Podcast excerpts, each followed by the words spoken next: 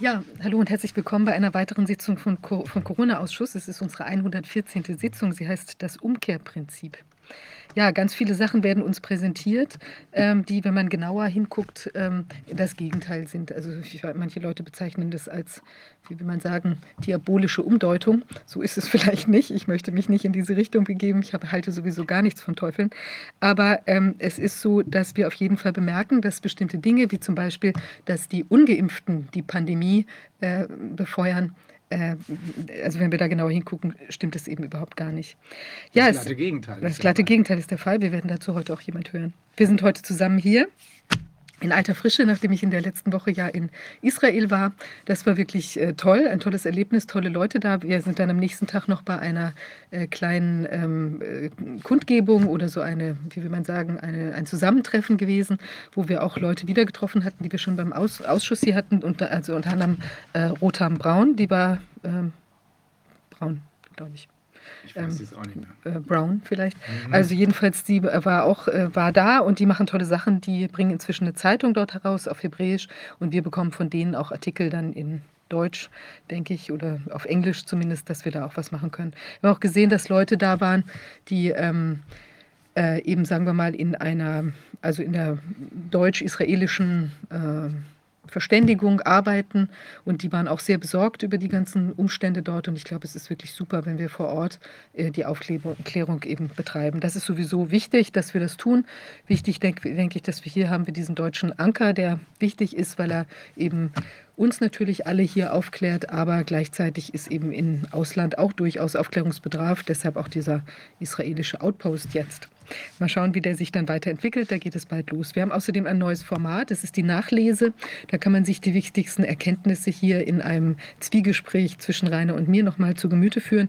Das ist nicht nur das, was hier im Ausschuss besprochen wird, sondern eben teilweise, da natürlich verkürzt, ist klar, ähm, aber da eben auch nochmal ein paar Anmerkungen, äh, Gedanken, Querverweise oder so. Also insofern eine sehr interessante Sache. So, ansonsten, Rainer, hast du noch ein paar Eingangsbemerkungen? Zwei vielleicht. Einmal, ähm, es gibt ja ein Verfahren wegen Volksverhetzung gegen äh, Professor Susharit Bhakti. Da bin ich einer der vier Verteidiger. Professor Dr. Martin Schwab ist ein anderer. Wilfried Schmitz ist ein zweiter und der dritte ist ein Kollege von mir namens Tobias Weißenborn. Wir kümmern uns zu viert um diesen Fall und ähm, äh, haben äh, da jetzt einiges zusammengestellt, was wir sicherlich auch öffentlich machen werden, denn äh, es geht um einen Fall von unfassbarer öffentlicher Bedeutung. Ausgerechnet jemanden wie Professor Susharit Bhakti zu einem äh, zu einem äh, Antisemiten zu machen, das passt auch zum Umkehrprinzip. Hier wird alles auf den Kopf gestellt. Der Mann ist das glatte Gegenteil. Die Leute, die ihn angeklagt haben, die gehören auf die Anklagebank. Äh, dazu werden wir uns aber noch äußern. Ähm, ich wollte noch was sagen. Wir bekommen extrem viele Zuschriften teilweise sehr, sehr hilfreiche Dinge. Ähm, ich will mich da mal ausdrücklich bedanken, weil wir haben zum Beispiel Bücher bekommen. Auch Bücher, die äh, der eine oder andere selbst geschrieben hat. Ähm, ich habe ein Beispiel jetzt gerade, ich sage keinen Namen, aber äh, von jemandem, der sich 40 Jahre lang oder noch länger mit Naturheilkunde befasst hat und einfach die Dinge, die er zusammengetragen hat, er sagt ausdrücklich, nee, das habe ich nicht selbst erfunden, ich habe es zusammengetragen, für uns aufgeschrieben hat. Meine Frau liest es gerade, ist völlig begeistert. Ähm, also super, dass wir sowas bekommen, äh, denn das ist es, worum es geht. Wir sind diejenigen, die uns neu connecten müssen, weil wir aus diesem Umkehrprinzip das Beste machen müssen. Wir müssen die Tatsache, äh, dass ja, das gegenwärtige System weltweit, zumindest in der westlich dominierten Welt, zusammenkracht, nutzen, um uns von diesem System abzukoppeln und unser eigenes Ding zu machen. Ja. Ich möchte noch was sagen, wo du das angesprochen hast mit Sucharit Bhakti. Ich fand das ähm, geradezu schockierend in Israel. Also äh, da ist es nämlich so, wenn man jetzt, äh, sagen wir mal, Assoziationen hat, dass hier zumindest Dinge gegen den Nürnberger Kodex verstoßen, weil wir sehen ja, es ist eine experimentelle genetische Behandlung, was ja auch, worauf ja auch äh, Renate Holzeisen immer wieder hinweist.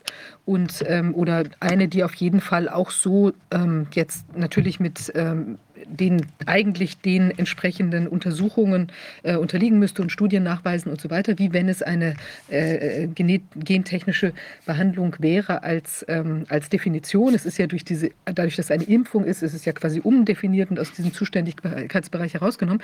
Aber jedenfalls kann man ja schon denken, Bedenken bekommen, dass das eben doch in diese Richtung geht. Nürnberger, Nürnberger Kodex kann einem einfallen und so weiter. Das fällt natürlich den Israelis vor Ort auch ein. Und was der Hammer ist, die haben erzählt, wenn die, und das sind Überle Kinder von Holocaust-Überlebenden, ja, wenn die wagen, das zu erwähnen, dann sagt man ihnen, dass sie äh, Holocaust-Verleugner seien und, und Relativierer und dass das überhaupt gar nicht kriege, ginge. Und sie sagen, ich finde zu Recht, dass es so ist, was kann ich aus dieser entsetzlichen Erfahrung ziehen? Ich kann natürlich sagen, okay, ich kann jetzt immer nur sagen, das war das schlimmste Ereignis, was jemals da war. Und das hat ja auch wahre Aspekte. Die andere Sache ist aber, ich kann auch sagen, was ziehe ich da draußen? Das würde ich eher für mich persönlich sehen und für diese anderen Menschen, mit denen ich gesprochen habe. Wie kann ich verhindern, dass schlimme Dinge wieder passieren mit Menschen? Jetzt vielleicht in anderem Kontext, aber wie kann ich den Anfängen wehren, wehret den Anfängen. Und dazu muss ich natürlich auch Dinge ansprechen können, wenn ich, wenn ich äh, kein gutes Gefühl habe, ob ich es jetzt in diesen Nürnberger Kodex-Komplex reinbringe oder nicht. Aber auf jeden Fall müssen die Dinge thematisiert werden dürfen. Und es ist krass, dass es eben in Israel anscheinend selbst den Israelis, selbst den Angehörigen von Holocaust-Überlebenden nicht gestattet ist, äh, hier ein ganz großes Problem in Bezug auf die die Impfungen oder das gesamte Geschehen zu sehen. Und wie groß das Problem ist, äh, das macht sich inzwischen auch in den äh, Mainstream-Medien bemerkbar. Es hat eine Veröffentlichung des Bundesgesundheitsministeriums gegeben, wonach bei 5000 Impfungen eine, mindestens eine schwere Nebenwirkung eintritt. Das wurde dann sofort wieder runtergenommen von äh, der Website. Inzwischen wird in den USA von einer Million Toten nach Impfung gesprochen, und zwar im seriösen Bereich, nicht bei den äh, sogenannten Leuten, die bei jeder Gelegenheit ähm, ein Gespenst hinterm Baum sehen, im, seri im seriösen Bereich eine Million Tote nach Impfung.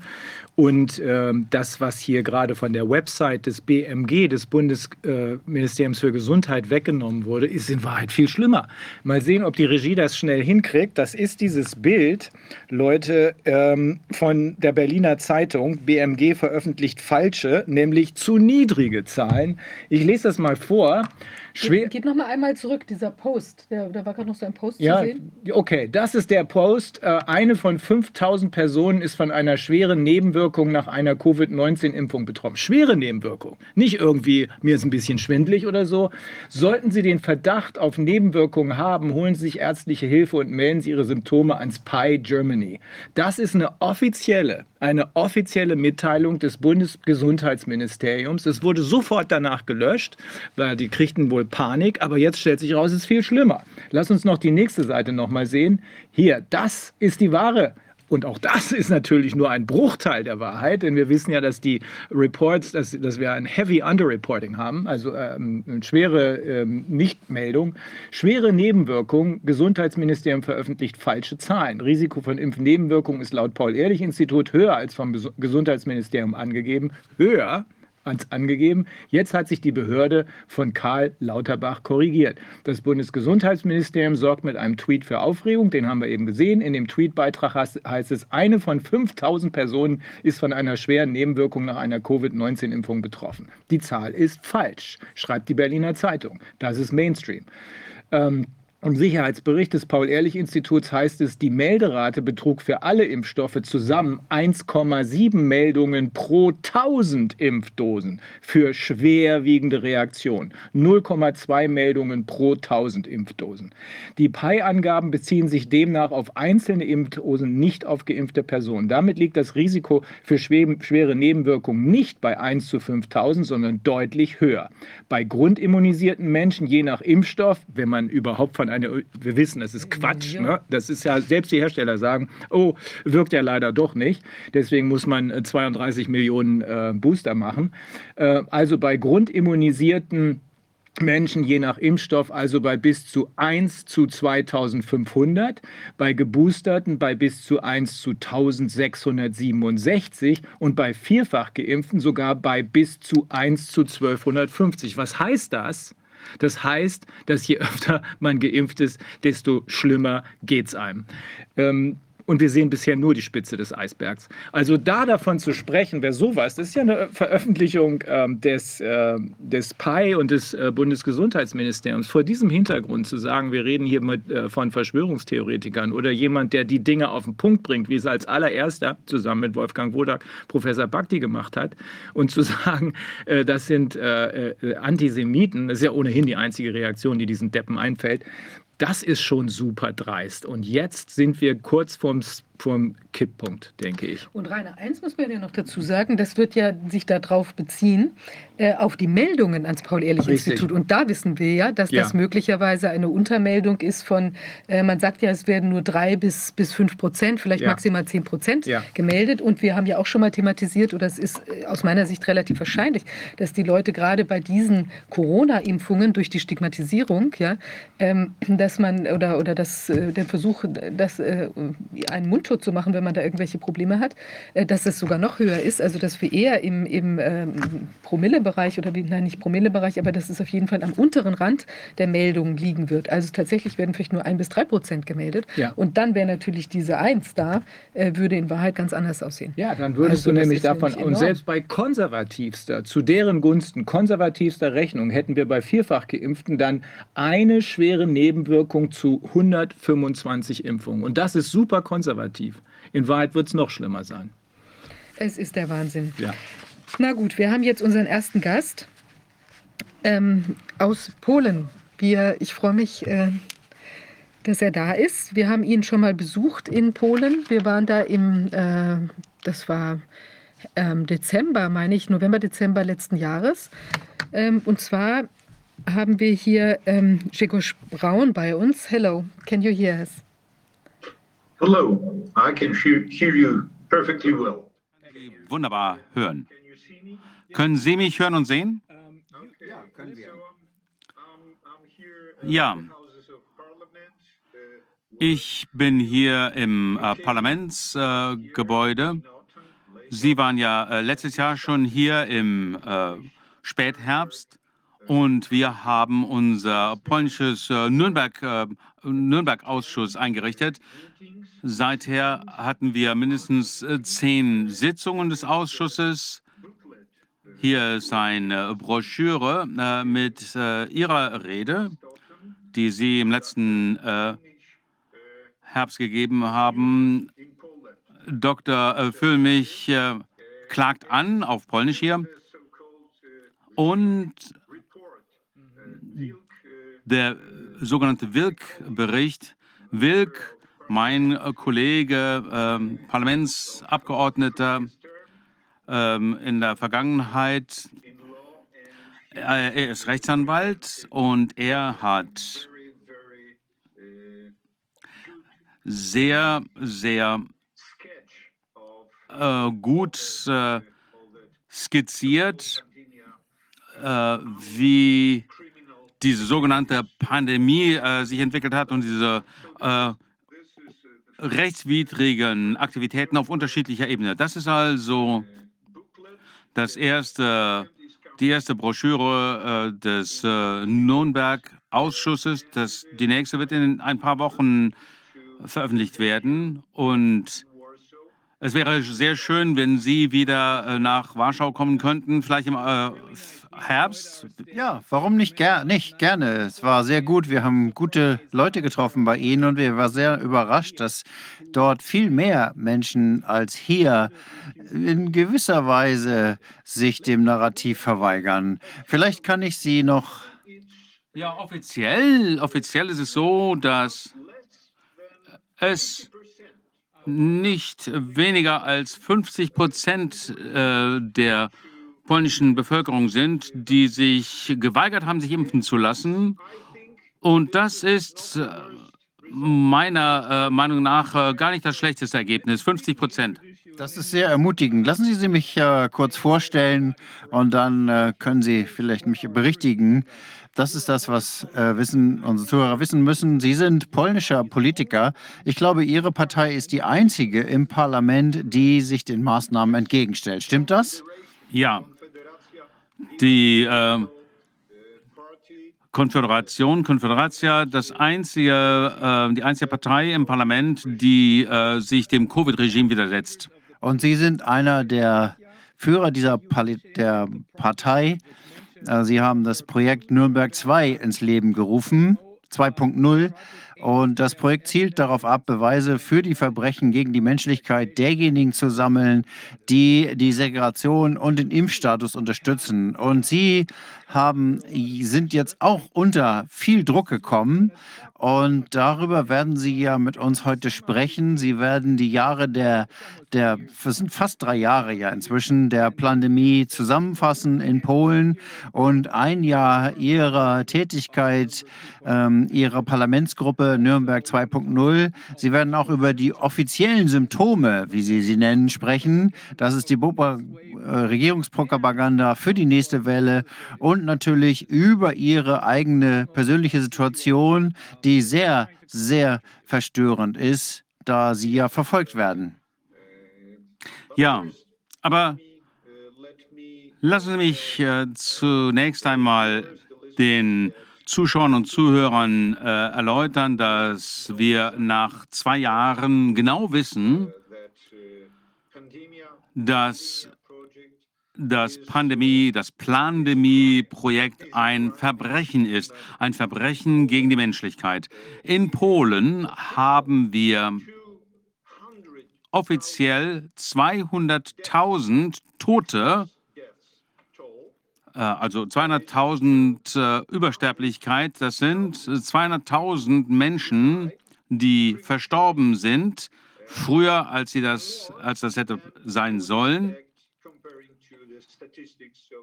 im Vergleich zu den Statistiken oder was die Statistiken früher Jahre nahelegen würden. Im Jahr 2020 und 2021 äh, hatten wir die beiden schlimmsten Jahre in der polnischen Geschichte seit dem Zweiten Weltkrieg. Mehr als eine halbe Million Menschen in äh, Polen sind äh, dieses Jahr verstorben. Was sind die beiden zwei schlimmsten Jahre, 2021, 2020? 2020 und äh, 2021, ja. Und ist die normale Sterberate, wie hoch liegt die? Normal äh, hätten wir zwischen 300.000 und 400.000 äh, Todesfälle im Jahr. Und in diesen Jahren hatten wir über 500.000. Das ist viel. Und das sind diejenigen, deren äh, Todesfälle offiziell gar nicht im Zusammenhang äh, gebracht werden mit Covid, mit diesem äh, berühmt-berüchtigten Virus, sondern das sind die Menschen, die verstorben sind, weil die Krankenhäuser geschlossen waren, weil das ganze Gesundheitswesen blockiert war, außer Kraft gesetzt war, und zwar vorsätzlich von den ähm, Behörden außer Kraft gesetzt worden waren, weil die Ärzte und Ärztinnen, sagen wir, überzeugt worden waren oder dazu gebracht worden waren, die normalen äh, Behandlungen nicht durchzuführen, die den Menschen halt geholfen hätten. Die Ärzte und anderen Arbeit, äh, Mitarbeiter im Gesundheitswesen wurden dazu gebracht, äh, ihre Pforten zu verschließen und die Menschen anzuraten, sich erst einmal testen zu lassen, bevor sie äh, sich behandeln lassen können. Und bei einer unserer Ausschusssitzungen haben wir äh, einen sehr äh, verstörenden Fall aus Südpolen, aus Schlesien äh, vorgelegt, einer 34-jährigen Frau, die verstorben ist nach acht bis neun äh, Stunden Tests ähm, vor der Tür des Krankenhauses. Sie wurde dort festgehalten, ohne jegliche Hilfe, obwohl sofort äh, diagnostiziert war, äh, dass sie äh, Hilfe brauchte, also so, äh, als sie, äh, sobald sie ankam im Krankenhaus und dass es sehr dringend war. Und der Arzt wusste genau, was für eine Behandlung erforderlich war, aber die internen äh, Vorschriften des Krankenhauses machen, haben es äh, haben dazu geführt, dass alle äh, warten mussten, bis das Testergebnis von einem anderen äh, Krankenhaus in einer anderen Stadt herbeigeschafft wurde, während diese junge Dame ähm, vor der Pforte saß und lag und schließlich auch verstarb. Und äh, das ist sogar dokumentiert. Und wenn Sie sich anschauen, was wir gehört haben äh, bei unserer Ausschusssitzung, dann werden Sie sehen, dass die Ärzte und das Krankenhaus äh, gefälschte Dokumente vorlegen. Denn nachdem das Papier passiert ist, haben Sie eine neue Version der äh, internen Vorschriften äh, beschafft, eine Version, die äh, Sie ähm, schuldfrei stellen würden. Wir haben aber die, eine Kopie der tatsächlichen Vorschriften äh, erhalten, also eine Entscheidung des äh, Geschäftsleiters des Krankenhauses. Dieses äh, Dokument wurde in Rebninik in äh, Südpolen, in Schlesien äh, vor Gericht vorgelegt und jetzt müssen wir abwarten, äh, um zu sehen, ob der Staatsanwalt es schafft oder, oder bereit ist, diesen Fall vor Gericht zu bringen. Das sind äh, die äh, Tätigkeiten, die wir hier entwickeln. Mit äh, wir meine ich meine äh, Freunde, Mitarbeiter, äh, ich selbst. Wie gesagt, äh, bin Parlamentsmitglied, zum ersten Mal übrigens äh, in meinem politischen Leben seit äh, 2019.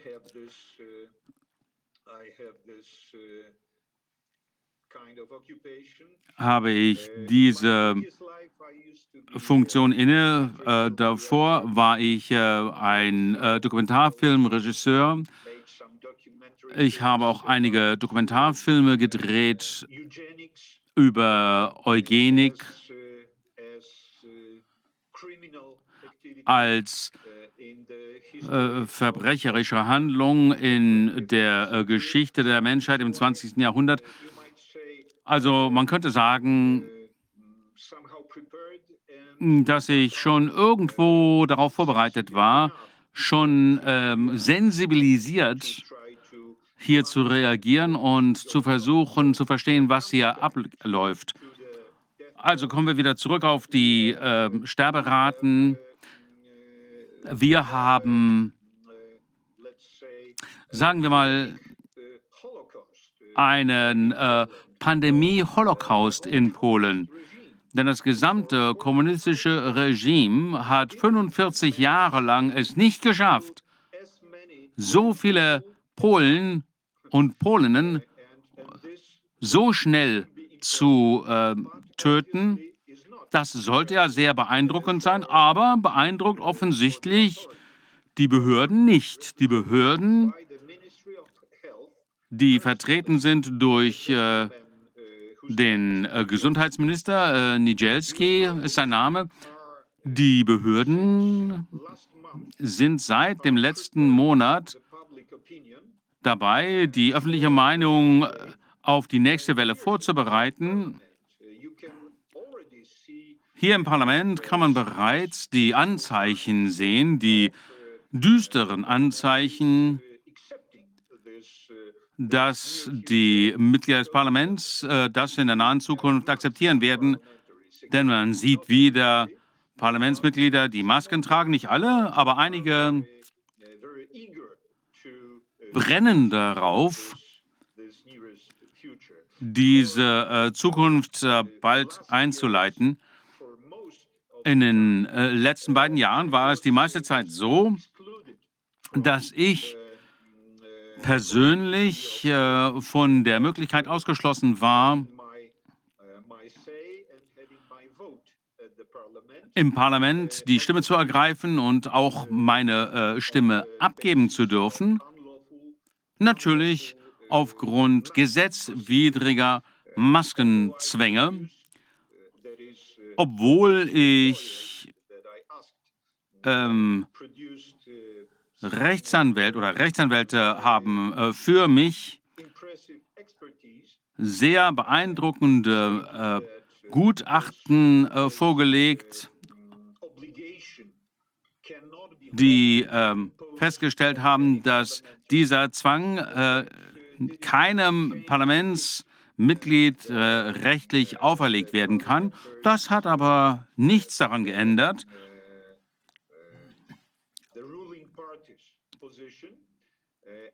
wie die äh, herrschenden Parteien das äh, Ganze umsetzen. Und in äh, anderthalb Jahre war ich von den äh, Parlamentsverfahren ausgeschlossen. Ich konnte mich nicht an den Sitzungen des Parlaments und an äh, den Parlamentsdebatten beteiligen. Und es gab ebenfalls finanzielle äh, Penalen, die mir auferlegt wurden. Äh, ziemlich äh, drastische ähm, finanzielle Einschränkungen, muss ich sagen. Und äh, letzte Woche wurde äh, ein Verfahren eingeleitet, um meine Immunität aufzuheben. Vor drei Tagen wurde ich äh, vor, eine, äh, vor die Sitzung eines äh, Sonderausschusses des Parlaments berufen. Es gab Dokumente, die von der Staatspolizei vorgelegt worden waren und der Ausschuss hat den Beschluss gefasst, dass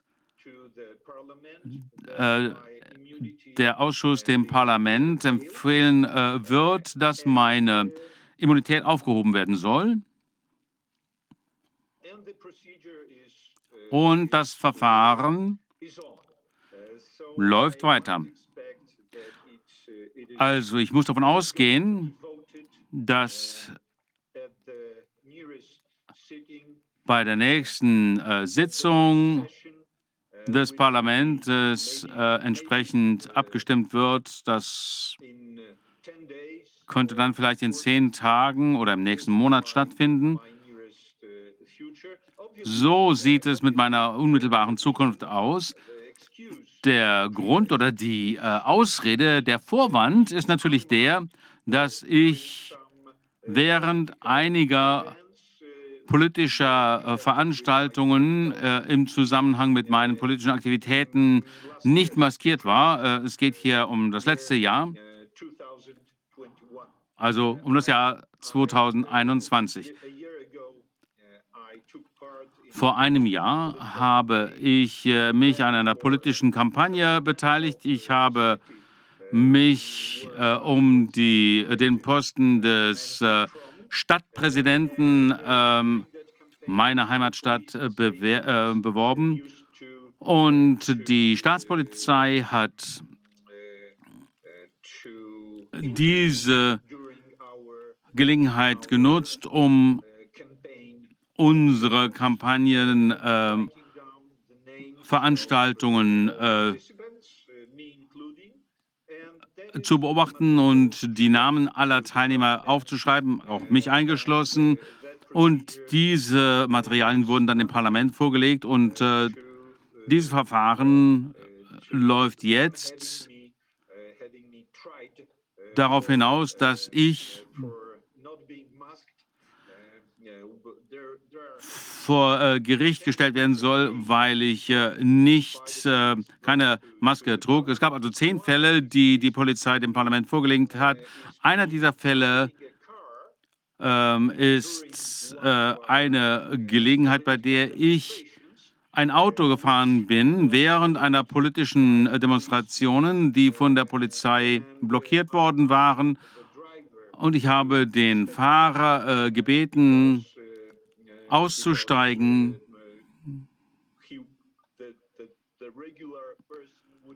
Denn ein normaler äh, Bürger wäre wohl einfach von der Polizei angehalten worden und ich bin ganz vorsichtig an der Blockade, der Polizeiblockade vorbeigefahren, die die äh, Polizei mitten auf der äh, Straße aufgebaut hatte. Und das war wichtig, weil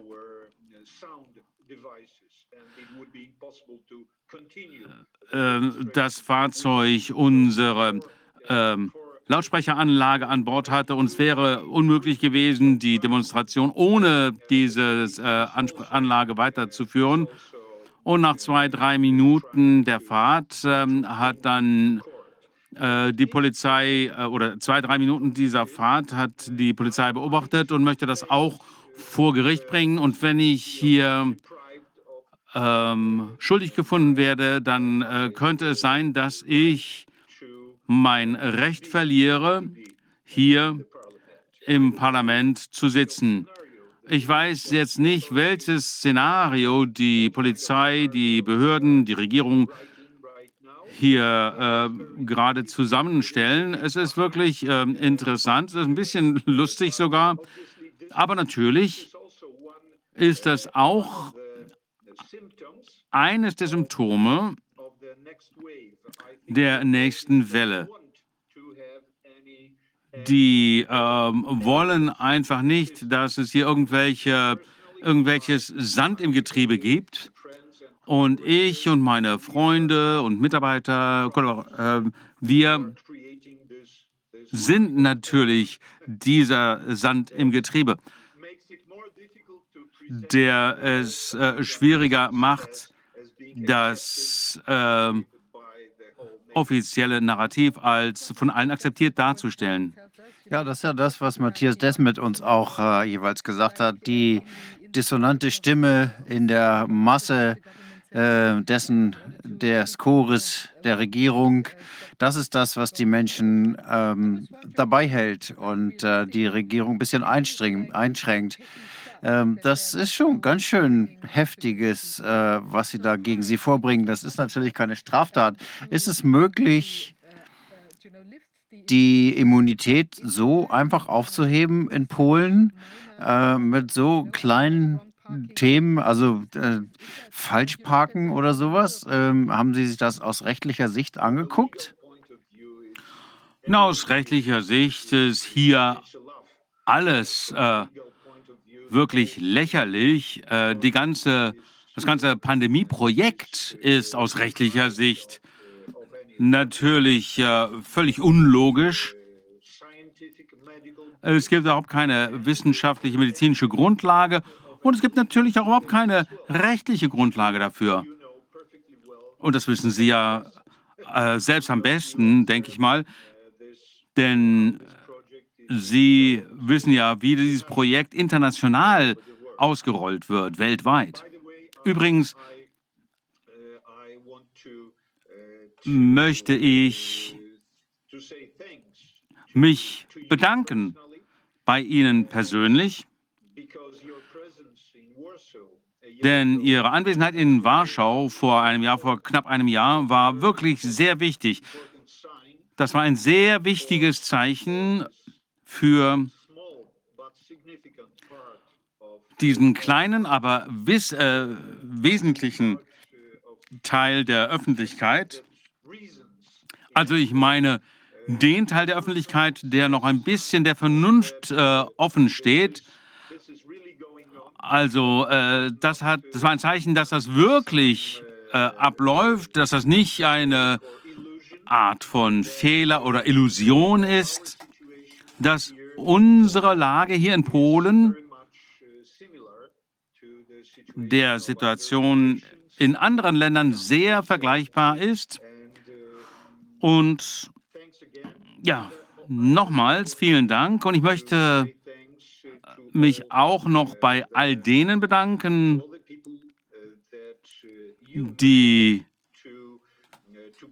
Sie zusammengebracht haben äh, durch Ihr Projekt. Professor Bhakti und andere, vielen Dank. Wir, nicht nur wir hier im Parlament, sondern im Allgemeinen, die Polen hören auf ihre Stimme, lesen ihre Stellungnahmen. Das ist wirklich sehr wichtig. Bitte denken Sie daran, dass was Sie sagen,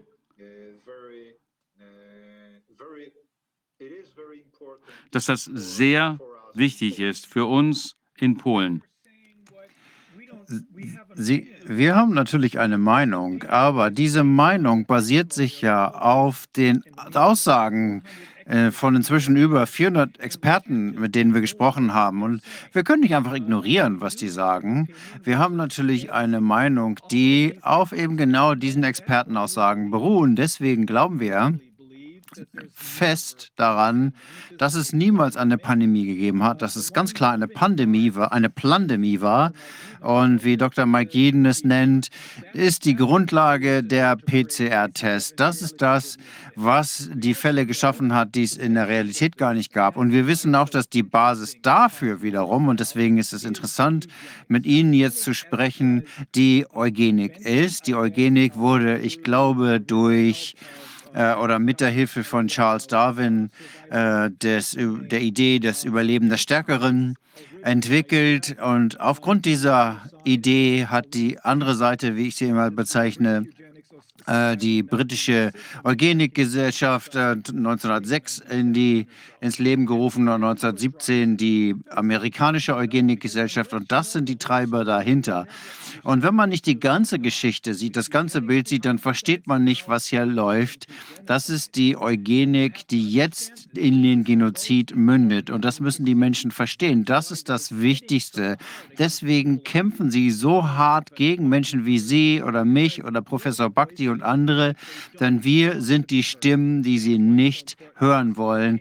Deswegen ist es so wichtig, dass wir das weitermachen. Und deswegen ist es so wichtig, dass Sie Ihren Fall oder auch den Fall von Professor Bhakti als internationalen Gerichtsfall behandeln. Und die internationale Gemeinschaft muss wissen, was hier läuft. Sie wird von unseren Politikern, unseren Mainstream-Medien angelogen, denn es sind nicht unsere Politiker. Und ich bin ziemlich sicher, dass in Polen die Situation ganz auch so ist. Äh, sind alles Marionetten des äh, EWF. Äh, sie tun alle das, was das Weltwirtschaftsforum von ihnen will. Und deswegen ist es so wichtig, immer weiter zu reden. Ich möchte gerne zwei äh, Fälle äh, erwähnen, die äh, für Sie wichtig und interessant sein könnten. Ein äh, kürzlicher Fall eines plötzlichen Todes, der sich ereignet hat. Ein Herr, der verantwortlich war für die äh, Tests, äh, für den Kauf der Tests für die Regierung. Er war verantwortlich, er war die Person, die die Regierung äh, autorisiert hat, anfänglich oder zu Beginn dieses Projektes äh, Tests einzukaufen, also 2020. Dieser Herr aus Warschau stirbt in Albanien, vermutlich letzte Woche. Er ist bereits eingeäschert worden und äh, in Form von Asche äh, ins Land zurückgekommen. Warum denke ich, dass das wichtig ist? Nun, weil dieser äh, das auch die These stützt, dass es ein tödliches Geschäft ist, möglicherweise für alle. Dass Menschen, die mit dieser großen globalen Operation in Verbindung standen, äh, diese Operation, die offensichtlich globale Planung und Umsetzung erforderte. Diese Leute werden ebenfalls Gefahr laufen, auf die eine oder andere Weise ähm, entsorgt zu werden, dass man sie los wird. Denn dieser arme Kerl, der kürzlich verstorben ist, war wirklich sehr eng verbändelt mit dem äh, vorherigen Gesundheitsminister hier in Warschau. Und das ist jetzt die eine Seite. Für manche Leute äh, sollte das ein Warnsignal sein, aber für uns bringt das auch etwas Hoffnung mit sich, denn auch wenn wir denken, dass wir sehen können, wie äh, eingeschränkt unsere Ressourcen sind,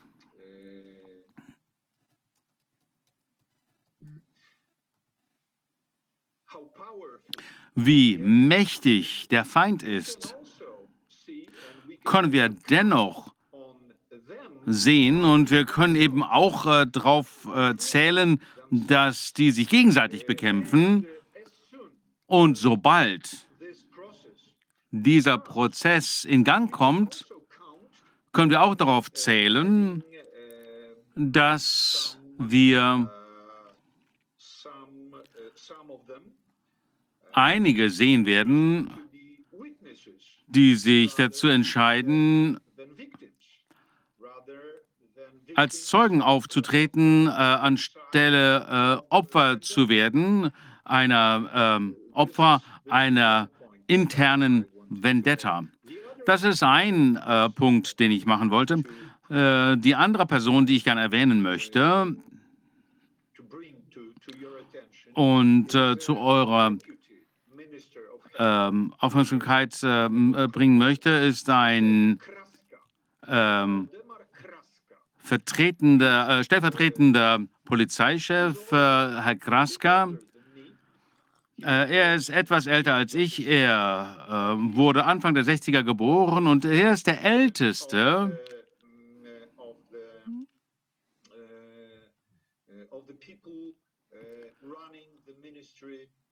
der Leute, die ähm, derzeit das ähm, polnische Gesundheitsministerium verantworten.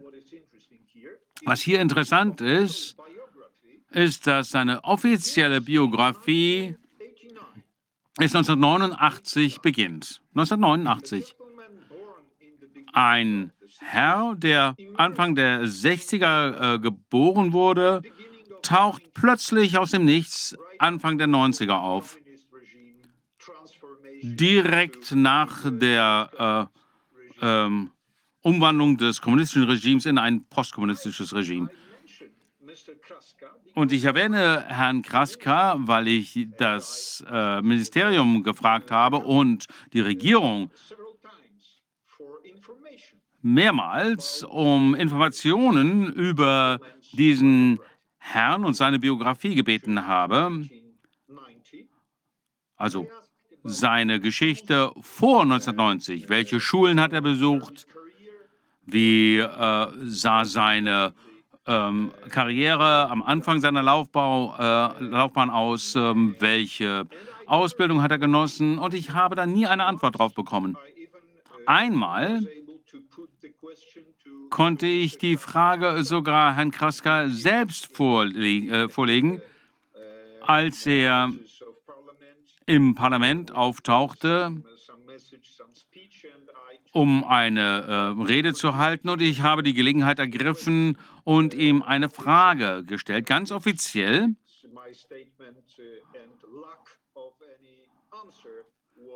Und somit ist meine Frage und auch seine Weigerung, Verweigerung einer Antwort offiziell protokolliert hier. Und dieses Beispiel äh, gebe ich, weil Sie ja Menschen erwähnt haben mit äh, gefälschten Biografien. Und ich möchte Ihnen Herrn Kraska zeigen als ein äh, mögliches äh, Puzzleteil eines größeren Puzzles, weil er als Arzt als ausgebildeter Arzt unter dem kommunistischen Regime hätte er ja eine sehr, ähm, naja, eigentlich fast schon äh, ein äh, militärisches, äh, äh, militärische Schulung für Ärzte äh, durchlaufen müssen. Das war eine Routine. Jeder Student, jede Studentin an der höheren medizinischen äh, Fakultät musste sich äh, militärisch ausbilden lassen und, und jeder Arzt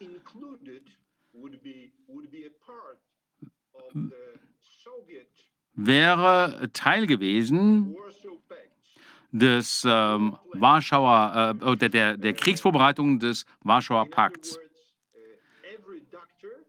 Mit anderen Worten, jeder Arzt war sehr genau bekannt. Seine äh, Person, seine Biografie war den kommunistischen Armeen sehr wohl bekannt. Und äh,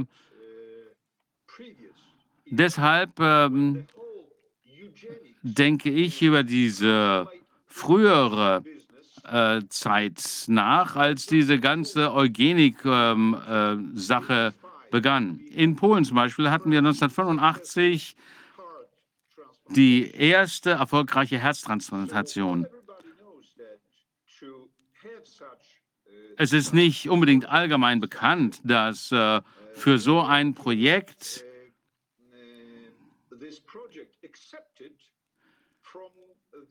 musste das erst einmal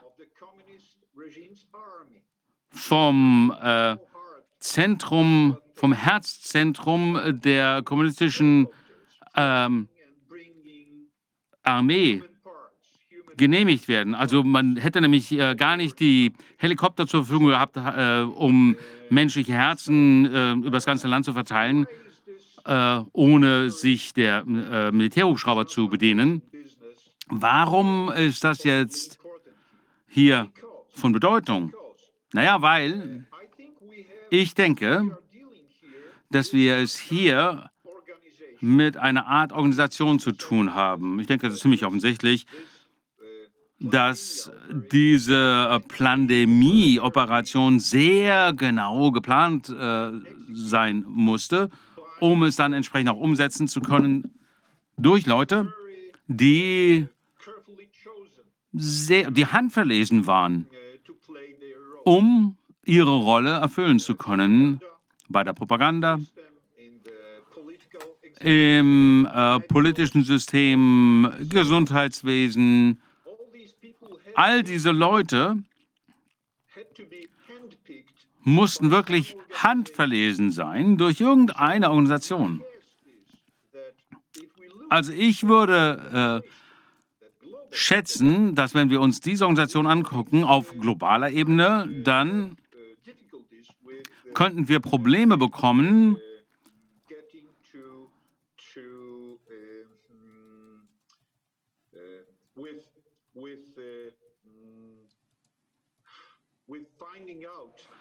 herauszufinden, welche Gruppe hier äh, letztendlich äh, die Befehlsgewalt äh, quasi innehat bei diesem ganzen Pandemie-Projekt. Aber ohne äh, zu wissen, wer die Generäle dieser Operation sind, können wir doch sicher sein, dass sie irgendwelche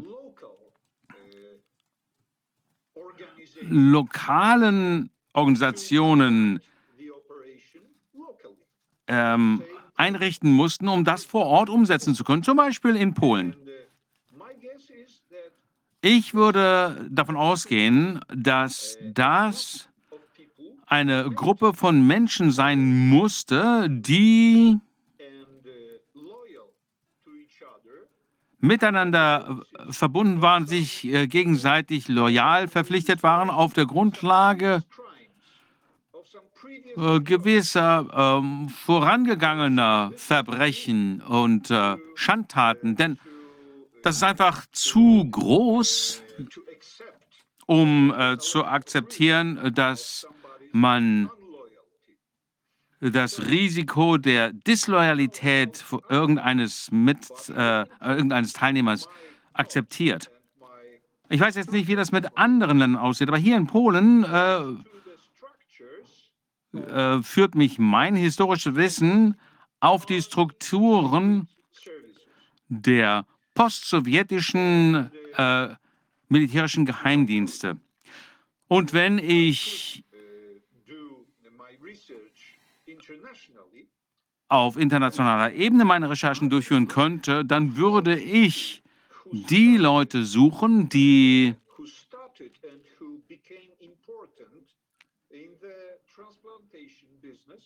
im äh, Transplantationsgeschäft äh, tätig waren, das äh, angestoßen haben, dort erfolgreich waren in den 70er, 80er, 90er Jahren. Und diese Leute waren auch irgendwie mit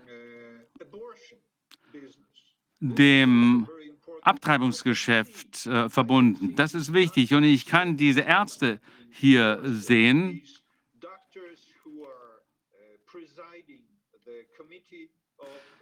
Die Leute, die hier dem äh, Ausschuss für öffentliche Gesundheit vorsitzen und die verantwortlich waren für die äh, reibungslose Umsetzung all dieser Covid-Maßnahmen. Diese Leute, die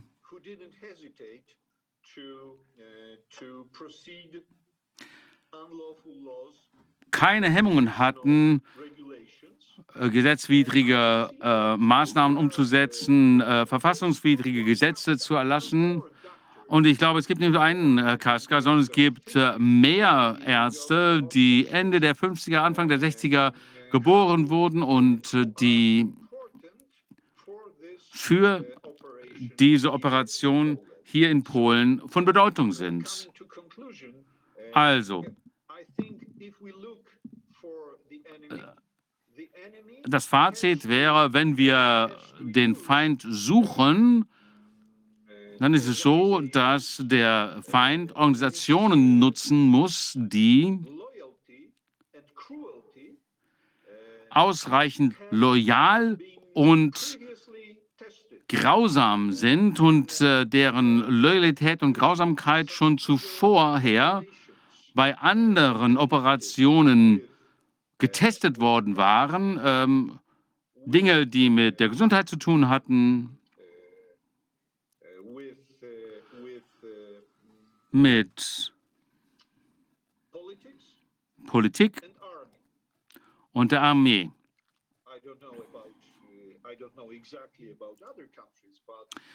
Ich weiß jetzt nicht, wie das in anderen Ländern aussieht, aber ich weiß, dass in Polen die kommunistische Armee die einzige Struktur, die einzige Organisation war, die zwei Aspekte sicherstellen konnte, nämlich Hygiene und Pünktlichkeit. Bei unterschiedlichen Sachen. Zum Beispiel ein menschliches Herz rechtzeitig äh, mit äh, Armee-Hubschrauber irgendwo hinzuschaffen.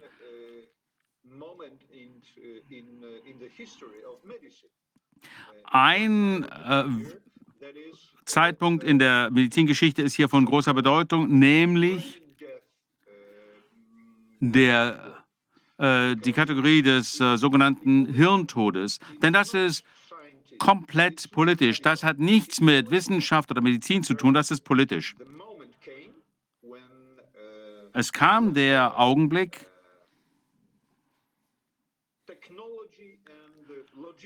zu dem Technik und Logistik, sagen wir, ähm, ausgereift genug waren,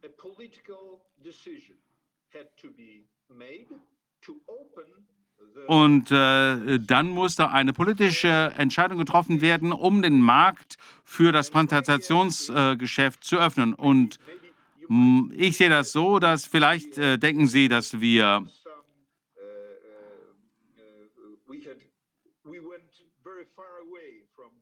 uns äh, sehr weit jetzt von der Pandemie, von dem äh, Pandemieproblem entfernt haben. Aber ich denke, dass das eine Spur sein könnte. Das könnte ein Hinweis sein für andere Leute in anderen Ländern, um zu analysieren, was hier abgeht.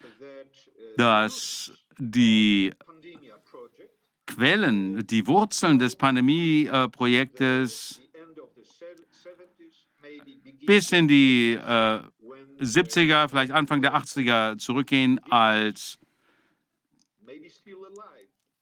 äh, vielleicht sind diese Leute auch noch äh, am Leben, aber ich bin da gar nicht sicher. Diese Leute, die entschieden haben, dass sie sich äh, aller, äh, alle Macht an sich reißen wollen, allen äh, Besitz an sich reißen wollen und alle Freiheit der Länder weltweit ähm, einschränken wollen. Sie haben dann angefangen, ihre Strukturen, ihr Netz aufzubauen. Das Netzwerk unterschiedlicher Organisationen in unterschiedlichen Ländern, die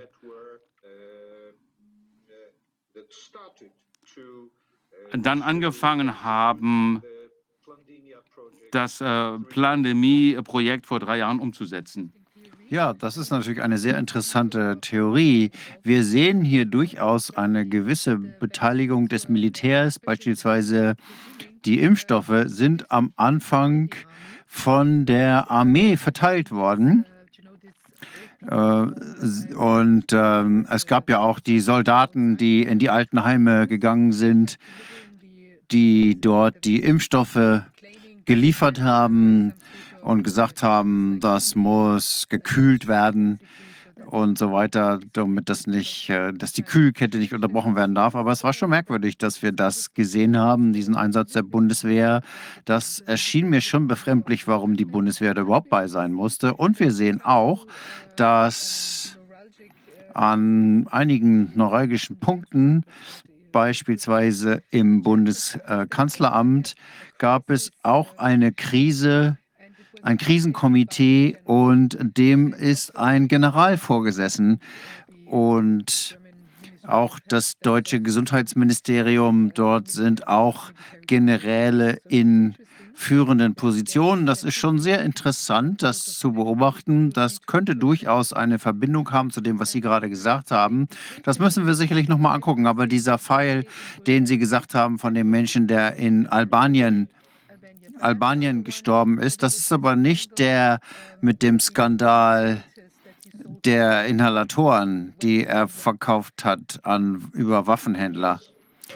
Ähm, doch, doch, doch. Genau das ist der Fall. Sehr, sehr richtig. Das ist genau der dieser Mann. Ich habe Tests gesagt, aber ich hätte sagen sollen, Inhalatoren, ja. Ja, okay, also den Fall kenne ich. Das war ein großer Skandal, weil er ja diese ähm, defekten äh, Beatmungsgeräte verkauft hat. Das war ein großer Skandal. Dann ist er verschwunden, wurde mit internationalem Haftbefehl gesucht und jetzt ist er plötzlich in Albanien verstorben. Vielleicht, weil pff,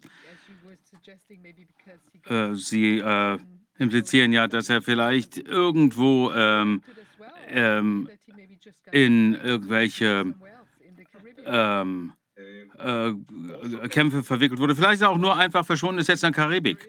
Ja, das äh, kann sein.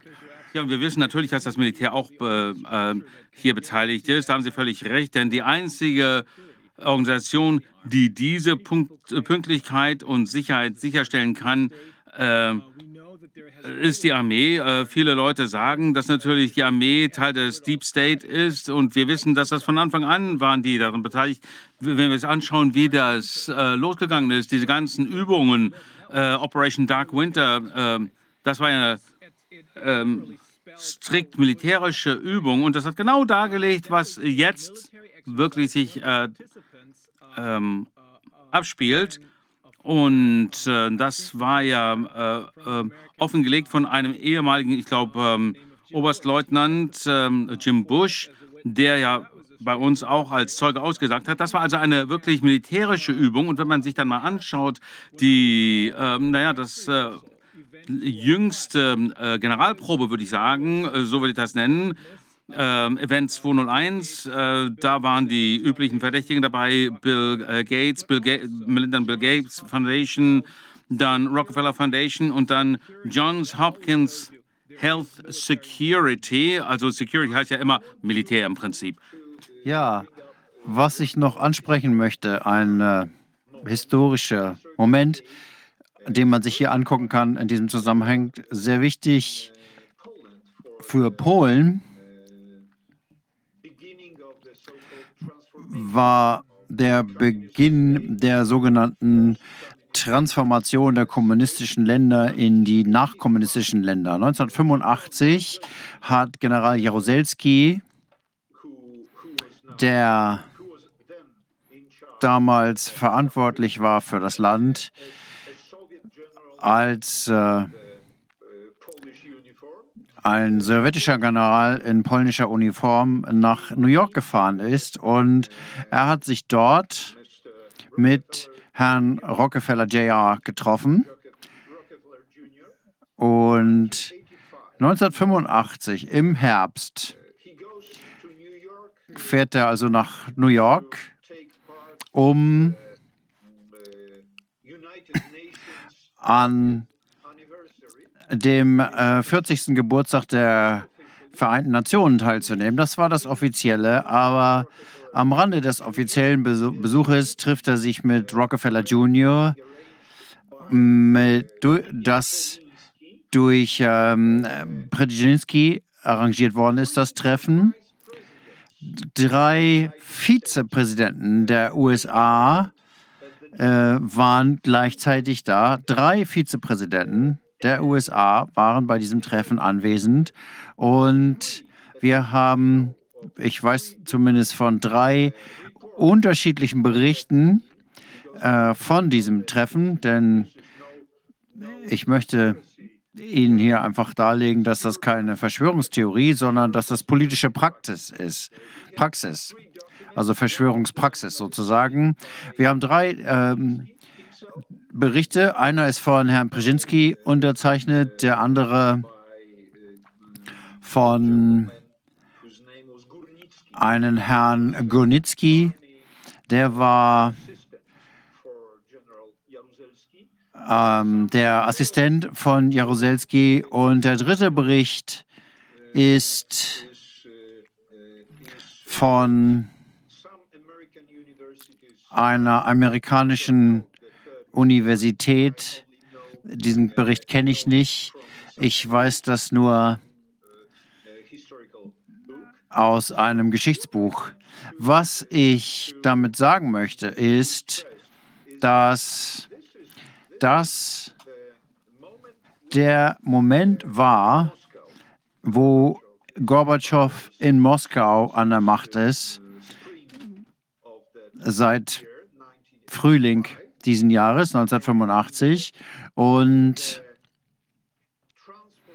die, der Übergang ist vielleicht nicht schon abgeschlossen, aber bereits geplant.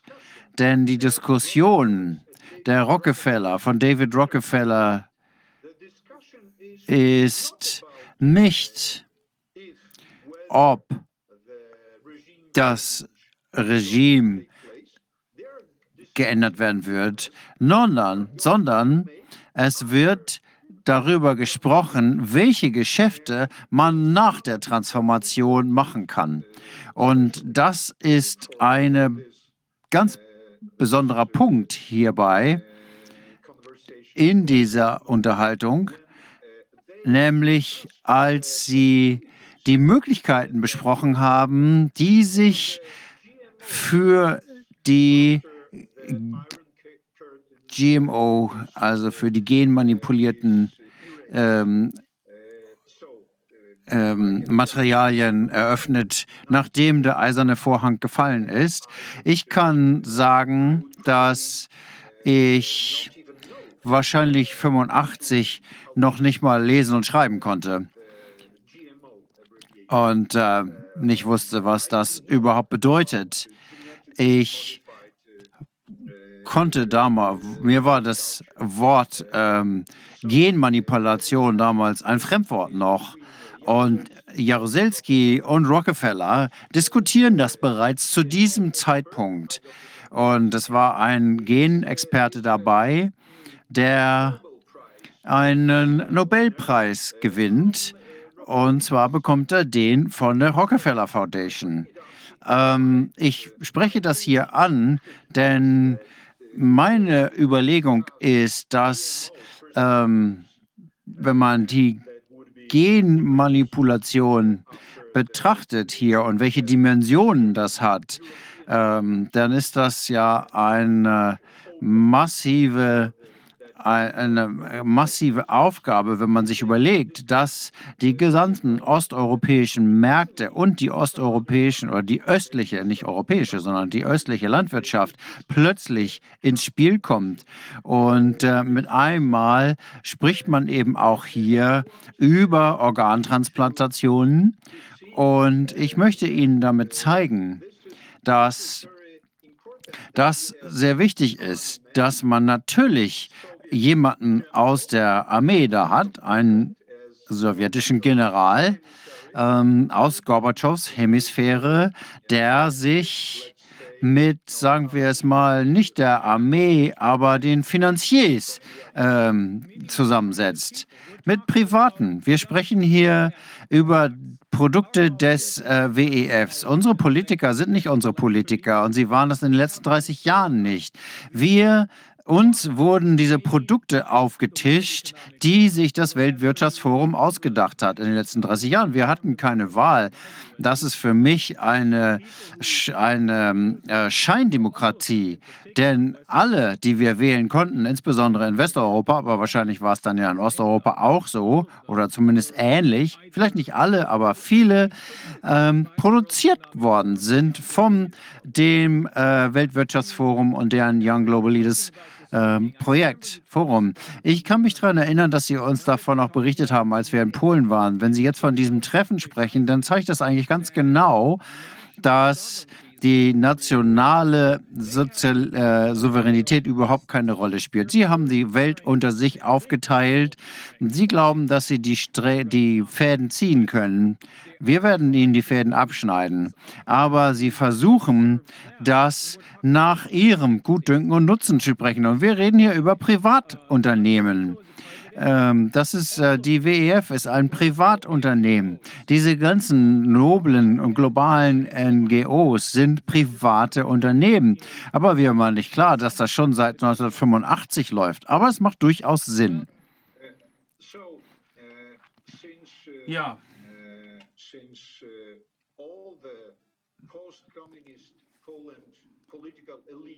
Da ja die gesamte polnische postkommunistische Elite, äh, zumindest indirekt, indirekt von Jaruzelski und seinen wichtigsten äh, äh, Sicherheitsleuten, ähm, also ähm, General Czislaw, ähm, diese Leute handverlesen haben, kann ich sehr gut verstehen, was jetzt abläuft. Und ich kann sehen, dass das von dieser äh, von diesem jahrzehntelang laufenden Auswahlprozess der Elite ausgelöst wurde, äh, die von den Sowjets und Rockefeller ähm, handverlesen sind. Ja, so wird nationale Souveränität untergräben. Ähm, wir müssen sie im Blick behalten, damit die Welt mitbekommt, was in Polen passiert und damit sie auch Schutz haben. Ich glaube, das gibt uns allen einen gewissen Schutz. Wir müssen äh, mit Menschen wie Ihnen sprechen. Selbst jetzt sitzen Sie im Parlamentsgebäude. Ist das richtig? Ja, ich gehe äh, gleich wieder in die Sitzung zurück, die noch läuft. Ich habe heute eine ähm, Erklärung, die äh, heute Nachmittag äh, stattfinden soll oder die ich heute Nachmittag abgeben werde. Und ich möchte das äh, auch ablegen, weil ich das noch kann. Denn ich weiß nicht, wie lange ich noch diese Möglichkeit haben werde. Denn äh, noch ein äh, Fakt, noch eine Information.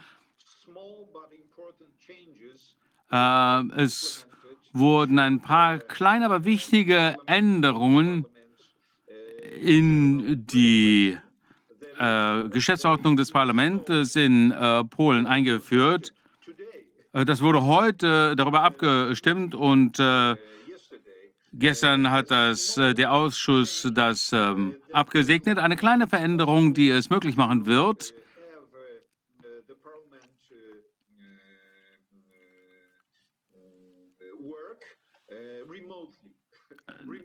dass das Parlament ähm, aus dem Homeoffice arbeitet. Äh, das heißt, die äh, Parlamentarier müssen dann gar nicht mehr äh, ins Parlamentsgebäude äh, kommen. Äh, das hat man 2020 ja schon mal gemacht, wissen Sie wahrscheinlich, aber Sie haben es unter dem Vorwand gemacht, dass wir eine Pandemie haben, eine sogenannte Pandemie.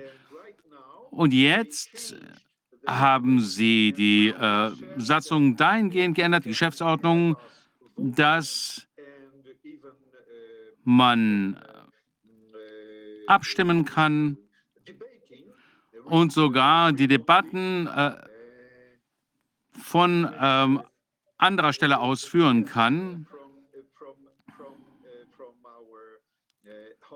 also von zu Hause aus, ohne dass die äh, Behörden überhaupt einen, ähm, eine Pandemie erklären müssen. Es genügt dann, dass es die Gefahr einer Pandemie gibt. Also das könnte natürlich dann ewig weitergehen. Genau, das ist die Absicht, aber wir, es wird nicht für immer gehen. Das ist im Grunde genommen das, was Professor Matthias Desmet als äh, unbestimmte Angst äh, bezeichnet. Irgendwas stimmt nicht sicher, deswegen müssen wir zu Hause bleiben, ähm, und, äh, um die Gefahr zu vermeiden. Ähm, wenn nicht, dann würden wir diese Regeln nicht aufstellen. Vielen, vielen Dank, ähm, Josh. Äh, wer es war sehr interessant und es hat mich daran erinnert, dass ich, ich habe immer darüber nachgedacht, über die, genau dieses Meeting, was Sie auch erwähnt hatten, als ich wir in Polen waren, weil uns das doch zeigt, dass das schon viel länger läuft, als wir glauben. Diese übernationalen, supranationalen Versuche, die Welt zu regieren, das ist ähm, ein dystopischer James Bond-Film, aber am Ende haben alle James Bond-Movies ein Happy End. Und deswegen bedanke ich mich bei Ihnen. Vielen Dank. Auf Wiedersehen. Und Gottes Segen. Okay. Das ist der absolute ist der Wahnsinn. Also oh je genauer man hinguckt. Aber ich finde, man sieht wieder, also wenn die Polen jetzt da auch ähm, davon was äh, mitgenommen haben für sich, dass wir da waren, also dieses Internationale und auch was ja Das für uns es. ganz die, äh, stark die Erkenntnis war, dass es eben genau gleich läuft. Ja. Dass man überall diesen Gleichschritt hat von den verschiedenen Sachen, die gleichen äh, Stories mit dem Pandemie, die, die erstickende Oma und äh, also dieses Panikpapier bei uns und an anderer Stelle und eben auch die genau die gleichen Geschichten, die gleichen Horrorstories, Ja, die gleiche Masche. dasselbe. Und damit wird es ja auch deutlich. Also manche sagen ja, das möchte ich an der Stelle nochmal betonen, manche sagen ja, dadurch, dass es gleichgerichtet ist, überall, denken die, ja, das ist der Beleg dafür, dass es gar kein nicht geplant sein kann. Das Gegenteil Aber ist der Fall. der Punkt, das Gegenteil ist der Fall, weil sonst würde man ja denken, man guckt doch in jedem Land, wie, ist, wie schlimm ist es denn bei uns? Gibt es ja vielleicht nur drei Tote, dann warten wir erstmal ab oder machen eben andere Dinge, eben zum Beispiel das, die Grenzen zu nur und sonst nichts.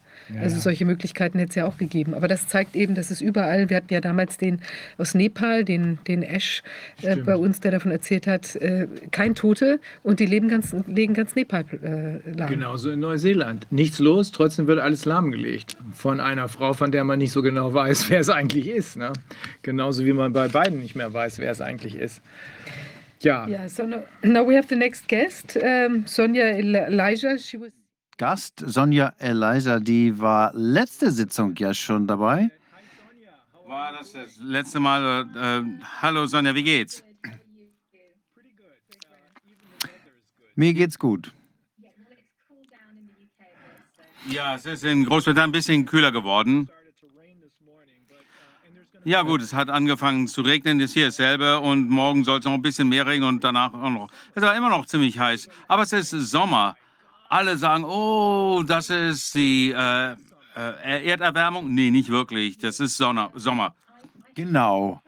Ich ähm, habe hier für Sie und Ihre Zuhörer einige Folien vorbereitet zu dem, was ich heute darstellen möchte. Zu den Pfizer-Dokumenten. Ist es okay, wenn ich direkt einsteige? Ja, natürlich. Ich würde dann gerne meinen Bildschirm teilen. Darf ich ganz kurz, damit unsere Zuschauer und Zuschauerinnen äh, sehen, wer Sie sind? Sie ähm, haben einen Hintergrund in Wirtschaftswissenschaften, äh, sind eine ehemalige BBC-Forscherin und Ihre Analyse des Berichts über die Sicherheit des Impfstoffs Covid von Pfizer erregte weltweit Aufmerksamkeit. Und das, der Grund ist, dass Sie seit Dezember äh, 21, glaube ich, äh, die Dokumente des Pfizer-Prozesses untersucht und analysiert, die auf richterliche Anordnung freigegeben wurden. Sie haben im Alleingang ähm, nicht nur 10 oder 20, sondern Tausende von Seiten an Dokumenten durchgesehen und viele Anomalien entdeckt, die äh, auf Betrug hindeuten. Sie haben vier ausführliche investigative Berichte für TrialSide News geschrieben. Äh, ein Interview mit Ihnen durch ein australisches Medien Medienunternehmen äh, zu Ihrem ersten Bericht wurde auf YouTube in äh, drei Tagen über 1,4 Millionen Mal aufgerufen, wurde also, ging also viral.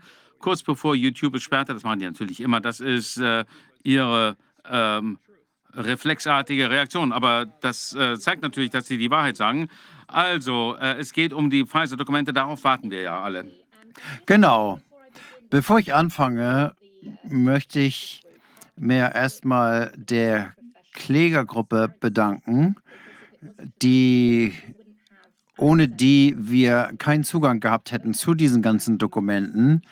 Äh, Im August 2021 haben, es sind 30 äh, medizinische, ähm, medizinische äh, aus dem medizinischen Beruf gewesen, including ähm, viele, die diese Dokumente angefordert haben von Pfizer. Und drei Monate danach, im November, hat die FDA 90 Seiten nur ähm, veröffentlicht. Das ist weniger als ein Prozent aller Dokumente. Und das ist im November 21 veröffentlicht worden. Und dann mussten die nochmal wieder eine Offenlegungsklage anstrengen, damit die FDA noch mehr veröffentlicht. Und durch diesen Gericht, dieses Gerichtsurteil mussten sie dann eben alle Dokumente veröffentlichen, die äh, mit dem Zeitplan und so die dann über einen bestimmten Zeitraum veröffentlicht werden. Und deswegen haben wir jetzt äh, immer wieder neue Dokumente, die veröffentlicht werden von Pfizer. Im ersten Schwung war die kumulative Analyse der nachträglichen Genehmigung ähm, über die Berichte zu Nebenwirkungen. Das ging äh, bis zum Oktober 28. Oktober 21 von November 2020. Und was man hier sieht, das ist eigentlich sehr alarmierend. Zunächst mal aus über 42.000 Fällen, die über die berichtet wurden, das sind also alles Personen, die Nebenwirkungen hatten. Und ähm, der, die Menge ist schon verrückt. Das sind über 158.000 äh, Zwischenfälle mit Symptomen von Menschen, die ähm, an Pfizer gemeldet worden sind. Das ähm, ist mindestens, dass jede Person mindestens drei Symptome hat. Und ähm, Das ist in diesem Dokument hier gesehen. Wir hatten über 2900 Fälle, wo das Geschlecht unbekannt war. Dabei waren 6000, über 6800 Fälle, wo das Alter nicht bekannt war und über 9000 Fälle, wo das Ergebnis unbekannt war. Und das ist ja schon sehr alarmierend, dass man nicht weiß, wie das verlaufen ist. Als ich diesen Bericht das erste Mal gelesen habe, das ist hier der Anfang, da hat Pfizer musste extra Leute einstellen, um diese vielen Berichte von spontanen Nebenwirkungen äh, abzuarbeiten. Und das waren über 600 zusätzliche Vollzeitbeschäftigungen, ähm, um diese ganzen zusätzlichen ähm, Nebenwirkungen zu bearbeiten. Und das finde ich schon sehr, sehr beeindruckend, denn das spricht ja schon Bände. Äh, sehr, sehr bedeutend. Und wir wissen schon jetzt, dass 1228 Menschen innerhalb von drei Monaten nach der Impfung gestorben sind. Und das war Pfizer Ende Februar 21 bekannt. Was hierbei auffällt, ist ähm, dieses Zitat unten, dass wir am 12. April 21 Dr. Mace Ruttenberg, den ehemaligen chefmedizinischen Entwe äh, Leiter, äh, hatten, wo es dann hieß, dass ähm, ich kann nicht sagen, dass keine Unzulänglichkeiten da waren und dass es keine Todesfälle gegeben hat. Also, äh, hier kann man auch daran sehen, wie er es ausgedrückt hat, dass er da versucht, hier wirklich seine eigenen Worte zu manipulieren. Da kann man schon sehen, dass das nicht ganz äh, stimmt. Er weiß es, aber versucht, um drum herum zu reden. Ja, genau. Ich habe einige dieser Hauptnebenwirkungen hier mal dargestellt, ähm, AESIs. Ähm, wir haben erstmal eine Kategorie von Herzbeschwerden. Darunter haben wir Herzversagen, wir haben ähm, Herzstillstand, wir haben Aort Aortenprobleme, Myokarditis, myokarditische Infarkte und so weiter. Ähm, das ist, wir wissen, dass davon 136 Todesfälle waren.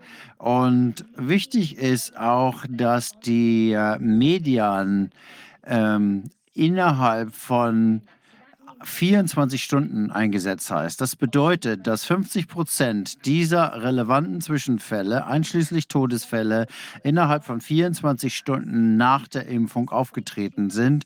Und das deutet auf eine wirksame, eine Ursachen, auf einen Ursachenzusammenhang mit der Impfung hin, nachdem die Impfung verimpft wurde. Also das ist wichtig festzuhalten. Was auch sehr äh, schockierend ist, dass Frauen dreimal mehr von Nebenwirkungen betroffen sind als Männer. Ähm, insbesondere habe ich hier Anaphylaxie, ähm, eine potenzielle, ähm, ein, ein ähm, allergischen Schock, der potenziell lebensgefährlich ist. Das ist bei Frauen über achtmal mehr aufgetreten. Das ist durchaus statistisch signifikant und zeigt durchaus, dass es geschlechtsspezifische Sicherheitsrisiken bei den Impfungen gibt. Das mhm. heißt, dass Frauen deutlich einem deutlich höheren Risiko ausgesetzt sind. Wir haben Anna. Ich frage mich einfach, ob es äh, dafür eine Erklärung geben könnte. Wissen Sie, warum das passieren könnte, dass das so äh, viel schädlicher ist für Frauen als für Männer? Das ist eine gute Frage. Ich äh, kann die leider nicht beantworten. Ich bin keine Wissenschaftlerin. Ich kann nur sehen, dass das statistisch bedeutsam ist. Ähm, warum, kann ich nicht sagen. Und das ist ja nicht nur ein bisschen, sondern dreimal so viel. Entweder mit, und bei anaphylaktischen Zwischenfällen achtmal so viel. Also hier ist ganz klar, äh, passiert hier was, aber ich kann die Frage natürlich im medizinischen Sinne nicht beantworten. Wir haben hier vier von neun Todesfällen, die ähm, auf Anaphylaxe, ähm, auf allergische Nebenwirkungen zurückzuführen sind, ähm, am gleichen Tag eingestiegen, aufgetreten sind. Das zeigt auch schon einen deutlichen Zusammenhang auf. Eine andere alarmierende Tatsache ist, dass ähm, die, das Betroffene von Schwangeren, wir wissen ja, dass die Schwangeren niemals in den klinischen Studien ähm, dabei waren, aber wenn ich mir das hier mal angucke, diese, die hier passiert, und wir wissen hier, dass 270 Schwangerschaften, äh, davon sind 23 mit äh, spontanen ähm, ähm, Kindesverlusten passiert sind.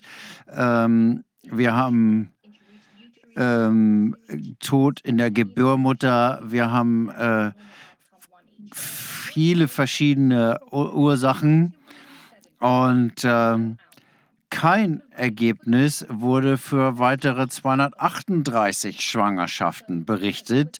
Das heißt, die wurden einfach nicht nachverfolgt. Und das ist doch schon sehr schockierend angesichts der Zahlen, ähm, dass wir viele Behörden haben weltweit, die sagen, dass es wunderbar sicher ist, für schwangere Frauen sich impfen zu lassen. Am Ende dieses äh, Berichtes gibt es einen Anhang, einen achtseitigen Anhang, und der listet alle AESIs auf. Und das ist schon auch sehr schockierend. Acht Seiten und überall in diesem Bericht findet man diesen Schluss von Pfizer, dass das keiner neuen Sicherheitsbedenken äh, Boden, Grund und Boden gibt und dass sie weiter das beobachten werden. Das war mein erster Bericht, den ich äh, geschrieben habe. Das zweite ist ähm, die Fälle. Ich äh, glaube, das sind ja die Daten, die Naomi Wolfer äh, genannt hat, als sie gesagt hat, tut mir leid, aber ich muss Sie informieren, dass wir hier einen Genozid beobachten, richtig? Genau. Äh, Naomi, was sie mit ihrem Team untersucht hat, äh, ich denke, sie hat äh, Dutzende Leute, die helf helfen. Ich habe das wirklich alleine gemacht seit Dezember letzten Jahres. Aber diese ähm, Fall... Ähm, Berichtsformulare sind so wirklich wichtig, weil man hier standardisiert die klinischen Daten jedes äh, Patienten erfasst, einschließlich der Nebenwirkungen und die äh, spielen eine große äh, Rolle bei der Pharmakovigilanz, also bei der Überwachung der äh, Auswirkungen der äh, Medikamente. Und ich habe äh, hier mal ein paar ähm, Übersichten erstellt, weil das wirklich einfacher ist das zu erkennen. Was ich festgestellt habe, ist, dass es sehr, sehr viele äh, Berichtsformulare gab, wo man äh, äh, äh SAE-Nummern äh, gefehlt haben. Also SAE, das steht für schwere Nebenwirkungen. Und da möchte ich noch hervorheben, wenn man sich ganz oben rechts das mal anschauen, können Sie hier äh, Bentavia Research Group steht da. Ähm, ähm, und Ventavia äh, hat ja viele äh, Skandale hervorgerufen. Und äh, eine der ehemaligen Regionaldirektorinnen ähm, ähm, war ja verantwortlich für verschiedene äh, Ventavia-Standorte. Sie ist ja dann Whistleblowerin geworden und die waren eben zuständig für diese Pfizer-Studie. Die haben das für Pfizer durchgeführt. Äh, Sie haben also äh, die Sicherheit der Patientinnen, äh, der Patienten ähm, äh, nicht berücksichtigt. Es gab äh, Betrug. Also all das hat Frau Jackson ja offengelegt.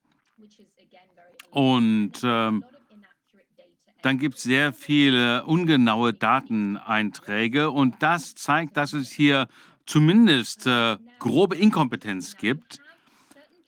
Was ja auch wichtig ist, ist, dass es verschiedene Fälle gibt, bei denen äh, die äh, Nebenwirkungen äh, äh, Lungenentzündung im Zusammenhang mit äh, Covid-19 war. Und hier steht, dass es hier einen, äh, ähm, äh, die potenzielle Lungenentzündung zu einer ähm, Arztvisite hätte führen sollen. Das wurde aber nicht gemacht. Das heißt, das Protokoll wurde gar nicht äh, befolgt. Das Covid-Protokoll wurde nicht befolgt. Und das ist ja sehr alarmierend. Also Menschen mit Covid-19-Symptomen äh, hätten entsprechend äh, untersucht werden sollen. Das hätte äh, dokumentiert werden müssen. Das ist hier nicht passiert.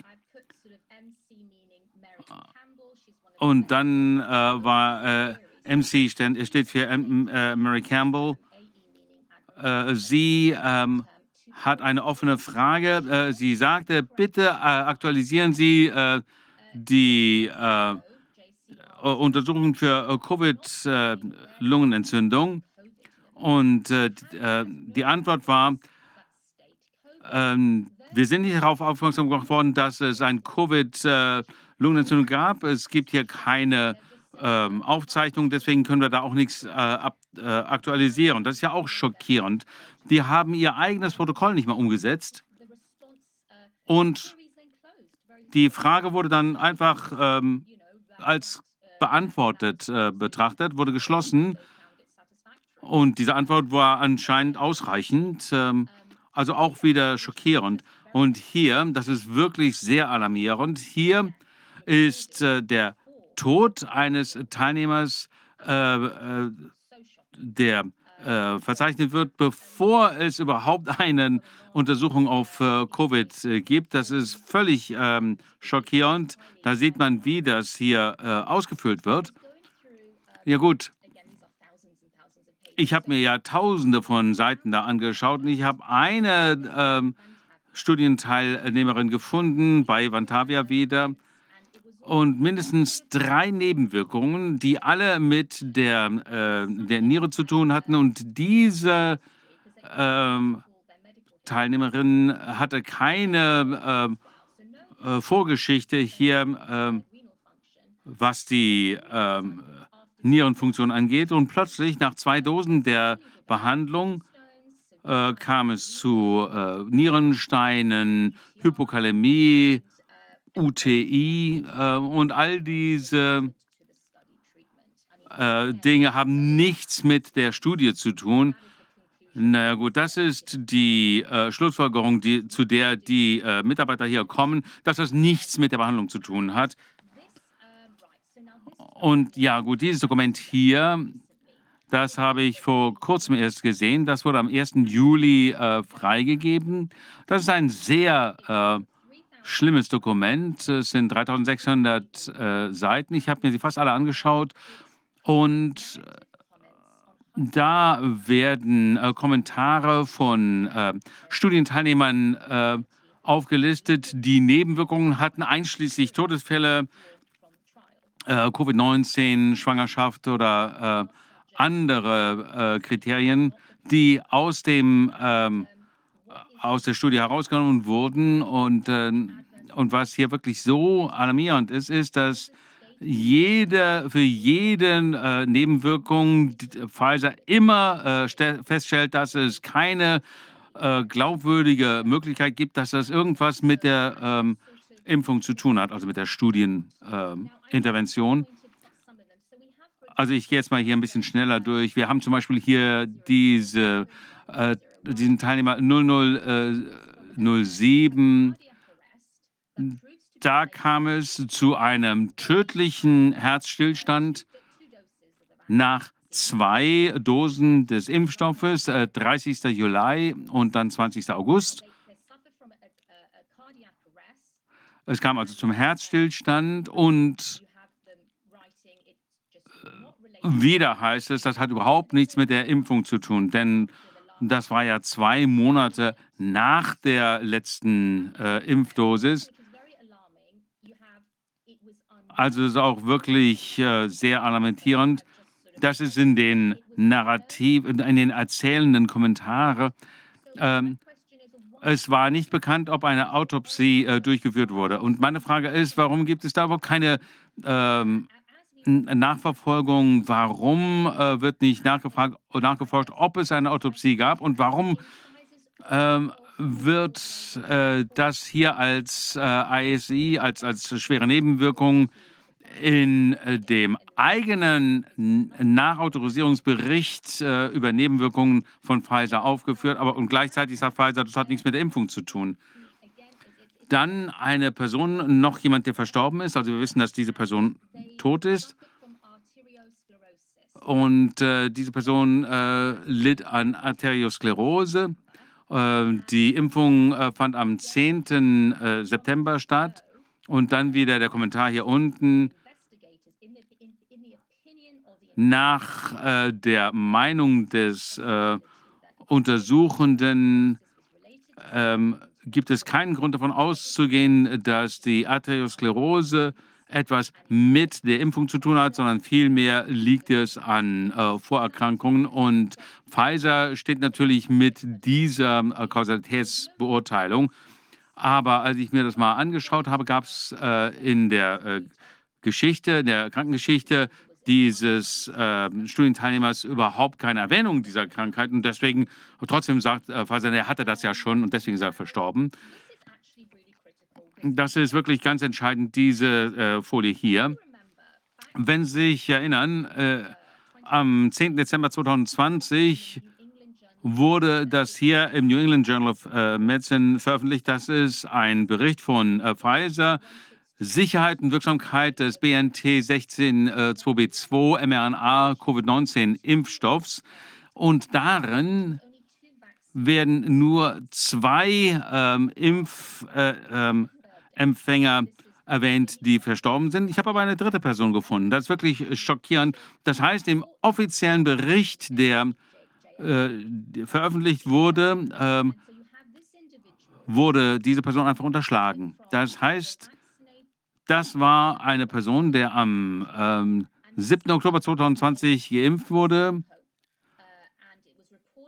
und am 26. Oktober äh, wurde er ins äh, Krankenhaus eingeliefert, weil er mitten in der Nacht äh, ohnmächtig wurde. Das Ganze, äh, die, die, Person kam auf die Intensivstation und verstarb am 11. November. Der, die Todesursache äh, wurde als unbekannt äh, angegeben. Es ist nicht angegeben, ob es eine Autopsie durchgeführt wurde. Und das ist wirklich ähm, schockierend, denn nach Pfizer war das äh, wahrscheinlich nur zufällig. Das wurde nie im, äh, nirgends in dem äh, Bericht erwähnt, es wurde einfach unter den Tisch fallen gelassen. Jetzt äh, machen wir weiter äh, mit der Teilnehmerin 11781107, eine 48 äh, Jahre alte Frau, die Lymphademopathie entwickelt hat, äh, mit äh, mindestens vier äh, vergrößerten Lymphknoten nach der ersten Impfdosis. Der äh, Kommentar ist wiederum schockierend. Der Onkologe des Krankenhauses glaubte, dass die, der Impfstoff der wahrscheinlichste ähm, Verursacher der äh, Lymphadenopathie war. Und auch der ähm, Studieninvestigator äh, war äh, der Meinung, dass der, es eine äh, gute Chance gab, dass das äh, mit der Impfung im Zusammenhang stand. Aber Pfizer stimmte dem nicht zu. Also nach dem äh, behandelnden Onkologen gab es hier äh, die Meinung, dass das äh, eine Impffolge war. Pfizer stimmte nicht zu. Also das war die letzte äh, Folie. Wenn Sie irgendwelche Fragen haben, beantworte ich die gerne. Es scheint mir, dass obwohl einige sich das ja hier schon im Detail angeguckt haben und das auch kommentiert haben, was hier pro per, Gesetz, äh, per Gerichtsbeschluss veröffentlicht werden musste, äh, einige klingen ja oder werden als Alarmisten bezeichnet, aber wenn wir hier diese Zahlen sehen, dann kann ich gar nichts Alarmistisches da sehen, sondern harte Fakten. Äh, wir haben mit äh, Karen Kingston gesprochen und sie hat uns gesagt, und ich habe sie äh, ausdrücklich gefragt, ich glaube, das war ähm, eine Klage in Bezug auf Säuglinge zwischen sechs Monate und vier Jahre alt, Kleinkinder. Und genauso wie Sie gerade gesagt haben, wie Menschen hier offensichtlich aus der Studie herausgenommen worden sind, habe ich Sie gefragt, ob es möglich ist, dass 2000 etwas Kinder, die offensichtlich aus der Studie herausgenommen worden sind, dass sie gestorben sein könnten und deswegen nicht mehr in der Studie sind. Und sie hat mir gesagt, das könnte durchaus sein. Das habe ich als etwas alarmistisch eingeordnet, aber wenn ich jetzt die Zahlen von Ihnen sehe, dann kann das durchaus zutreffen. Ja, natürlich. Das äh, bedeutet, dass wir nichts glauben können, was uns hier vorgelegt wird. Die Daten von Pfizer, ich denke, das deutet darauf Betrug hin. Zum Beispiel haben die diesen dritten Todesfall überhaupt nicht in den Bericht aufgenommen. Warum? Also, äh, ich schreibe immer darüber, was ich sehe. Die äh, Beweise, die mir vorliegen, die äh, Daten mir vorliegen. Ich habe mir tausende und abertausende Seiten angeschaut und das ist natürlich eine laufende Untersuchung. Ähm, und das ist, was ich finden kann. Ich bin keine Wissenschaftlerin, ich habe keinen medizinischen Hintergrund, aber ich ähm, schaue mir wirklich die Details genau an und äh, trotzdem ist das doch ganz alarmierend, was ich da finde. Der Bericht, den ich hier erwähnt habe mit der Dame mit den äh, wuchernden Lymphknoten, äh, wo in der Studie selbst ähm, zu lesen ist, dass die äh, Spike-Proteine bis zu acht Wochen in den Lymphknoten äh, verharrten. Und ich habe natürlich nur relativ wenig Zeit. Ich wusste auch nicht, wie viel Zeit ich hier haben würde. Ich habe noch eine weitere Studie durchgeführt oder Untersuchungen der nicht klinischen äh, Untersuchungen von Pfizer. Was hier wirklich äh, alarmierend ist, äh, sind, äh, sind diese vielen Sicherheitsstudien, die nicht durchgeführt wurden. Keine äh, Genotoxizitätsstudie, äh, alle möglichen äh, Studien, die durchgeführt hätten werden sollen. Wir reden ja hier von einer neuartigen Behandlung. Die äh, Lipid-Nanopartikel sind völlig neu, neuartig und wir wissen, dass sie Komplikationen äh, äh, hervorrufen können. Ähm, wir wissen, dass das äh, zum Beispiel bei Mäusen sich als sehr äh, entzündungsfördernd äh, gezeigt hat.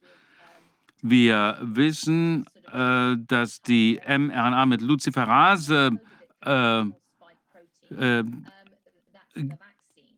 vermittelt wird. und das ist in dem Impfstoff. ich habe das wirklich aufgezeichnet. Ich habe David Weismann ähm, interviewt ähm, und habe ihn befragt äh, dazu, äh, welche äh, Beratungen im Vorangang als äh, die Impfung zum Beispiel für unter sechsjährige äh, Kinder empfohlen wurde. Und äh, Herr Weismann hat gesagt, und das ist wirklich auf, ähm, habe ich wirklich Aufnahmen dazu,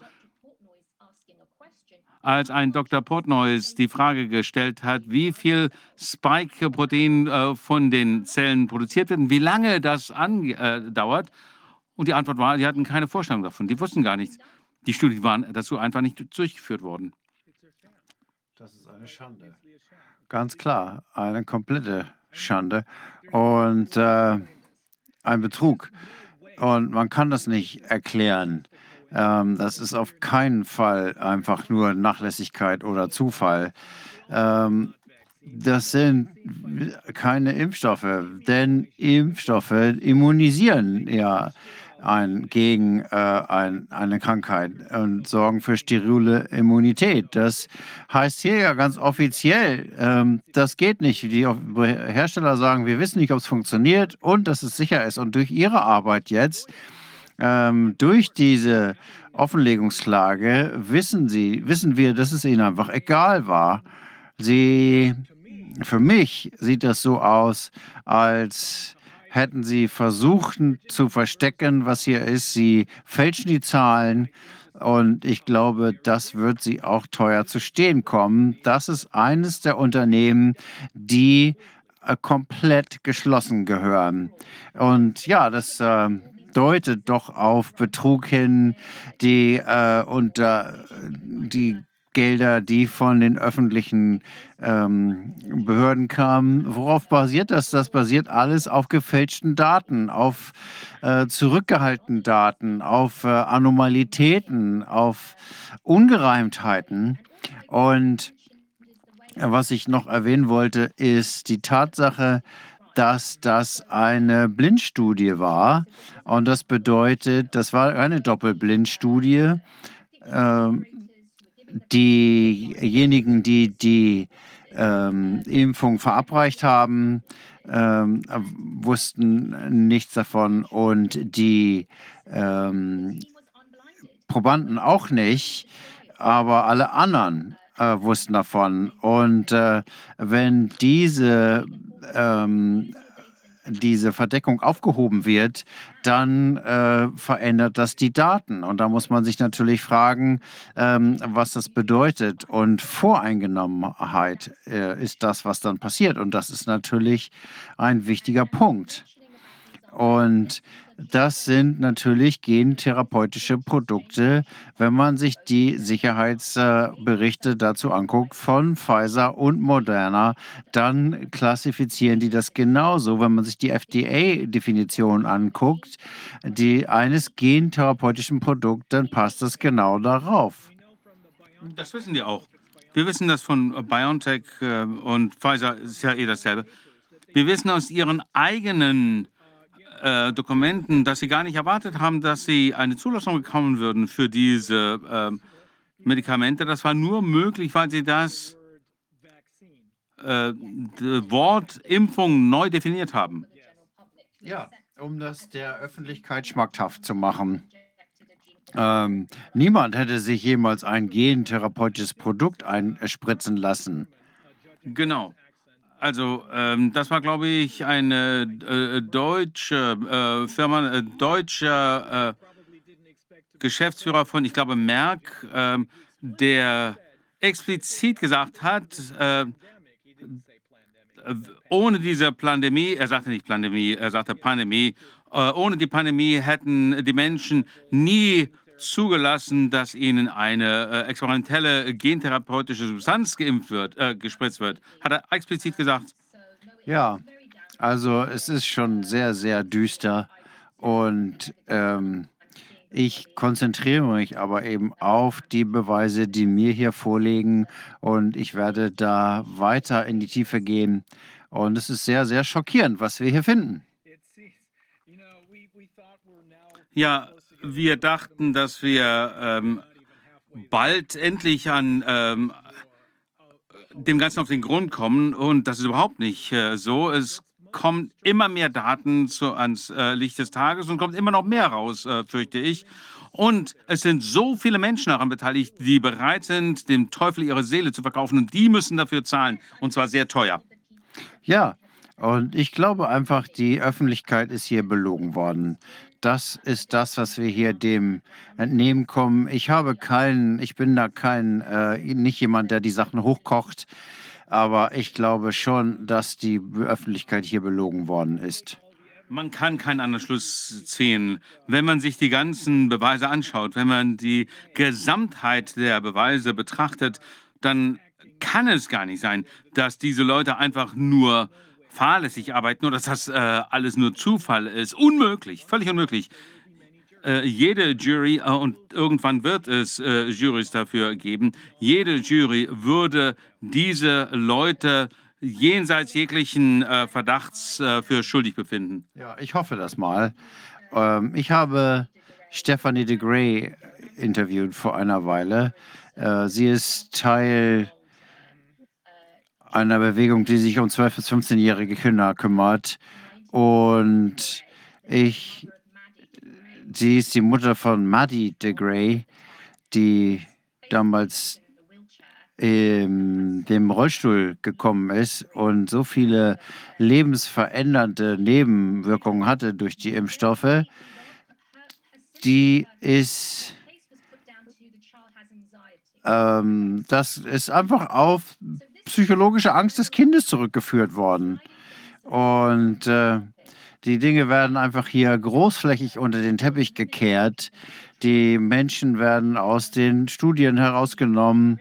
Und äh, das ist schon sehr, sehr äh, schlimm. Sie meinen, ein Kind im, äh, äh, im Rollstuhl hat Angstzustände? Ja. Also, wir werden sie zur Verantwortung ziehen. Das hoffe ich auch mal. Das ist ja das, was wir oft hier hören, wenn die Menschen zu dem Arzt gehen. Dann heißt es, das ist psychosomatisch. Ja, das haben die nur im Kopf. Ja, Klar. Ja, ja, ist alles im Kopf. Gut, das ist hier eine laufende Ermittlung. Sie haben gesagt, wir würden gerne äh, wissen, was los ist. Ähm, wir, auch wenn es schlimm ist, also wir würden gerne noch mal mit Ihnen sprechen, wenn Sie weiterarbeiten. Ja, prima. Vielen Dank, dass ich äh, hier sein durfte. Vielen Dank. Ja, schönes Wochenende. Tschüss. Nicht wahr Echt sein. monströs. Also alles getürkt, gefälscht. Ich weiß nicht, was in den Leuten vorgeht. Also ob die dann einfach sagen, ist uns doch egal, Hauptsache die Knete kommt rein oder Das muss so sein. Die haben komplett ausverkauft. Mann. Unvorstellbar. Unvorstellbar. Wahnsinn. Ja, now we're turning um, to Dr. Katharina Lindley and Dr. Robert. Äh, machen wir weiter mit ähm, äh, Dr. Katharina Lindley und äh, Dr. Robert äh, Verkerk. Seid ihr da? Ja, sind wir. Ja, sehr schön, euch zu äh, hören. Das ist das erste Mal, dass wir zusammen sprechen, richtig? Ja, das stimmt. Wie geht's euch? Sehr, sehr gut. Äh, Es ist schön, dass wir hier da sein dürfen. Wir haben viele Ihrer Sender gehört und äh, wir freuen uns über die Gelegenheit, hier unsere Informationen mit Ihnen zu teilen. Ja, vielen Dank, dass Sie sich die Zeit nehmen. Wo sind Sie der, derzeit? Ich bin in Texas. Und ich bin in Großbritannien. Lassen Sie mich Sie kurz vorstellen. Katharina Lindley, Sie, Sie sind Hausärztin. Sie arbeiten also in der Frontlinie und Inhaber, Inhaberin einer Klinik für Primärversorgung. Und der designierte Präsident des Texanischen Verbandes der amerikanischen Ärzte und Chirurgen und des Gesund, Weltgesundheitsbeirates. Ähm, und Sie, Robert, sind Gründer und Geschäftsführer und wissenschaftlicher Leiter der Alliance for National Help, ANH, die für den Schutz, die Entwicklung und die Umsetzung innovativer und nachhaltiger Ansätze für eine natürliche und nachhaltige Gesundheitsversorgung arbeitet. Eine neue Analyse von Umfragedaten des Control Group Projects zeigt, dass es über 300.000 Menschen aus mehr als 175 Ländern ergangen ist, die keinen CO, äh, C19-Impfstoff erhalten haben. Und diese Analyse ergab, dass die Kontrollgruppe keine unverhältnismäßig mäßige Belastung für die Gesundheitssysteme darstellte und schwere Covid-19-Erkrankungen sehr selten waren.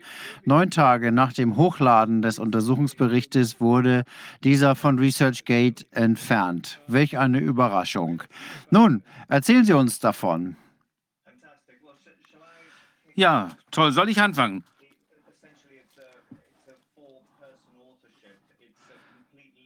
Äh, Das ist eine äh, unabhängige Analyse. Ähm, äh, wir haben natürlich ganz wenige unabhängige äh, Analysen gesehen in diesem Zusammenhang. Die meiste Wissenschaft wird ja von irgendwem gesponsert und es gibt dann immer äh, Interessenkonflikte. Das ist also wirklich so ein äh, Drehtüreffekt.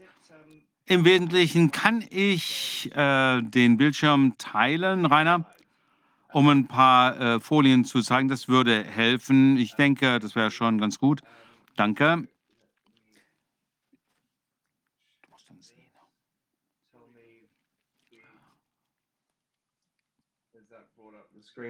Ja. Könnt ihr jetzt den Okay. Sehen? So, um, Wunderbar. Im Wesentlichen ist es so. Eine Kooperative in Südengland, die sich äh, Vax Control Group äh, nennt. Das kann man äh, auf dem Internet finden unter äh, controlgroup.coop. Die haben beschlossen, dass sie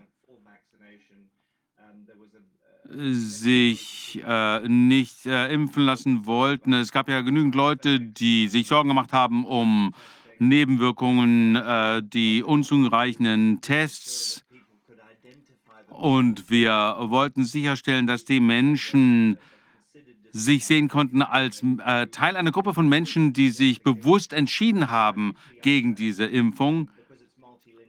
Und äh, das ist international aufgelegt, äh, mehrsprachig. Es gibt eine spanische Version äh, und äh, da äh, steht im Prinzip drauf, diese Person sehen Sie hier unten rechts, äh, diese Person ist nicht geimpft, lassen Sie sich nicht impfen. Und das kann man dann eben äh, nutzen, um international verreisen äh, zu können, auch zusammen mit äh, Ausnahmeformularen und so weiter. Was diese Webseite auch ermöglicht hat, äh, war eine Umfrage. Das heißt, wir haben so eine Baseline-Umfrage durchgeführt und dann eben monatliche Updates. Wir haben jetzt äh, bereits äh, 300.000 Menschen äh, weltweit, die äh, mitmachen. Und äh, sie waren sehr interessiert an so einer Gruppe wie der unseren. Und äh, Dr. Äh, Castrada und Dr. Plauter arbeiten mit dem Weltgesundheitsrat. Ich bin da Mi- Mitvorsitzender des Gesundheitsausschusses. Äh, Ausschusses. Wir sind also als Wissenschaftler und Ärzte an der perfekten Stelle, um die Daten zu beurteilen. Und wir wollten sicherstellen, dass die Daten, die wir zur Verfügung haben, möglichst umfassend waren. Und wir haben uns dann wirklich mal ganz genau die 18.500 Menschen angeschaut, die seit äh, Beginn der Umfrage im Oktober 21 ihre Daten immer monatlich äh, aktualisiert haben. Und in die, auf dieser Folie sehen Sie, wo die Leute herkommen. Die meisten aus Europa, äh, 26,1 Prozent aus Nordeuropa, 10,6 Prozent aus Westeuropa, 25 Prozent aus Nordamerika, äh, 27,2 Prozent aus äh, Australasien und die anderen aus anderen äh, Teilen der Welt. Äh, Das ist mein eigener Hintergrund. Ich bin äh, Umweltwissenschaftler, äh, Ökologe. Ich bin seit vielen Jahren am Imperial College. Ich habe vor vielen Jahren die Alliance for Natural Health eingerichtet. Und äh, seit Beginn äh, der Pandemie äh, vor zweieinhalb Jahren arbeiten wir jetzt fast rund um die Uhr zu diesem Thema Covid. Und wir haben dann eben die Kontrollgruppe eingerichtet. Äh, wir haben uns da einfach äh, darauf geeinigt, Daten zu untersuchen, als es nicht genügend Daten gab.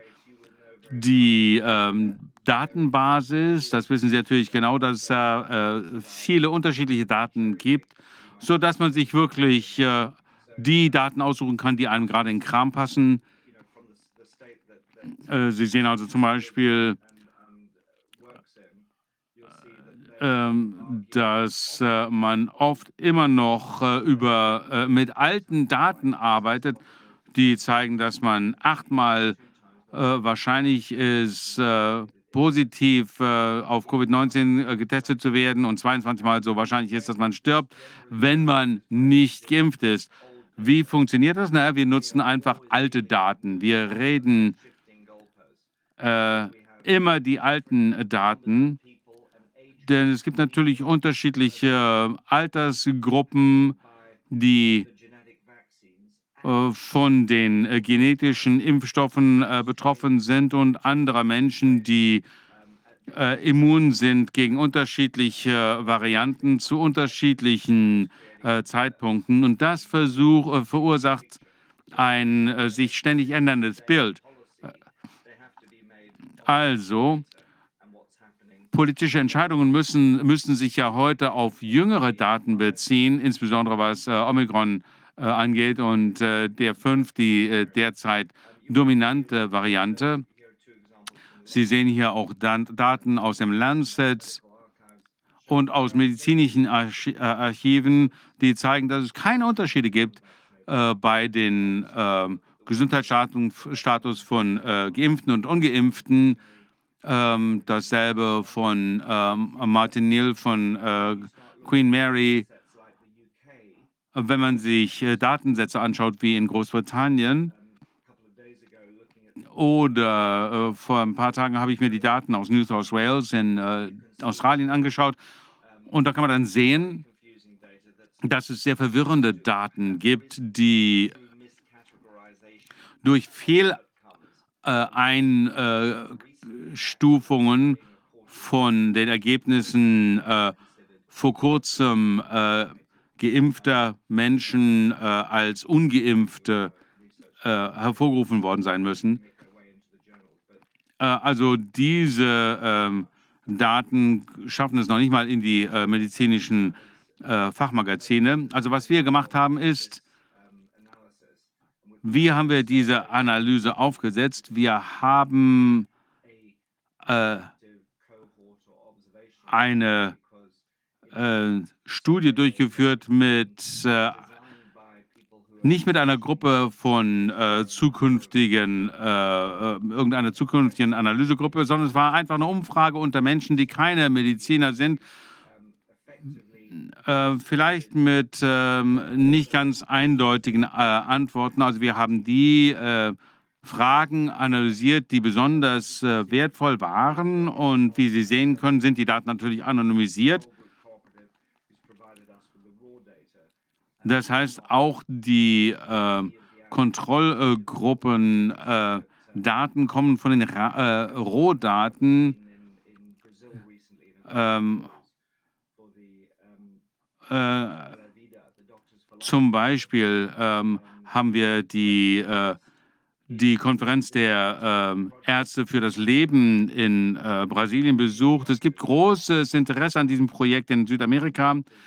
es gibt 18.000 Mitglieder von Ärzte für das Leben und denen wird gesagt, dass die äh, Datenerfassung äh, von äh, Pfizer und äh, BioNTech angestoßen worden sind. Wir mussten das äh, richtigstellen, dass bei unserer äh, Umfrage ähm, kein Pharmakonzern dahinter steht. Und äh, sobald wir das äh, äh, veröffentlicht haben, ist es sofort von den Mainstream-Medien äh, aufgenommen worden. Der Daily Mail hat das äh, darüber berichtet und äh, die meisten hatten ähm, die Analysen überhaupt nicht gelesen. Viele haben es dann einfach in der Schublade verschwinden lassen. Aber wir waren natürlich in der äh, Lage, das äh, auf äh, verschiedenen Servern hochzuladen. Und die, das internationale ähm, Forschungsmagazin ähm, hat uns angesprochen, ähm, also Authoria, ResearchGate hat uns angesprochen und die haben dann unsere Studie angenommen es geht hier um ein äh, Magazin, das äh, eingerichtet wurde, um sich der äh, gefälschten Wissenschaftsnarrative äh, zu widersetzen. Wir können ja nichts mehr publizieren, was nicht dem, dem offiziellen Narrativ fällt, äh, folgt. Ähm, und äh, das ist eben IJVTPR, dieses Magazin. Das wird ein sehr hochqualitatives äh, Wissenschaftsjournal werden. Ich möchte Ihnen ganz kurz die Ergebnisse darstellen. Die äh, Bevölkerung die wir, oder die Population, die wir hier untersucht haben, 18.000 äh, sind im Wesentlichen mittleren Alters, ein bisschen mehr Frauen als Männer, etwa 60 Prozent Frauen. Äh, ganz wenige sind wirklich äh, Impfgegner. Die meisten haben sich mit normalen Impfstoffen äh, behandeln lassen. Die meisten führen keine Routine-Tests äh, durch zu Covid, weil sie äh, sich äh, Sorgen machen bei PCR. Die lassen sich im Wesentlichen nur dann testen, wenn sie Symptome haben. Und wir sehen eine sehr geringe Covid-Inzidenz hier mit äh, milden Symptomen. Sie können sehen, äh, die erste äh, Balken hier ist überhaupt keine Symptome. Leute, die positiv äh, getestet werden, überhaupt keine Symptome haben. Dann die meisten, die milde Symptome haben und nur ganz wenige, 500 oder 600 von den 18.000 hatten wirklich schwere Verläufe. Ganz wichtig, die äh, Krankenhauseinlieferung, also die Belastung des Gesundheitssystems, das ist ja angeblich äh, das, was die äh, Impfstoffe verhindern. Es gibt ja ganz geringe äh, Krankenhausbelastung, nur 0,7 Prozent der äh, Covid-Kohorte äh, kommen ins Krankenhaus oder werden im Krankenhaus behandelt, entweder als äh, ambulante Patienten oder auch stationär. Äh, viele nehmen hohe äh, äh, Dosen an äh, Nahrungsergänzungsmitteln, also äh, Vitamin D, Zink und so weiter. Viele nehmen auch Hydrochloroquin und andere. Also diese Leute kümmern sich um sich selbst und das kann natürlich äh, repräsentativ sein für andere ungeimpfte Gruppen. Äh, vielleicht ist es das auch nicht. Es ist schon wahrscheinlich, dass eine besonders gesundheitsbewusste Kohorte ist. Eine negative äh, Ergebnis war, dass äh, seine äh, hohe ähm, äh, ähm, Inzidenz von ähm, geistigen äh, Problemen mit der geistigen Gesundheit gab. Das ist wahrscheinlich eine Folge der äh, Diskriminierung, der Stigmatisierung, ähm, Diskriminierung am Arbeitsplatz und so weiter. Ein weiteres äh, Ergebnis ist, dass diese Kohorte äh, sehr viele ähm, Blutungsabnormalitäten äh, zeigten, vor allem Frauen während der Menstruation. Einige äh, dieser äh, Dinge könnte natürlich SARS-CoV-2 äh, äh, verursacht sein, aber das waren ja ganz wenige Fälle. Vieles äh, kommt wahrscheinlich daher, dass äh, diese Leute mit Leuten zusammenlebten, die ähm, geimpft waren. Das könnte also wirklich dieses Shedding sein. Also Shedding. Nein, nicht wirklich Shedding. Ich glaube, da müssen wir schon ganz äh, klar trennen muss hier. Wenn wir von äh, Shedding sprechen, dann ist das normalerweise eine virale Sache, äh, während Nanopartikel ähm, äh, sich, ähm, wobei die äh, Viren sich im Wirt wieder ähm, vermehren können. Beim Spike-Protein ja, wenn wir mit einem neuen Virus und der neuen Technologie, die äh, hier eingesetzt wird, zusammen mit einem synthetischen Spike-Protein, in dem eine Reihe von verschiedenen äh, Nukleotiden äh, drin sind, dann müssen wir auch eine neue Sprache entwickeln. Und ich denke, die Sprache, die wir hier verwenden, um äh, diese Ansteckung durch äh, die Spike-Proteine geht. Das ist Spike äh, Spikopathy, also Spike-Protein-Toxizität. Und äh, interessanter ist es so, dass die Leute, die niemals eine Maske getragen haben, die äh, geringste Covid-Inzidenz hatten.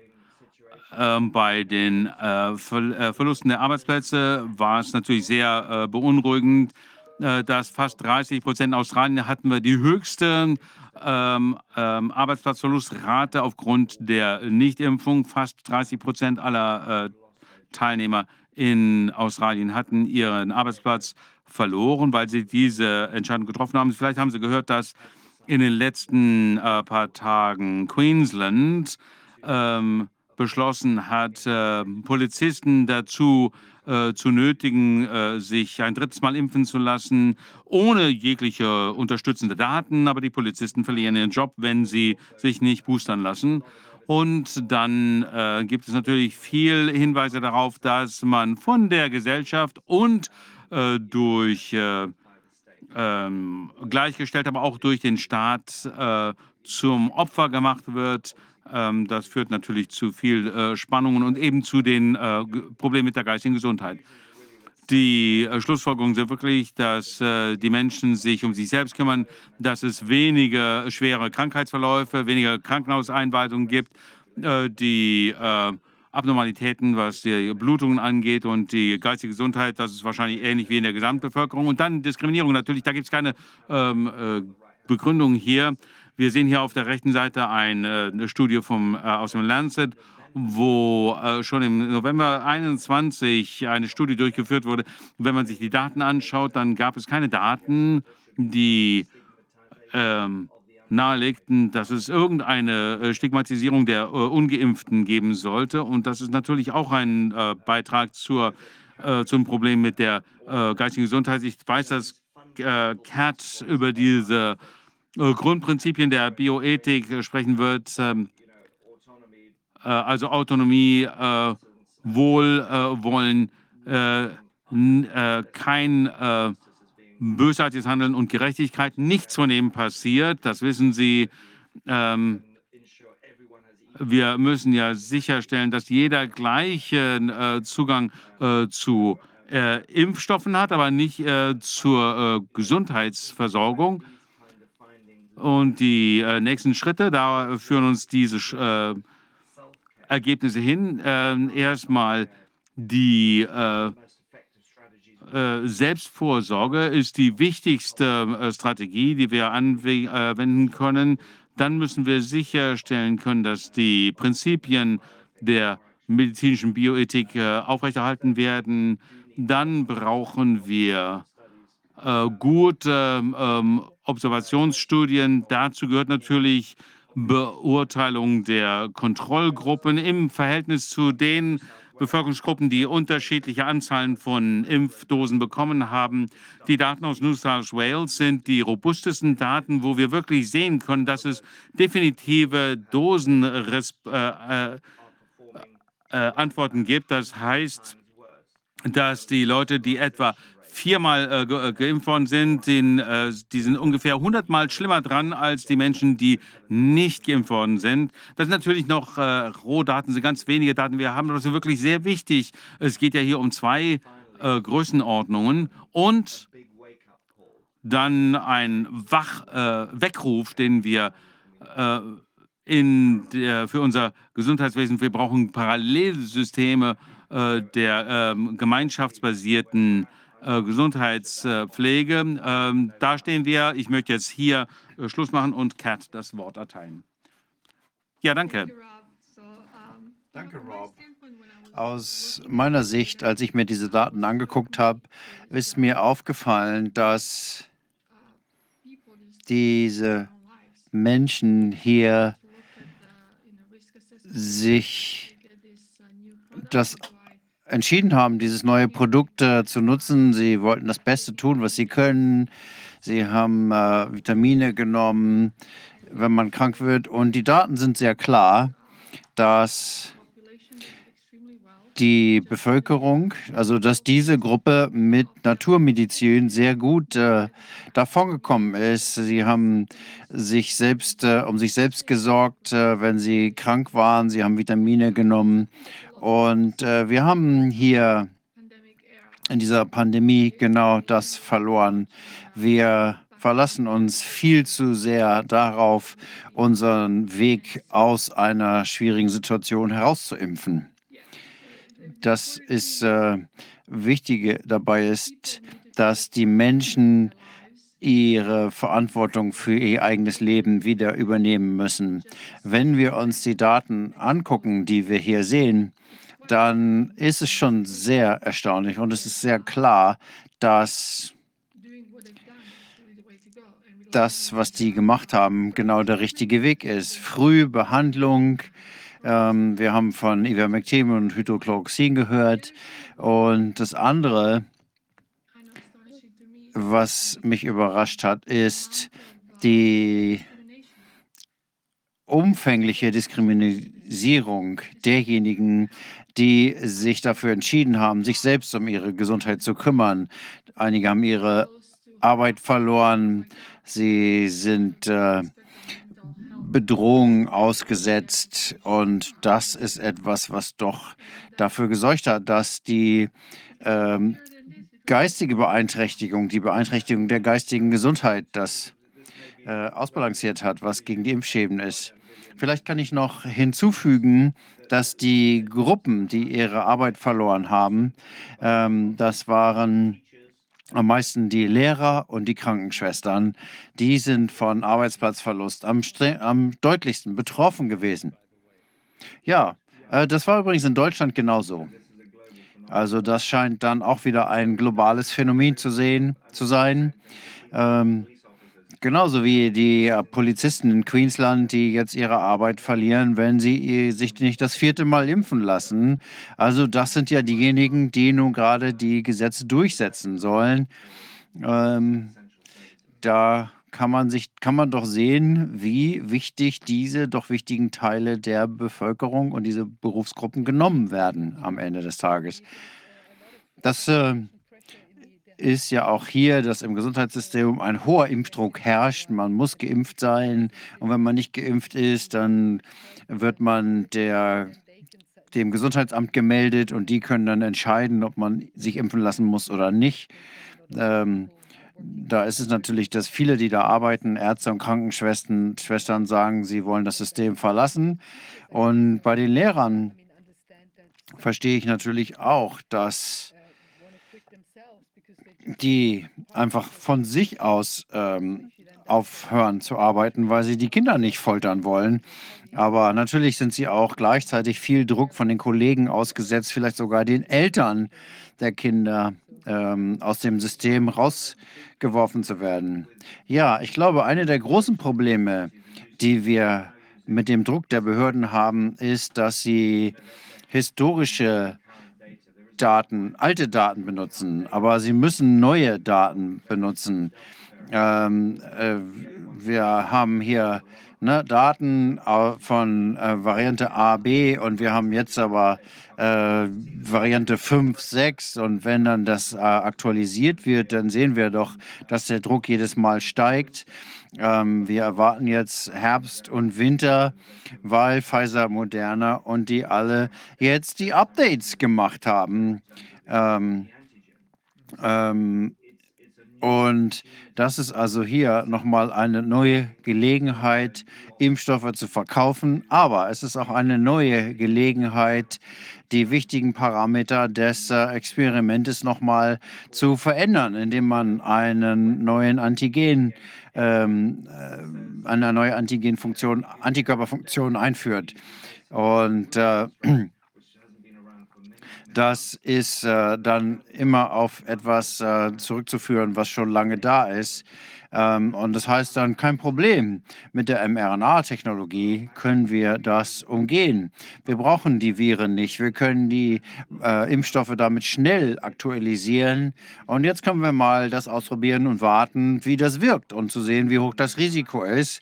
Und äh, wenn es dann soweit ist, in dem Moment, wo man äh, dann die Bevölkerung durchimpft und überall diesen ähm, Druck ausübt, äh, dann, wenn man durch diese ganze Impferei den Druck auf den, das Virus erhöht, dann ähm, sorgt man ja dafür, dass die ähm, Varianten noch schneller entstehen.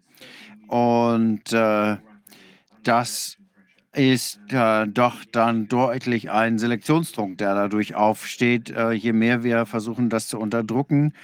Und äh, das ist überhaupt nicht, das kommt überhaupt nicht in der öffentlichen Diskussion vor. Und das ist natürlich ein Schlüsselpunkt dabei. Ich wollte nur sagen, dass die ähm, Aussage, die wir äh, äh, gemacht haben für das äh, Future Framework, äh, da wurde gesagt, naja gut, jetzt können die einfach neue Impfstoffe in den Markt bringen, die brauchen gar keine neuen Studien, die können einfach ähm, irgendwas Neues bringen für neue Varianten und jetzt werden, wird vorgeschlagen, dass wir Impfungen mit äh, bereits ausgestorbenen Varianten bekommen. Und was bedeutet das für die Bevölkerung? Aber ich möchte nicht nur die, die äh, negativen Sachen anschauen, ich möchte auch mal die positiven Sachen anschauen. Also die äh, ähm, Richterin in Florenz, die beschlossen hat, dass man äh, die Menschen nicht von der Arbeit ausschließen kann. Äh, also ähm, bei diesen Sachen geht es letztendlich immer um irgendwelche Zwänge.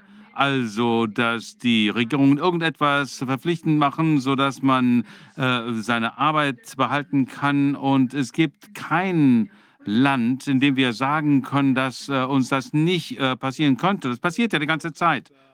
Ja, das ist auch das, was Mitglieder des Europäischen Parlaments, ähm, insbesondere aus den ehemaligen Ostblockländern, uns gesagt haben.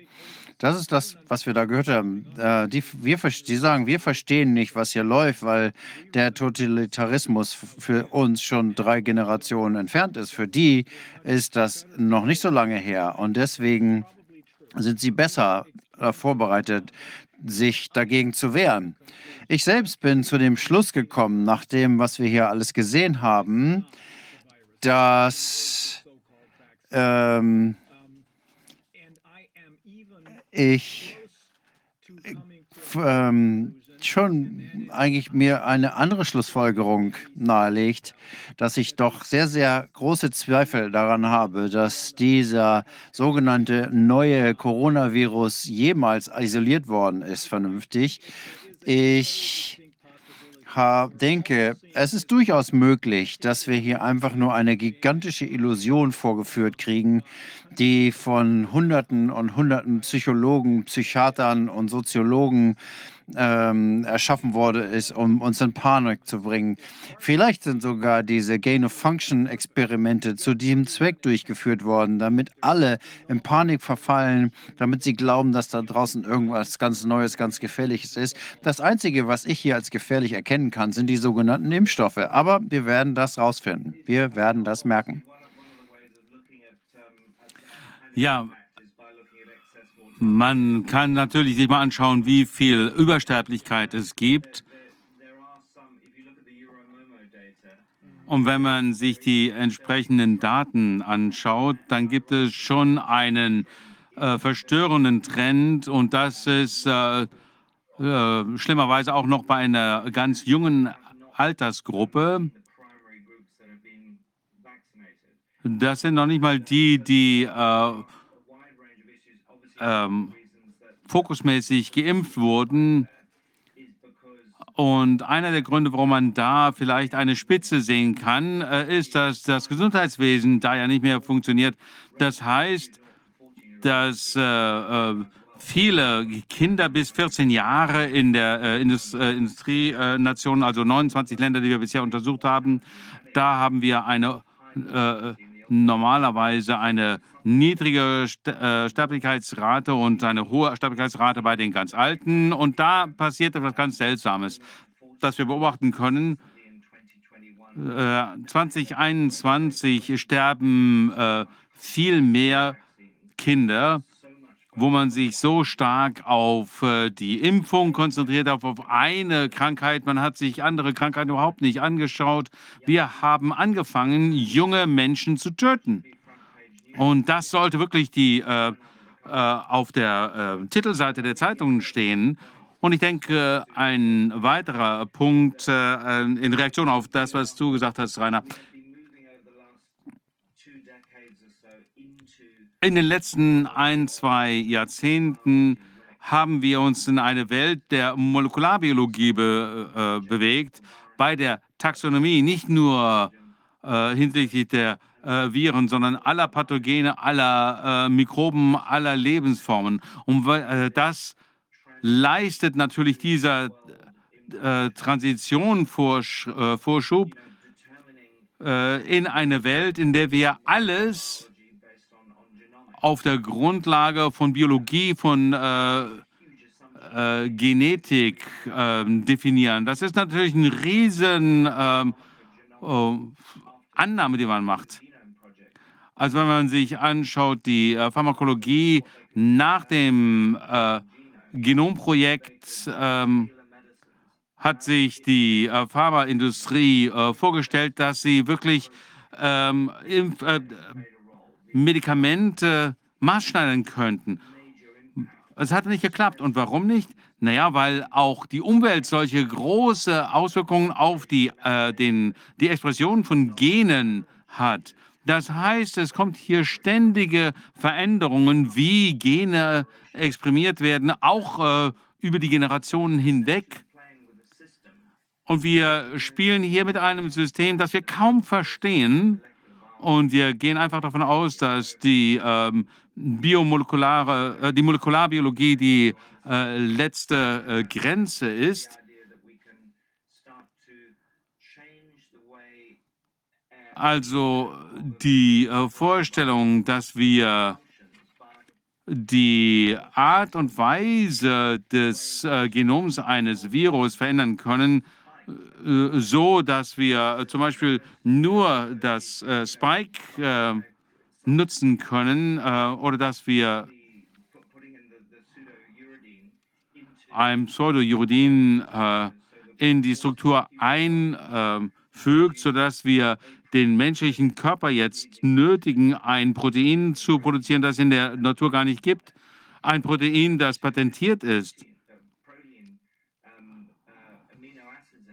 wo auch noch äh, zwei weiter, äh, weitere Aminosäuren äh, äh produziert werden. Das heißt, wir kommen jetzt in diese Welt der äh, Experimente, die wirklich jetzt an allen äh, durchgeführt werden und wie die FDA jetzt beschlossen hat, dass man das auch noch äh, an Kleinkindern äh, durchführen kann, äh, von sechs Monaten bis äh, sechs Jahren alt. Ähm, und die haben doch die stärkste äh, angeborene Immunität und das wird jetzt wirklich kaputt gemacht, diese Immunität. Wir haben gar keine Vorstellung davon, was das für Auswirkungen langfristig haben wird auf Toxizität, auf äh, Fruchtbarkeit und so weiter. Also da gibt es ein massives Problem, dass wir hier eine Kurzsichtigkeit schaffen, ähm, das sich nur auf einen viralen Pathogen konzentriert, äh, sodass wir immer mehr Publizität äh, über diese Dinge sehen, dass die Menschen sich immer weiter darauf konzentrieren, dass es hier diese existenzielle äh, Bedrohung gibt wo es doch immer mehr Möglichkeiten gibt, jeden einzelnen Menschen auf der Welt zu sequenzieren. Und wenn wir das machen, dann können wir äh, äh, euch eure Gesundheit sichern, aber gleichzeitig äh, stattdessen, was man macht, ist, dass man die Daten der Menschen sammelt. Man kann das Buch des Lebens hier schreiben, indem man das Genom des, jedes Einzelnen sequenziert. Und äh, vielleicht ist diese mRNA-Technik einfach nur dazu da, Patent, Patente zu schaffen. Die äh, pharmazeutische Industrie will hier eine Plattform schaffen, die größte Plattform für die Medizin der Zukunft, sodass man den menschlichen Körper de facto in eine pharmazeutische äh, Fabrik äh, machen, äh, machen kann, die dann äh, äh, jedes Protein produziert, das man gerade will. Man muss das nur die Bauanleitung in den Körper bringen. Das ist so ungetestet, so gefährlich. Kann ich noch mal fragen, diese zwei 14 Jahre alten äh, oder diese Jungen, sind die gestorben?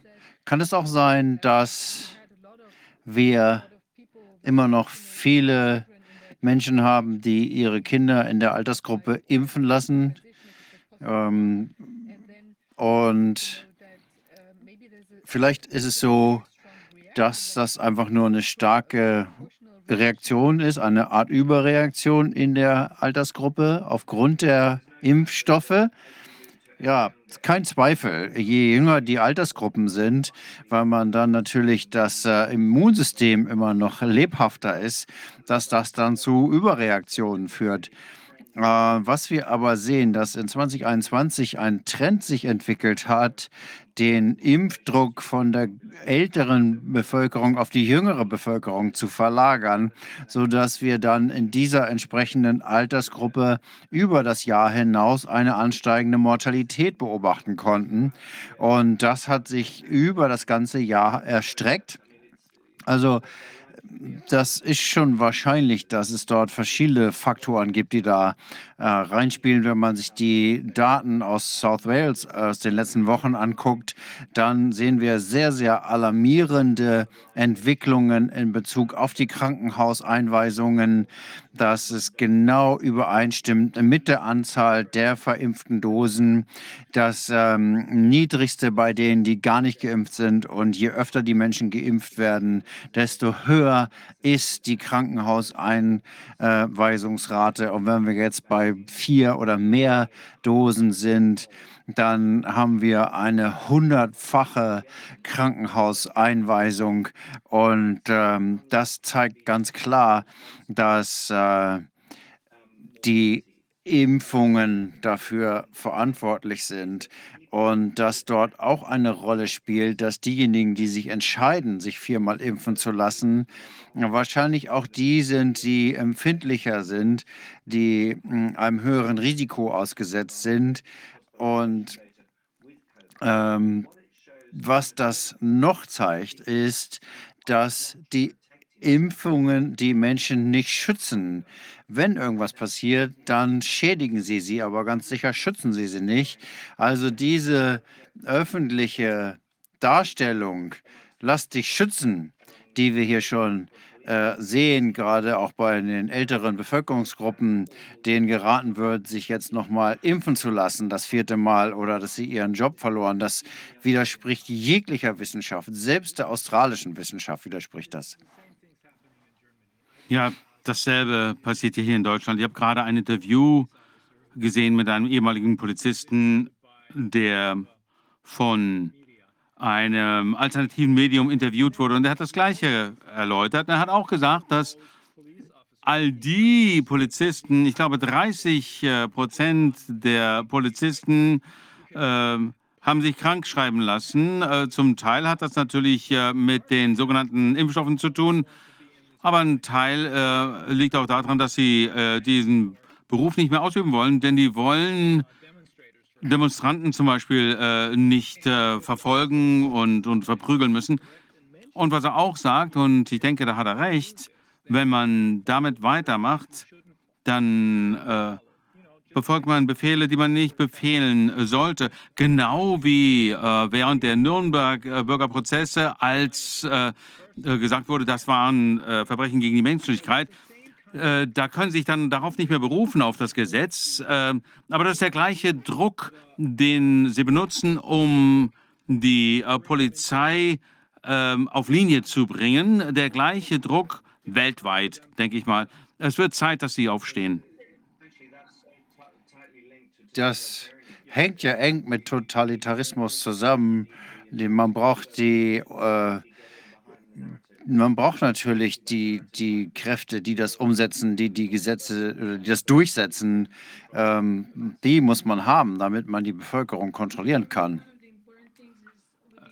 Eine der wichtigen Sachen äh, für mich ähm, mit der FDA-Empfehlung für die Impfung von unter Fünfjährigen wird es interessant. Äh, je nach äh, Bundesstaat äh, werden Impfungen für Kinder empfohlen.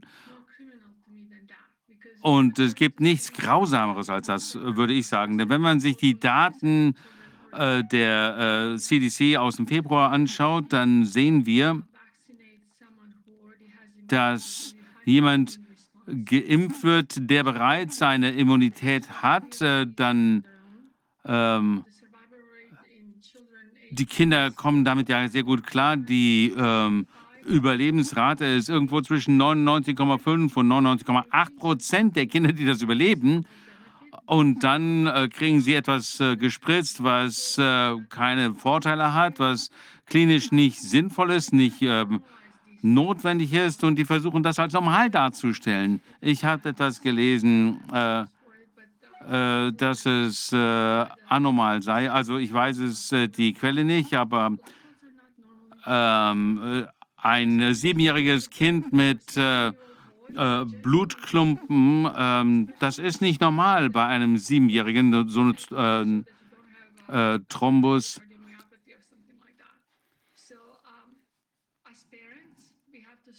Als Eltern müssen wir anfangen, dieses neue Normal äh, äh, uns dem zu widersetzen und das äh, und wirklich Widerstand zu leisten. Äh, ich fürchte, dass die äh, Schulen äh, da Druck aufbauen werden. Die haben keine Daten zur Sicherheit. Wir wissen, dass die ähm, äh, Spermazahl sinkt. Ähm, also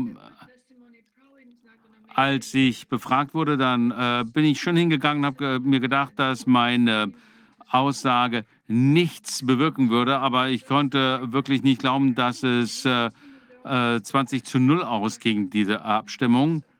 Äh, und auch einige der äh, befragten Experten haben Fragen gar nicht beantwortet. Ähm, also die Wissenschaft scheint hier keine Rolle zu spielen. Es geht nur um Politik.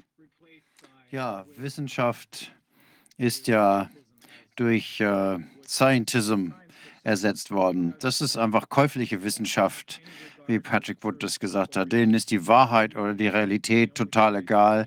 Das Einzige, was sie interessiert, ist, so viel Geld wie möglich zu machen.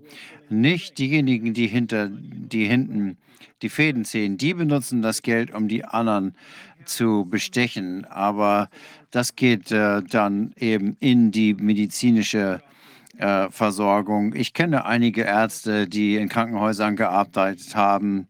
Äh, man sieht die als Divas, aber äh, man hat, wenn man sie kennt, dann weiß man, das sind keine Diven, das sind einfach Leute, die ihre Seele verkaufen, wenn sie damit Geld verdienen können. Ja, das kann schon passieren. Ich glaube, dass viele ähm, Hausärzte äh, stellen jetzt fest, dass diese, äh, dieses Gerede von ähm, der Wertschätzung des äh, Verhältnisses zwischen Arzt und Patienten äh, gewertschätzt wird und so weiter, das wird alles über Bord geworfen. Diese ganzen äh, Unternehmen wie äh, Microsoft, Apple, Alphabet, die äh, sammeln einfach Daten, um äh, jeden in einen äh, Datensatz äh, zu äh, verwandeln. Und äh, dann fühlen sich die Ärzte alle beobachtet und, und fragen sich, hm, was darf ich jetzt sagen, was muss ich sagen, um meinen Job zu behalten. Und da muss man wirklich da müssen wir wirklich ein paar äh, Worte verlieren über den hippokratischen Eid, denn das ist wirklich wichtig. Wir entwickeln neue äh, Chartas für Bioethik beim äh, Weltgesundheitsforum.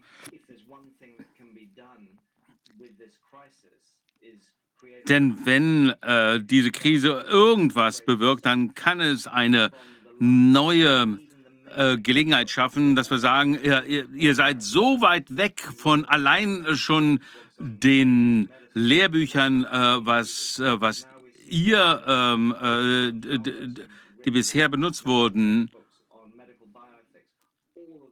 all die Prinzipien in diesen ähm, Lehrbüchern, die vier Grundprinzipien der Bioethik, äh, die ich eben erwähnt habe, die sind insbesondere in den letzten drei Jahren alle über Bord geworfen worden. Also können wir, äh, Kat, können Sie mal über Ihre Erfahrung sprechen? Ja, gerne. Ich äh, habe das immer sehr ernst genommen mit dem Hippokratischen Eid. Ähm, und als ich äh, meinen Abschluss gemacht habe, war ich gerade schwanger alles, was passiert ist, ich habe mich immer gefragt, wie kommt es, dass meine Kollegen die Dinge nicht so sehen wie ich? Und ich sehe, habe mich äh, dann entschieden, damit an die Öffentlichkeit zu gehen. Und äh, Medicus, Medicus heißt ja eigentlich Heiler. Und äh, es geht darum, dass äh, Worte äh, eine Rolle spielen, denn sie wirken sich aus. Und das heißt, ich äh, schwöre, mich niemals, niemals äh, diejenigen zu diskriminieren, die ich behandle, egal wo sie herkommen und welchen Hintergrund sie haben. Und ich äh, verspreche, dass ich niemals äh, Forschung an einem Menschenwesen ausführen werde, ohne deren informierte Zustimmung. Und ich verspreche, dass ich mein Fachwissen niemals einsetzen werde, um Menschenrechte zu verletzen, selbst wenn ich selbst unter Bedrohung stehe. Und das äh, schwöre ich hier mit meiner Ehre. Und das ist mir wichtig. Es muss an unserer Ehre sein. Denn die, das größte Verbrechen in den letzten beiden Jahren ist, dass wir unseren Eid komplett äh, ignoriert haben. Die informierte Zustimmung, eines der wichtigsten Prinzipien, die wir in der Medizin haben. Und äh, wir ignorieren auch einfach die ganzen Menschen, die nach der Impfung leiden. Wir sagen einfach, ähm, das ist kein Problem, du hast ein bisschen Angst, du hast nicht so gut geschlafen. Aber wir wollen einfach nicht akzeptieren, dass dieses äh, Produkt dazu führt, dass wir jetzt tatsächlich zu Heilern werden müssen und dafür Verantwortung übernehmen müssen. Das ist so eine wichtige Reihe von Prinzipien, Kat. Ein weiterer Punkt äh, im Zusammenhang mit dem äh, Narrativ um Long-Covid ist, dass die äh, Ärzte ja schon viele, viele Jahre lang, insbesondere ähm, ganzheitliche Ärzte,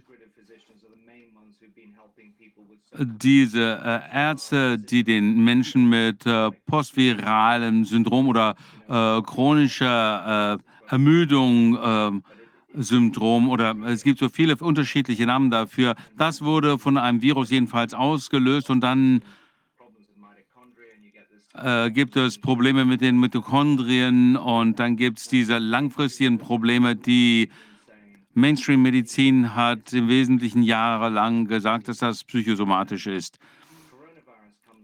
Jetzt kommt äh, Corona daher und plötzlich äh, gibt es all diese Aufmerksamkeit, die Long-Covid äh, ge- äh, gespendet wird.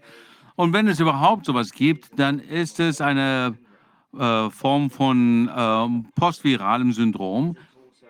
Aber das Interessante daran ist auch, dass es ein Mechanismus ist, mit dem man äh, Impfschäden natürlich völlig verdecken kann. Zum ersten Mal in der Geschichte sehen wir, dass ein bestimmtes Toxin, äh, mit dem wir es zu tun haben, äh, hinsichtlich der äh, Nebenwirkungen einer Infektion genau die gleichen sind wie die Nebenwirkungen eines Heilmittels, das wir den Menschen geben. Also es gibt hier nicht eine Lebensstilkrankheit, das mit was ganz anderem behandelt werden. Also zum Beispiel, dass wir Diabetes 2 haben wegen schlechten Leben, Lebenswandels und so weiter. Und dann wird hier irgendw äh, äh, irgendetwas verabreicht, was das metabolische System äh, äh, beeinflusst. Wir benutzen das gleiche Produkt. Das heißt, wir ermöglichen es, dass die äh, Impfschäden völlig ähm, verdeckt werden. Das ist sehr clever gemacht. Ja, und deswegen müssen wir das immer wieder öffentlich machen. Wir haben das erwartet eigentlich. Wir haben ein bisschen spekuliert einige Monate lang, dass wir wahrscheinlich noch eine Krankheit vorgesetzt bekommen werden.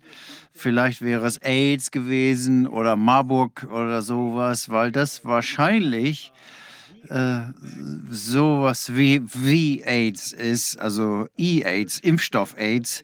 Und ähm, sie würden das dann als neue Krankheit darstellen. Das ist zumindest meine Ansicht, dass sie das Bewusstsein von AIDS ins Be in die Öffentlichkeit richten. Ähm, deswegen haben sie diese ähm, HIV-Virus ähm, äh, in den Virus und in den Impfstoff eingebracht. Und deswegen ist ähm, Moderna, hat Mo, äh, Moderna jetzt eine Notfallzulassung für einen HIV-Impfstoff bekommen. Ich glaube, der Experte hierzu ist Judy Mikowitz. Dr. Judy Mikowitz, ich habe äh, lange und viel mit ihr gesprochen. Sie wird unser Hauptzeuge sein, denn sie hat persönlich mit denen zusammengearbeitet, die in den USA dafür verantwortlich sind, einschließlich Fauci Und das ist das, was sie sagt. Das hier ist eine Neuauflage von HIV. AIDS, das ist, was HIV hat wahrscheinlich kein AIDS verursacht. Und was wir hier sehen, ist, dass Covid nicht das verursacht, was wir sehen, sondern es ist die Behandlung. Aber wir brauchen da noch mehr Daten. Das ist das, was ich ähm, ähm, aus meinen Unterhaltungen mit Judy Mikovits schließe. Ich denke, das andere Element hier ist, ich habe natürlich viel Respekt vor äh, Judy, aber es, die Situation ist natürlich sehr äh, komplex hinsichtlich der äh, beitragenden Faktoren. Also das Problem ist, wenn man äh, Wissenschaft nutzt, äh, um eine äh, Rechtsposition zu äh, stützen hinsichtlich der äh, Kausalität. Äh, naja, es hat 30 Jahre gedauert, bis man den, der, der Tabakindustrie nachweisen konnte, dass es wirklich Krebs hervorruft. Und was wir hier, das war relativ simpel, das hier ist ja viel äh, unglaublich more komplex. Also das äh, digitale Zeitalter, die Angst, der chronische Stress, die politische Instabilität, der Arbeitsplatzverlust, der Zusammenbruch der äh, äh, Nachbarschaften, der Zusammenbruch der Familien, der Zusammenbruch des Gesundheitswesens, der Zusammenbruch des äh, Bildungswesens, all diese Faktoren äh, äh, setzen die Menschen unter Druck, was deren Resilienz immer weiter aushöhlt. Das heißt, wir haben eine Resilienzkrise hier. Also vor diesem Hintergrundrauschen versuchen wir, die wichtigsten Einflussfaktoren äh, zu erkennen. Also, wenn wir uns anschauen, die Interaktion zwischen Umweltchemikalien äh, in der Welt, das dauert Jahre, viele Jahre, bevor man sicherstellen kann, dass PCB zum Beispiel oder Dioxine das Hauptproblem sind. Aber genau das müssen wir jetzt machen. Und um das machen zu können, brauchen wir unfassbar viel Nachforschung. Und äh, je weiter man da ins Detail geht, desto teurer wird das Ganze. Und das System ist sich dessen bewusst. Und deswegen versuchen sie, äh, zu kontrollieren, wer die Forschung äh, finanziert. Man kann also unabhängige Forschung nicht mehr finanzieren lassen und dann kann man die äh, Hauptursachen gar nicht mehr identifizieren. Daran müssen wir arbeiten. Wir müssen daran arbeiten, wie äh, Forschung äh, durchgeführt und finanziert wird. Eins möchte ich noch hinzufügen. Wenn wir uns das angucken, das hat alles ähm, damit angefangen, wie man in Kroatien sagt, die Propaganda von Angst und Isolation und die, die Abgestumpftheit der Bevölkerung, ähm, die nicht hinterfragen, wenn ihnen ein Stöckchen hingehalten wird, sondern ähm, es heißt, die, die springen einfach. Die fragen, wie hoch soll ich springen? Wir haben jetzt äh, normale Sommertemperaturen beispielsweise. 33 in Kroatien ist völlig normal und plötzlich ähm, heißt es überall, oh, ist ganz schlimm, weil genau das sein soll, weil diese Angst hochgehalten werden soll. Ich habe gerade einen Artikel gelesen über ähm, resistente Bakterien, für die man einen Impfstoff ähm, entwickeln soll. Äh, wir können unsere, wir können uns nicht von den Bakterien wegimpfen. Und die einzige Möglichkeit ist, die Menschen dazu ermächtigen, ihr Leben wieder in die eigenen Hände zu nehmen. Genau. Oder äh, Sie könnten Stephanie zur nächsten Präsidenten der Vereinigten äh, Staaten machen. Hallo. Hallo Stephanie. Wir ich denke, da können wir drauf aufbauen. Ähm, auf eurer Präsentation, Rob und Katharina, weil ich weiß, dass die, äh, äh, das Papier, das wir jetzt ähm, besprechen, diesen Artikel, den Stephanie ähm, mit herausgegeben hat, ähm, das abdeckt, was ich in den letzten zweieinhalb Monaten in den Vereinigten Staaten gemacht, äh, getrieben habe. Da steht im Wesentlichen drin, dass es viele Hinweise darauf gibt, die zeigen, dass die sogenannten Impfstoffe, die mRNA-Impfstoffe zumindest, zur Immunosuppression führen.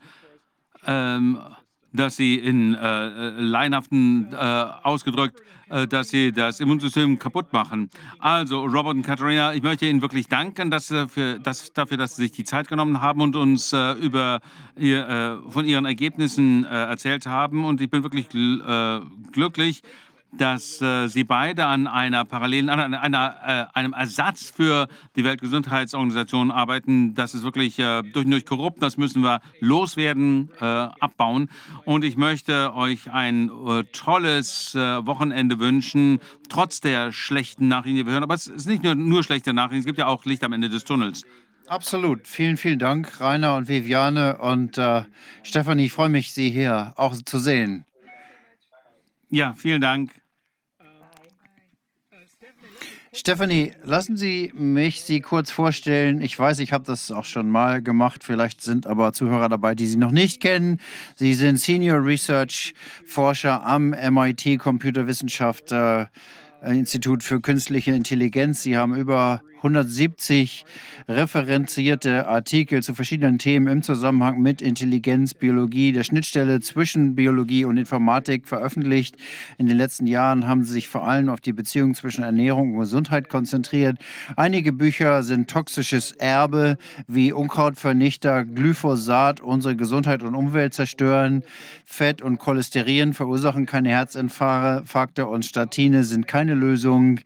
Auto Autismusprävention, ein großes Thema für Judy Majkovics, auch ähm, Expertenrat von medizinischen Fachleuten. Kürzlich haben sie mh, einen äh, Artikel veröffentlicht mit Greg Nye und Anthony Mercuriokopoulos und Peter McCullough mit dem Titel Angeborene Immunsuppression durch SARS-CoV-2 mRNA-Impfungen.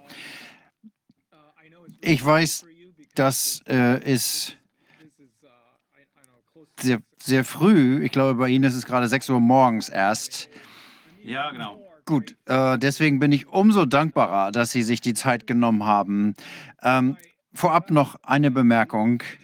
Ähm, wenn ich jetzt gleich aufstehe und gehe, hat es nichts mit Ihnen zu tun, sondern mit der Tatsache, dass die Deutsche Bundesbahn ihre Fahrpläne geändert hat. Und wenn ich den letzten Zug kriegen muss, ähm, ich muss dann noch in eine weitere Zoom-Konferenz äh, und ich muss dann mit einem Zug fahren, wo ich äh, Internet habe. Wenn ich aufstehe, bitte, es ist nicht persönlich gemeint, ich rede sehr, sehr gern mit Ihnen.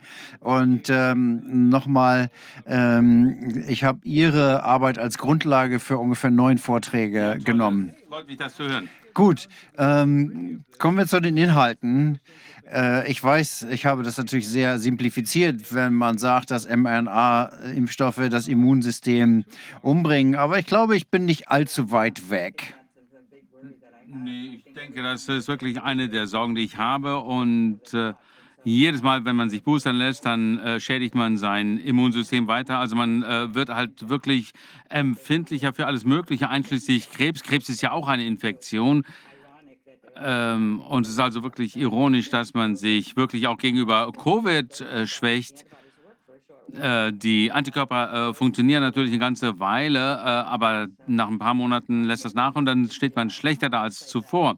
Also wird interessant sein zu beobachten, wie sich das in der Zukunft entwickelt. Ich habe da wirklich viele Sorgen. In den Vereinigten Staaten wird es jetzt äh, zumindest äh, naja, das ist ja schon äh, zugelassen worden für sechsjährige äh, Kinder bis zu sechs Monate jungen Kindern. Und das ist wirklich sehr schlimm. Und ich denke, wir sehen dann auch äh, zunehmenden Autismus jedes Jahr. Und die äh, Gehirnschäden, die ich sehe, da muss ich mir ja wirklich Sorgen machen um die Kinder. Ich habe hier ein paar Folien. Soll ich die einfach jetzt mal zeigen? Ja, bitte.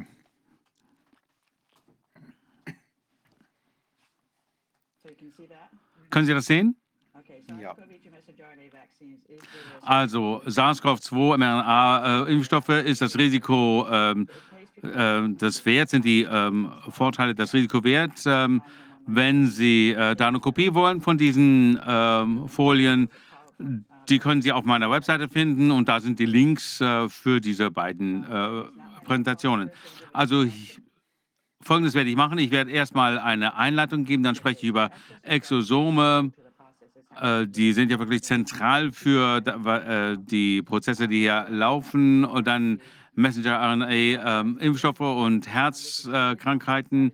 Dann G-Quadruplexe, äh, das ist sehr schlecht verstanden, aber wir wissen, dass das sehr wichtig ist, dass sie eine Auswirkung haben ähm, mit diesen Impfstoffen. Wir verstehen die noch nicht. Also, Einleitung, äh, das ist natürlich äh, das äh, Paper. Ich bin so äh, froh, dass das wirklich angenommen wurde und dass es äh, trotz entsprechendem Druck immer noch nicht äh, gelöscht worden ist. Ähm, also ich möchte wirklich als wir danken, dass das veröffentlicht wurde. Also die ähm, ähm, angeborene Immunsuppression durch SARS-CoV-2 mRNA-Impfung, die Rolle von äh, G-Quadruplexen, Exosomen und MikroRNAs. Darum geht es jetzt während meiner, äh, meines Vortrags heute.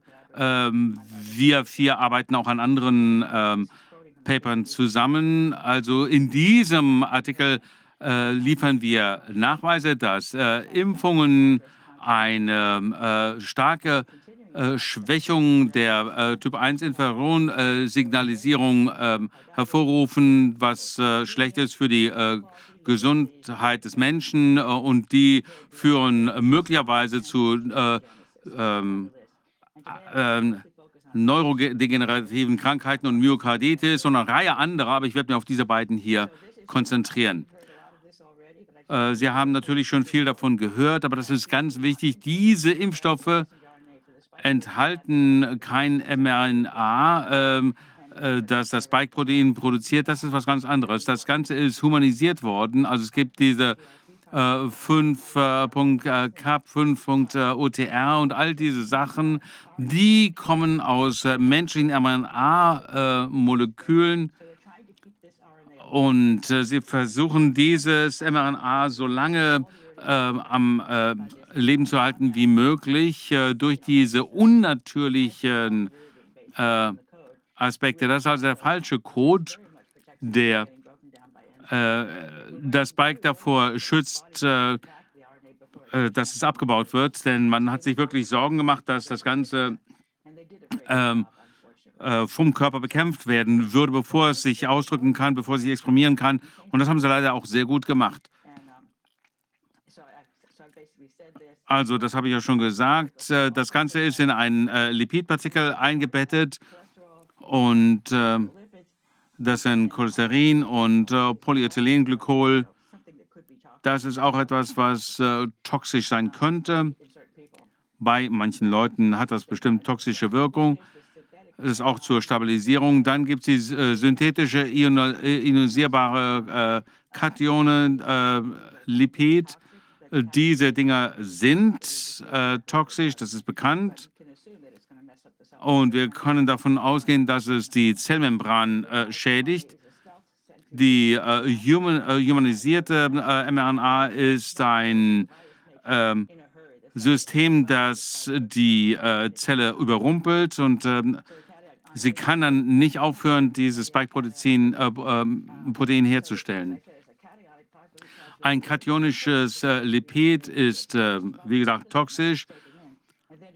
Das wird also erst einmal von der Zelle aufgenommen, dann wird dieses Spike-Protein hergestellt. Die Experimente mit diesen äh, kationischen Lipiden ähm, werden mit äh, Polycytosin-mRNA ähm, verbunden. Und was machen die? In äh, prä präklinischen Studien haben sie zu Entzündungen geführt, zu leukozytischen, äh, leukozytischer Infiltration und unterschiedlichen äh, ähm, Entzündungen. Das ist also eine ähm, Möglichkeit, die, das Immunsystem äh, auf, dieses, äh, auf den Muskel aufmerksam zu machen. Aber es ist eben auch toxisch. Und es ist wahrscheinlich, dass damit äh, das äh, Zeta-Potenzial abgesenkt wird, denn es ist ja positiv geladen. Exosome ähm, und äh, Neurodegeneration, das ist ein großes Thema für mich. Das kommt aus einer früheren äh, Studie, die ähm, äh, Greg und I und ich durchgeführt haben. Das haben wir letztes Jahr im Mai publiziert. Da haben wir gezeigt, dass eines, was wir gezeigt haben, ist, äh, dass äh, ähm, äh, Parkinsons, äh, äh, Parkinson mit mRNA-Impfstoffen im Zusammenhang steht. Das ist eine äh, interessante Krankheit. Sie fängt in dem Darm an ähm, als prionartige Proteine und die Exosome enthalten diese toxischen Proteine. Das, ich denke, das ist genau das, was passiert. Das Spike-Protein ist so ein äh, prionartiges Protein. Äh, und die höchsten äh, Konzentrationen von der Messenger-RNA ähm, ist in der äh, Milz. Und deswegen ist die äh, Milz am härtesten betroffen. Und die, die äh, Milz ist ja auch ganz wichtig für die äh, Produktion von äh, Antikörpern, aber äh, das ist auch ein sehr gefährlicher Punkt. Das Spike-Protein wird mit den Exosomen äh, umkleidet ähm, und die ähm, wandern äh, entlang des Vagusnervus äh, und betreffen dann äh, den Hirnstamm. Dort führen sie äh, zur, ähm, zur Parkinson. Äh, da gibt es die entsprechenden Rezeptoren und äh, das kann eben diese Krankheit hervorrufen. Die Exosome sind sehr, sehr interessant und äh, ich möchte da ein bisschen drauf eingehen. Hier ist ein Bild aus meinem Artikel, wo man hier eine Tochterzelle sieht, die diesen Exosom ausgibt. Und das sind sehr komplizierte Dinge, die diese verschiedenen Substanzen hier enthalten. MikroRNA, reguläre RNA, Boten-RNA, alle möglichen Dinge. Und das ist ein Kommunikationssystem zwischen den Zellen.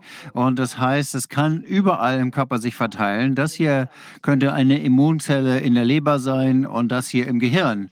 Und die äh, bewegen sich durch den ganzen Körper, können ins Gehirn, ins Gehirn und können dann auf verschiedene Arten gelesen werden.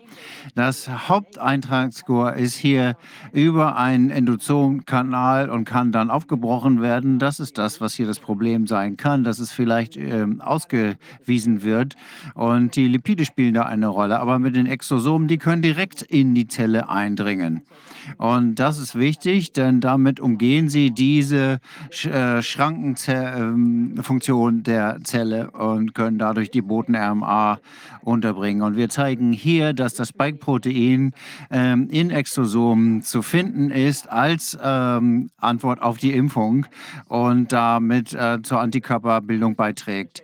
Wir sehen hier, dass die Induktion von zirkulierenden Exosomen mit dem äh, SARS-CoV-2-Exportin 14 Tage nach der Impfung zu sehen ist. Wir schlagen deswegen einen, Immu einen Mechanismus vor, der zu einer Immunantwort führt, die durch die Immunisierung von Mäusen führt. Und das äh, heißt, dass die äh, Exosome helfen, die Antikörper zu bilden. Das ist auch in anderen mh, Unterlagen und Arbeiten gezeigt worden. Die B-Zellen werden äh, sprechen mit den T-Zellen. Und damit können die T-Zellen dann spezifische Antikörper produzieren, genau die, die als Antwort auf die Impfung produziert werden müssen. Das heißt also, die Exosome spielen hier eine wichtige Rolle in dem Prozess, in dem die Antikörper gebildet werden. Es ist auch sehr interessant hier zu sehen, dass die Immunisierungsstrategie als einer, zu einer höchsten ähm, äh, Frequenz, äh, Aktivität der Lymphozyten in den Bauchspeicheldrüsen führen und da TNT, TNF, Alpha ähm, Moleküle produziert, die auch wieder eine Antigenstimulanz darstellen. Hier haben wir einen Übersitz. Wir haben verschiedene solche Tabellen in unserer Arbeit, wo wir zeigen, äh, die Nebenwirkungen, die in der US-VERS-Datenbank dargezeigt werden. Hier sehen wir, wie der Vagusnerv geschädigt wird und ich bin sehr überrascht hiervon. Wir sehen uns hier das Jahr 2021 an und alle Impfstoffe, die äh, dort äh, berichtet worden sind in der Westdatarbeit, welcher Anteil war Covid-Impfstoffe und für diese verschiedenen Symptome hier, das sind alles Dinge, die mit dem Vagusnerv ähm, oder anderen Nerven zu tun haben, der Hörnerv, äh, die Gesichtsnerven, das hier sind die äh, Hauptnerven. Man hat hier den Vagusnerv ähm, in verschiedenen Unterbereichen. Also das sind alles Teile des Nervensystems. Und äh, hier sehen wir, äh, das hat mit Müdigkeit zu tun, ähm, mit der Unfähigkeit zu sprechen, mit, der, mit Schluckbeschwerden. Und das sind hier die einzelnen Zahlen. Ähm, das ist natürlich äh, deutlich weniger als das, was tatsächlich passiert. Äh, wir haben ja trotzdem insgesamt 200.000 Fälle. Äh, für alle Impfstoffe sind es zwei, äh, 6.000 mehr. Und wir sehen hier, das sind viel, viel mehr in den Covid-19, als es überhaupt in anderen Impfungen zu sehen ist. Ich möchte Anasomie nochmal darstellen. Das ist der Geruchsverlust. Äh, das ist 99 Prozent der Fälle, äh, den äh, Covid-Impfungen zuzuordnen. Und das zeigt, dass das Spike-Protein sich von dem Muskel, in die Nerven bewegt. Und das heißt, es bleibt nicht in dem Muskel, wo es gespritzt wird. Das ist also hier ein sehr, sehr deutliches Zeichen dafür. Hier ist es auch sehr inter interessant, die mRNA-Übertragung auf andere Zellen über die Exosomen, Lipid-Nanopartikel mit mRNA. Die, das ist aber schon aus 2019, wo Erythropoietin verwendet wird. Und ähm, das ist die, der Botenstoff, der von der Impfstelle aus über äh, die endosomalen Zellen ähm, transportiert wird. Das ist das, was ich hier gerade gesagt habe. Man sieht das hier, hier wird äh, verimpft. Hier sehen wir dann den Prozess in der Zelle, der die die, die Exosome macht und dann ähm, bewegen sich die Exosome auf andere Zellen und hier das hier ist die Lipidpartikel, die in die Endosome eingeführt werden. Und ähm, das wird dann zersetzt. Und hier wird es direkt ohne ähm, Zerfall in die Zelle eingeführt und kann sofort anfangen, Proteine zu prozessieren in der Zelle, die das Exosom aufnimmt. Und das ist hier auch sehr interessant zu sehen, dass diese Boden-RMA, dass das keine äh, Spike-Proteine sind oder die das auslösen. Es ist interessant zu sehen, dass man beobachten kann, dass diese ionisierenden karotidischen Lipide ähm, eine negative Ladung aufweisen und äh, die dann als Exosome ausgegeben werden. Und äh, die, die das dann ähm, aufnehmen, können eben dann in den neuen Zellen, die neuen Zellen dazu veranlassen, das RNA-Protein äh, zu produzieren. Und damit verteilt es sich dann am Ende im ganzen Körper. Das heißt, wir sehen hier ähm, Übertragung und Verteilung von RNA in die verschiedenen Bereiche überall im Körper. Und äh, wir haben hier die Boten-RNA, die das eben auf eine andere Zelle überträgt und die dann auch ähm, Exosome macht. Hier ein paar ähm, äh, Zitate, ähm, die ähm, ähm, Lipidpartikel äh, selbst sind vielleicht das äh, können das mRNA vielleicht gar nicht in die äh, Zellen bringen, ähm, aber es kann über äh, endo ähm, extrazelluläre Vesikel äh, erreicht werden. Ähm, und äh, diese Endo-EVs können die exogene mRNA äh, im Vivo-Transport in die äh, Organe tragen und äh, damit das Ganze in äh, äh, die ins Zytoplasma der Empfangszellen bringen. Das ist etwas, was die machen können. Das heißt, die können das wirklich dazu führen, dass das Spike-Protein im, ähm, in den Körperzellen produziert wird. Äh, SARS-CoV-2 aktiviert menschliche Mikroglia äh, im äh, Gehirn äh, über Exosome, ähm, die mit äh, miRNAs ähm, ähm, beschickt sind. das ist also ein äh, Paper, das wir veröffentlicht haben, mein, unser, erstes, unser erster Artikel. Das heißt, SARS-CoV-2 Spike-Zellen können eine hohe Anzahl von Exosomen mit MikroRNAs freisetzen. Die werden dann vom, äh, von den Mikroglien im ähm, Gehirn aufgenommen. Äh, die können dann dazu führen, dass Typ 1 Interferon unterdrückt wird und das kann dazu führen, dass es zum, äh, äh, zu einer Schädigung des zentralen Nervensystems kommt. Äh, Das ist also auch etwas, was äh, dieser Impfstoff äh, machen kann. Also hier Interferon äh, 1 ist ja wichtig äh, für die ähm, Bekämpfung von Pathogenen, von Infektionen und auch von äh, Krebs. Und äh, zusammen mit den Spike-Proteinen äh, wird äh, äh, unterdrückten die MikroRNAs hier die äh, Interfer Interferon-Antwort. Das führt eben zu äh, einer reduzierten ähm, Niveau an ähm, T-Zellen und äh, einer erhöhten äh, Krebsrate. Und äh, in einer äh, Studie konnte man feststellen, dass äh, die Interferon-1-Response eben unterdrückt wird. Und das war, äh, gab es halt eben, das ist halt nicht mehr passiert nach der äh, Impfung. Das heißt, äh, das kann letztendlich sogar zu schweren äh, Verläufen von Covid führen. Ist äh, Covid-19 ein äh, perfekter Sturm für Parkinson?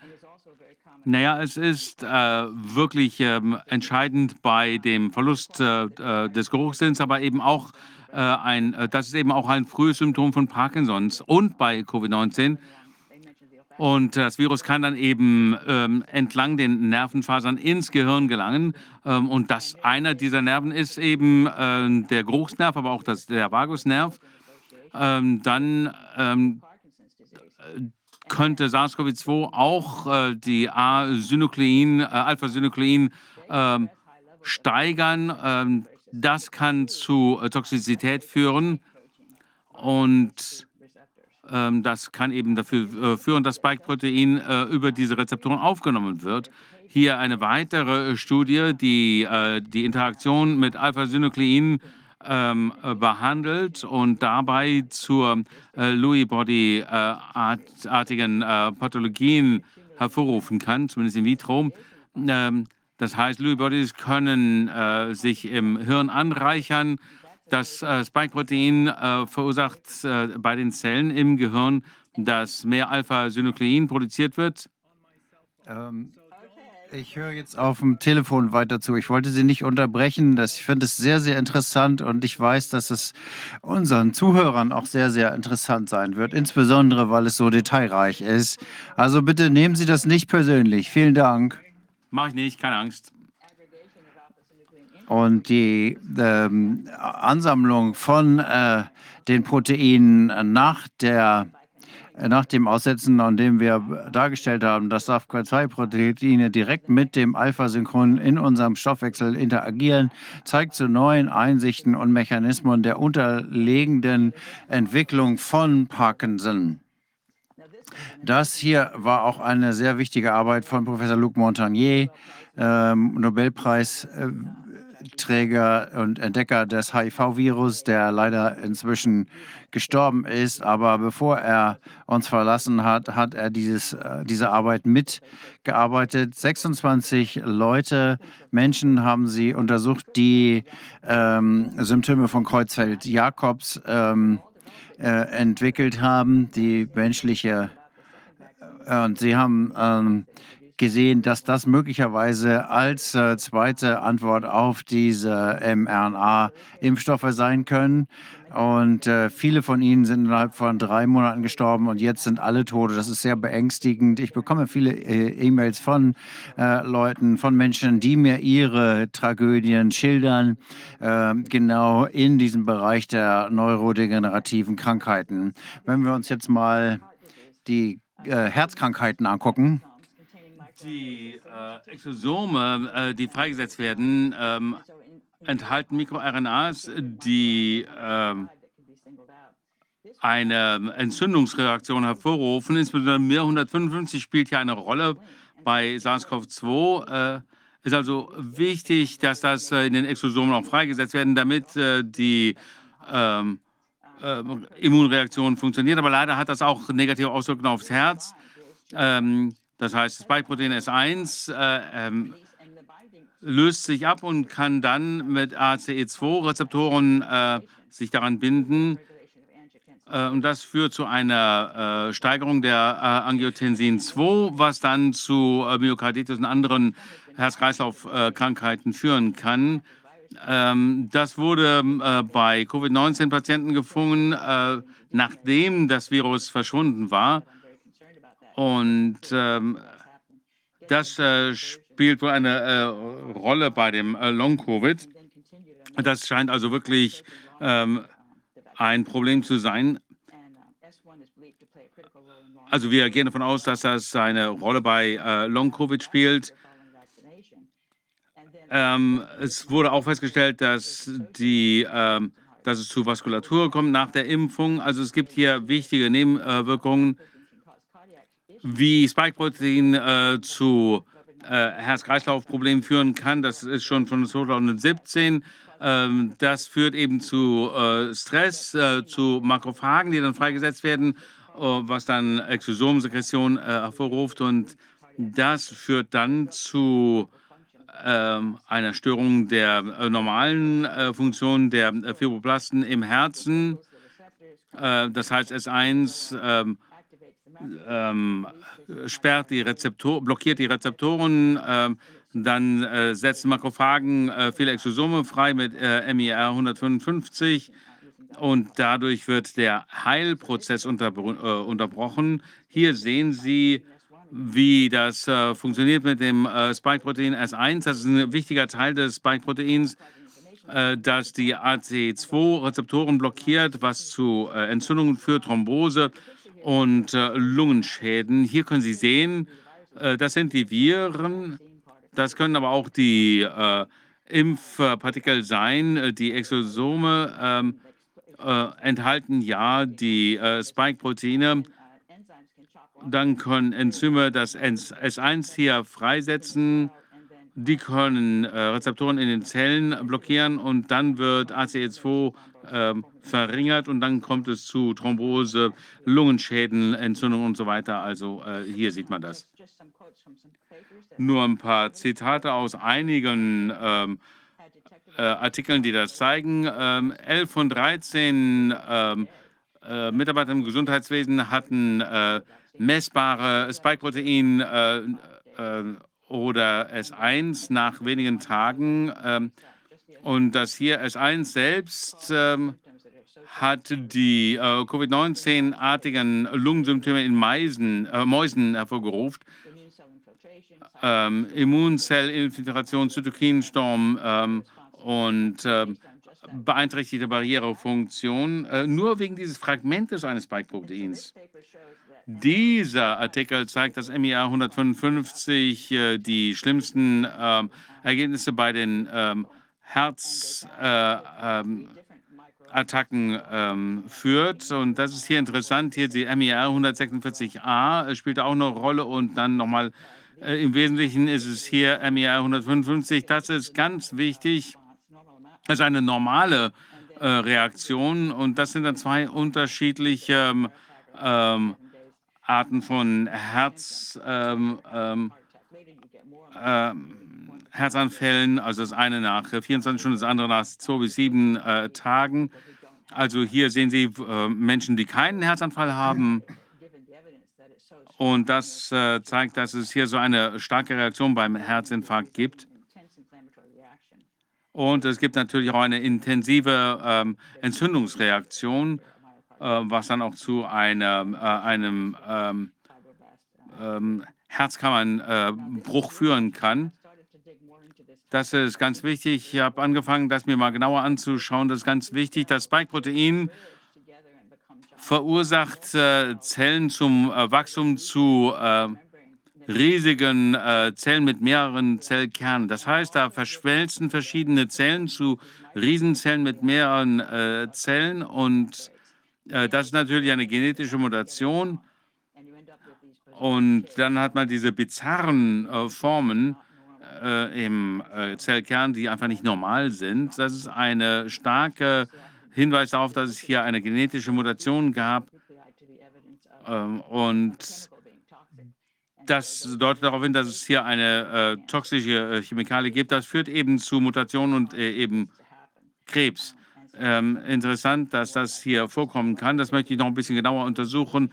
Das ist ein äh, anderes Paper. Hier äh, sieht man, dass das Spike-Protein das gleiche Pro äh, Problem hervorruft, nämlich die äh, Verschmelzung von Zellen äh, im Herzmuskel.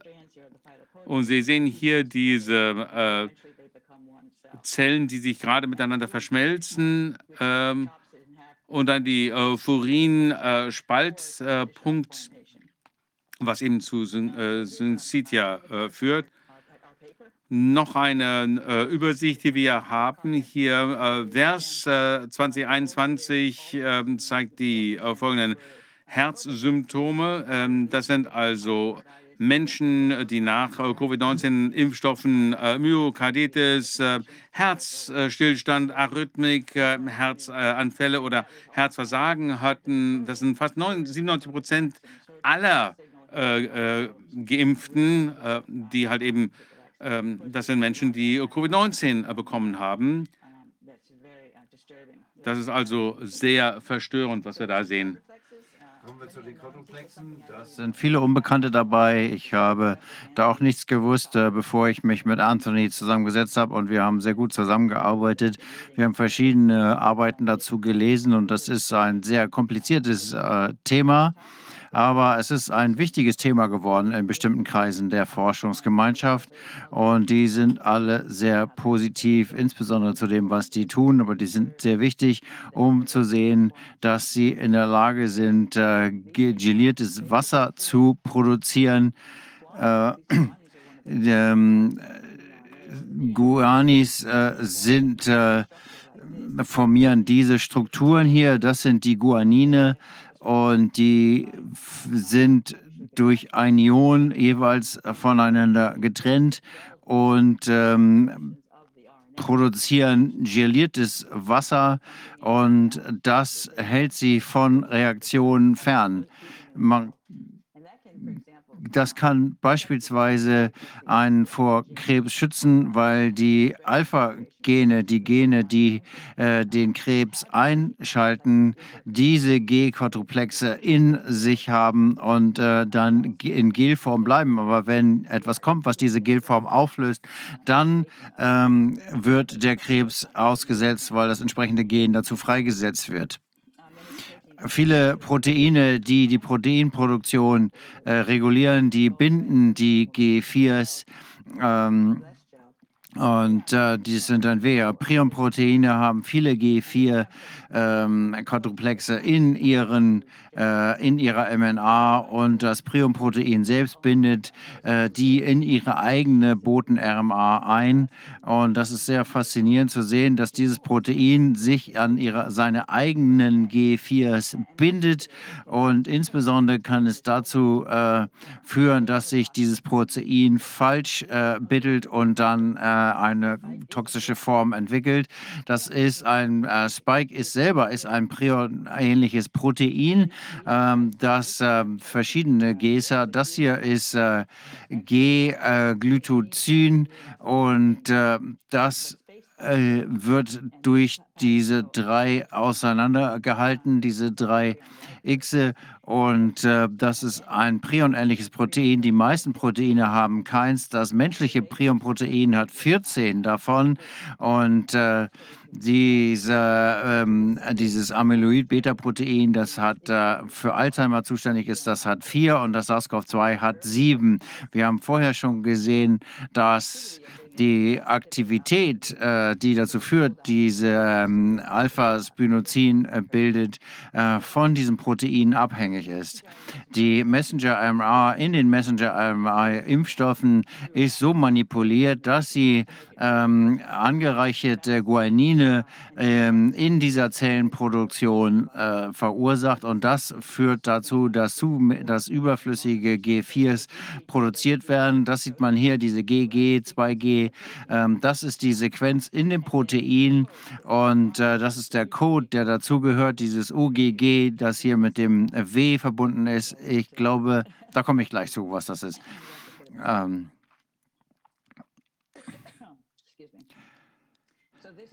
Das sind diese äh, G4-Potenzial angereicherte äh, Optionen. Ähm, das äh, scheint aber hier überall ein, eine Rolle zu spielen. Die haben verschiedene Sequenzen benutzt und äh, nehmen das, was am effizientesten ist, um diese äh, Proteine sehr schnell zu bilden. Aber im Allgemeinen führt das dazu, dass zusätzliche GC äh, gebildet werden. Und in dem ursprünglichen äh, sind da 36 Prozent von dem G sind und nur vier 4Gs machen können. Aber das, äh, der Pfizer-Impfstoff hat 53 GC und damit können neun äh, G4s gemacht haben. Bei Moderna sind es 61 Prozent GC und damit können 19 G4s produziert werden. Und damit äh, ist das ähm, hier nochmal im Detail.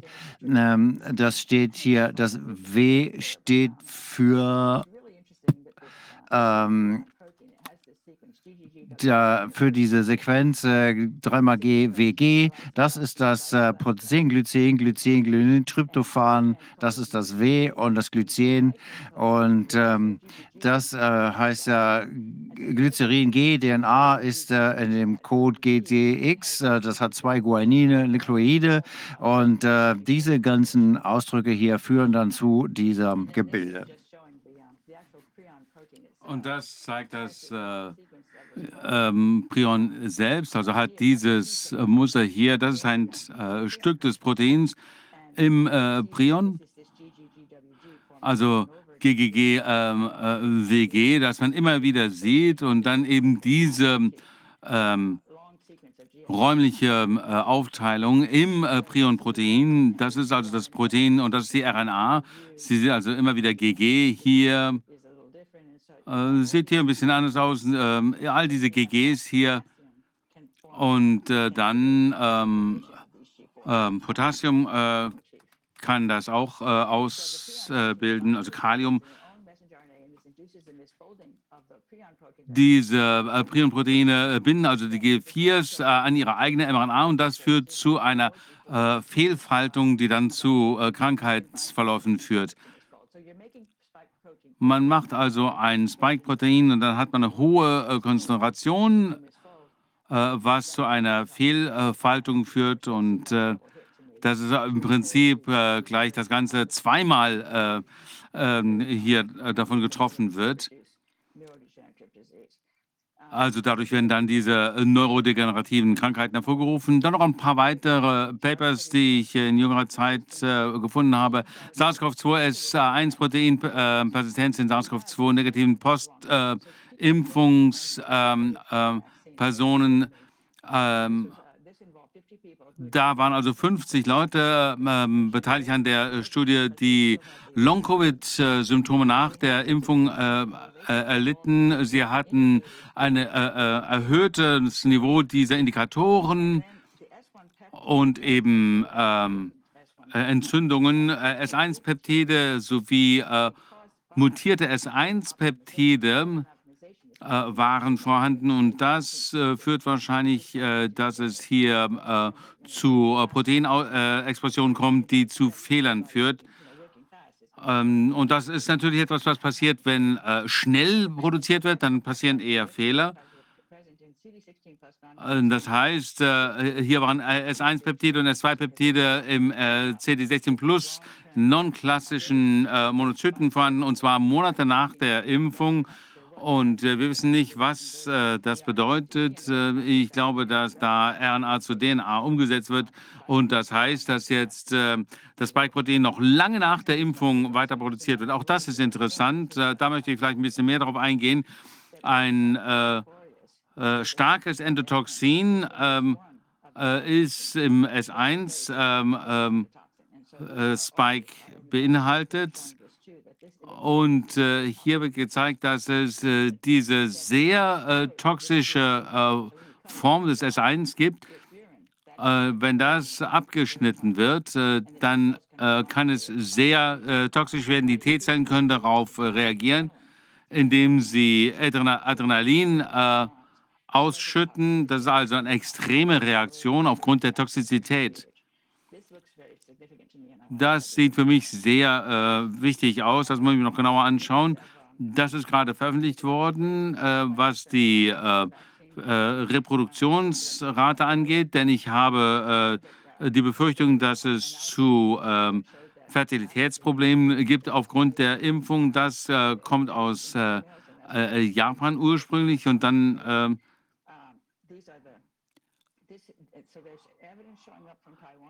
Äh, es gibt also entsprechende Zahlen auch aus Taiwan. Da gab es wohl eine 27-prozentige äh, Rückgang äh, bei der Geburtenrate im ersten Quartal dieses Jahres im Vergleich zum letzten Jahr.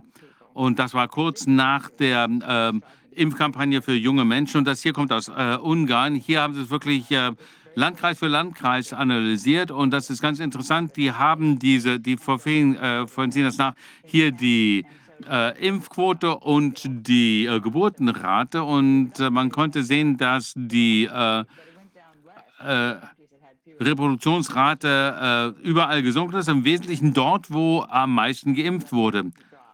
Das ist also sehr interessant. Das ist ein stärkeres Signal, als wenn man einfach nur sich anschaut, ob es zu einer äh, äh, Rückgang kam oder nicht. Sie sehen also hier, da wo am meisten geimpft wurde, hat man den höchsten Rückgang der äh, Fertilität und weniger in den äh, Landkreisen, wo weniger geimpft wurde. Äh, das heißt, wir werden das wohl sehen. Äh, ist natürlich ein bisschen schwierig, da den Nachweis zu erbringen, aber es sieht doch danach aus, als äh, sei das eine Auswirkung ähm, der Impfung von jungen Menschen. Auch das hier ist sehr äh, äh, verstörend, dass es aus den USA es ist nicht äh, notwendig, äh, irgendwelche klinischen äh, Studien durchzuführen, um äh, neue Arten von mRNA-Impfstoffe äh, auf den Markt zu bringen. Äh, ich habe gedacht, das müssen wir natürlich machen. Wir müssen das unbedingt äh, äh, erforschen.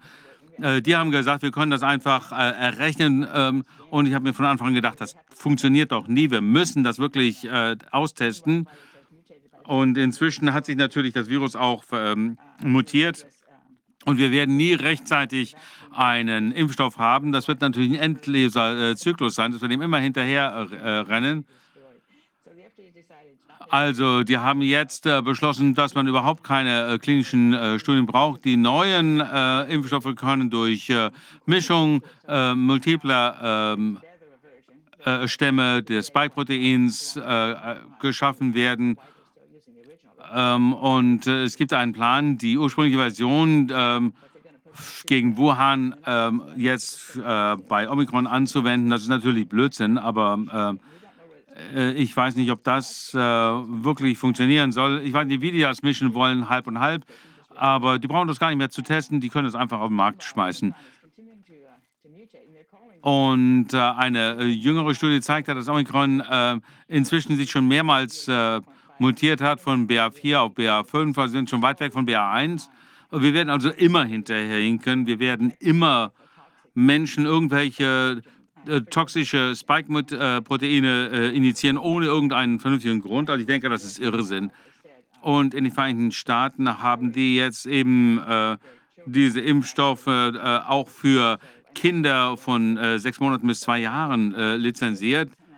Also kommen wir zum Schluss. Das ist natürlich die gute Nachricht. Die erste Dosis hier, die Anzahl der Menschen, die das äh, akzeptiert haben, ist ein hoher Prozentsatz. Nur wenige haben das zurückgewiesen. Bei der zweiten Dosis waren schon mehr Leute, die das nicht haben wollten. Und bei dem Booster sehen Sie doch wesentlich mehr Menschen, die das nicht mitgemacht haben. Also ich hoffe, dass die Bevölkerung jetzt langsam wach wird und sagt, nee, wir machen damit nicht mehr mit, äh, was die Regierung empfiehlt. Also zusammenfassend kann man sagen, die mRNA-Impfstoffe sind nicht äh, ausreichend auf äh, Sicherheit und Wirkungsweise getestet worden. Die mRNA-Impfstoffe sind deutlich anders als die originale Virusversion. Die Impfstoffe sind, äh, sorgen für schnelle Produktion von Spike-Proteinen in äh, den menschlichen Zellen. Äh, Sie sorgen für starke Entzündungsreaktionen. Exosome spielen eine zentrale Rolle in der Verteilung der Spike-Proteine in verschiedenen Organen, in Organen, insbesondere im Herz und im Gehirn. Und das kann auch durch zu Unfruchtbarkeit führen, die steigt. Vielen Dank für Ihre Zeit. Und jetzt haben wir noch ein bisschen Zeit, uns weiter zu unterhalten. Das war wirklich äh, beeindruckend, diese Präsentation.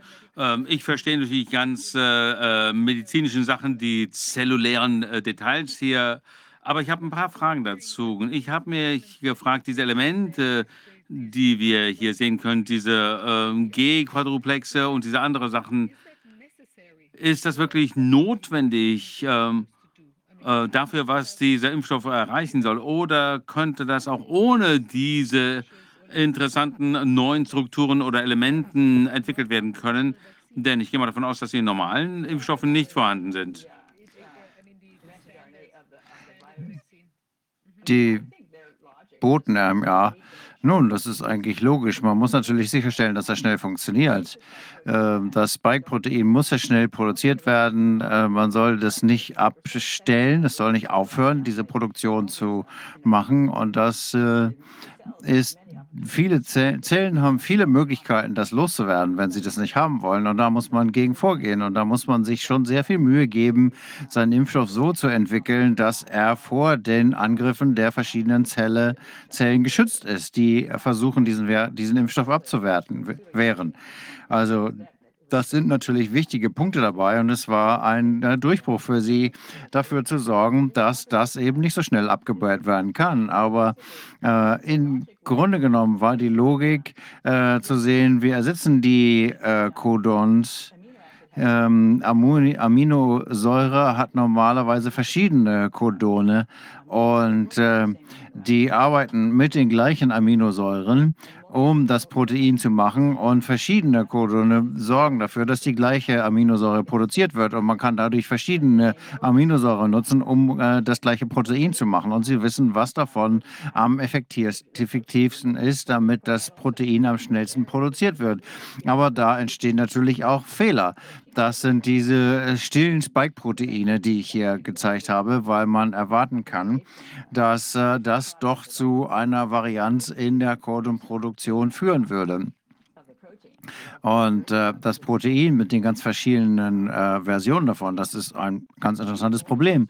Äh, die 4Gs sind sozusagen ein zufälliges Nebenprodukt und möglicherweise ist das auch Teil der Codierung, dass diejenigen, die gut funktionieren, das sind die, die diese 4G-Quadruplexe äh, produzieren in dem Code und äh, in die dafür sorgen, dass die Spike-Proteine, sie wollten ähm, etwas haben, was diese Spike-Proteine schnell produziert und dann ist das Abfallprodukt. Sie wissen natürlich nicht, was sie da tun. Ähm, Anthony ist da der Experte, der hat diesen Teil ausgearbeitet und ich hatte Schwierigkeiten, das zu verstehen und ich glaube, jeder, der hier drin forscht, der versucht hier noch zu verstehen, was hier gerade passiert. Er glaubt, dass Spike-Protein kann in den Zellkern eindringen durch die 4G-Quadruplexe und äh, da eben äh, die Produktion von Spike-Proteinen wiederum äh, aktivieren. Und damit kann die Zelle dann diese Proteine produzieren, die zu Krebs führen. Und das ist natürlich sehr besorgniserregend. Also diese vier Quadruplexe, die sind ein großes Mysterium. Und wenn man sich die verschiedenen Arten dazu anguckt, Arbeiten dazu anguckt, dann ist das schon Detektivarbeit. Mir, ich bin jemand, der sowas gerne tut und versuche das zu verstehen, aber leider versteht das bislang weltweit, glaube ich, niemand, soweit ich das jedenfalls. Äh, die verschiedenen Arbeiten dazu sind noch etwas verwirrend und unklar, aber ähm, das heißt, es sieht ganz klar so aus, als ob die doch eine sehr, sehr wichtige Rolle spielen dabei. Und ähm, dieses ähm, äh, Denken Sie, äh, es scheint ja bei all den Impfstoffen, die wir jetzt sehen können, der gleiche Prozess zu sein, dass es da überall die gleiche Konstellation ist, dass die alle dasselbe oder was ganz ähnliches äh, Rezept einsetzen, um diese äh, Impfstoffe zu äh, erschaffen. Also ich habe hier zwei Fragen im Zusammenhang. Ist es wahrscheinlich, äh, dass Sie äh, das gleichzeitig dasselbe entwickeln. Äh, vielleicht hätten sie sich einen anderen Teil des Virus äh, nutzen können, ähm, nicht das Spike-Protein, ich weiß nicht. Ja, ja, also. Und das Zweite, ich gehe mal davon aus, äh, das muss ja äh, äh, sehr ähm, ähm, kompetente Wissenschaftler sein, Leute, die äh, ihre ganze Schaffenskraft aufwenden, um das zu entwickeln? Glauben Sie wirklich, dass sie nicht wissen, was sie tun? Ja, das ist eine gute Frage. Ich finde das sehr erstaunlich, dass die sich äh, anscheinend keine Sorgen darüber machen, was das mit den Menschen machen könnte. Ähm, die Leute, die das herstellen, die verdienen natürlich jede Menge Geld damit. Das macht ihnen natürlich Spaß. Und die werden auch äh, geschützt. Also in den Vereinigten Staaten ist es egal, was, da, äh, was ihnen passiert. Sie können die das Unternehmen nicht verklagen, solange, wir, solange sie diese Notzulassung haben. Das ist also denen ziemlich egal, glaube ich, äh, dass sie den Menschen Schaden zufügen. Ähm, das, ähm, äh, so sieht es ja aus. Solange die Geld verdienen können, ist ihnen das egal. insbesondere, weil sie keiner vor den Karte ziehen kann. und wenn sie diesen Schutz verlieren würden, würden sie sofort aufhören, das zu produzieren. Aber ähm, sie wissen natürlich, dass ihnen nichts passieren kann. Aber Sie hätten ja doch einen anderen Teil des, Impf des Viruses nutzen können, um den Impfstoff herzustellen, oder? Naja gut, das Spike-Protein ist natürlich auf, dem, äh, auf der Oberfläche und ich denke, das ist natürlich äh, die erste äh, ähm, Antwort. Wenn das natürlich auf der Oberfläche ist, dann kann man natürlich damit, äh, kann man das natürlich nutzen. Die anderen Sachen, die in dem Virus sind. Das sind die, die exprimiert werden. Äh, und äh, dann werden natürlich Antikörper dagegen entwickelt und die spielen eine große Rolle bei der, äh, beim Schutz vor der Krankheit in der Zukunft nach einer Infektion. Aber ich denke, das war nicht so gut, als es gleich am Anfang zu erwischen. Äh, da haben sie allerdings einen Fehler gemacht. Also zwei äh, Fehler. Erstens, dass das Spike-Protein so toxisch ist und das wird jetzt massenhaft produziert. Und zweitens äh, mutiert dieses Spike-Protein so schnell. Diese anderen äh, Stoffe innerhalb des äh, Virus sind viel stabiler. Also wenn man dagegen einen Impfstoff entwickeln würde, dann würde das viel länger wirken weil dann eben die Antikörper jeweils äh, auch da, äh, darauf passen würden. Und ich habe das natürlich in einem Paper auch gesehen dass die Menschen, äh, die die Krankheit bekommen, dass deren Immunzellen sogar geschädigt werden, wenn sie äh, geimpft sind, sodass man äh, beim nächsten Mal äh, gar nicht mehr so gut auf die ähm, äh, Krankheit reagieren kann. Also die Leute, die geimpft sind, sind dann sogar geschwächt im Vergleich, äh, Vergleich zu den Menschen, die nicht geimpft worden sind. Die sind also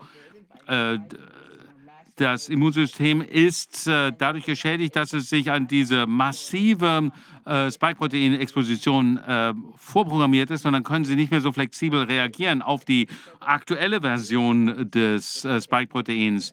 Äh, also bei, einer, bei einem neuen Stamm, äh, eine neue Spike-Sequenz, aber auch andere Proteine innerhalb des Virus, die sie gegen eine Infektion äh, könnten sie ihre eigenen Antikörper halt eben schützen, aber nicht diese äh, künstlich hervorgerufenen. Haben, sie hatten ja diese Folie, wo die Spike-Produktion abgenommen hat am ersten Tag und dann war der höchste Punkt am fünften Tag und dann nahm das nach zum 28. Tag hin wieder ab.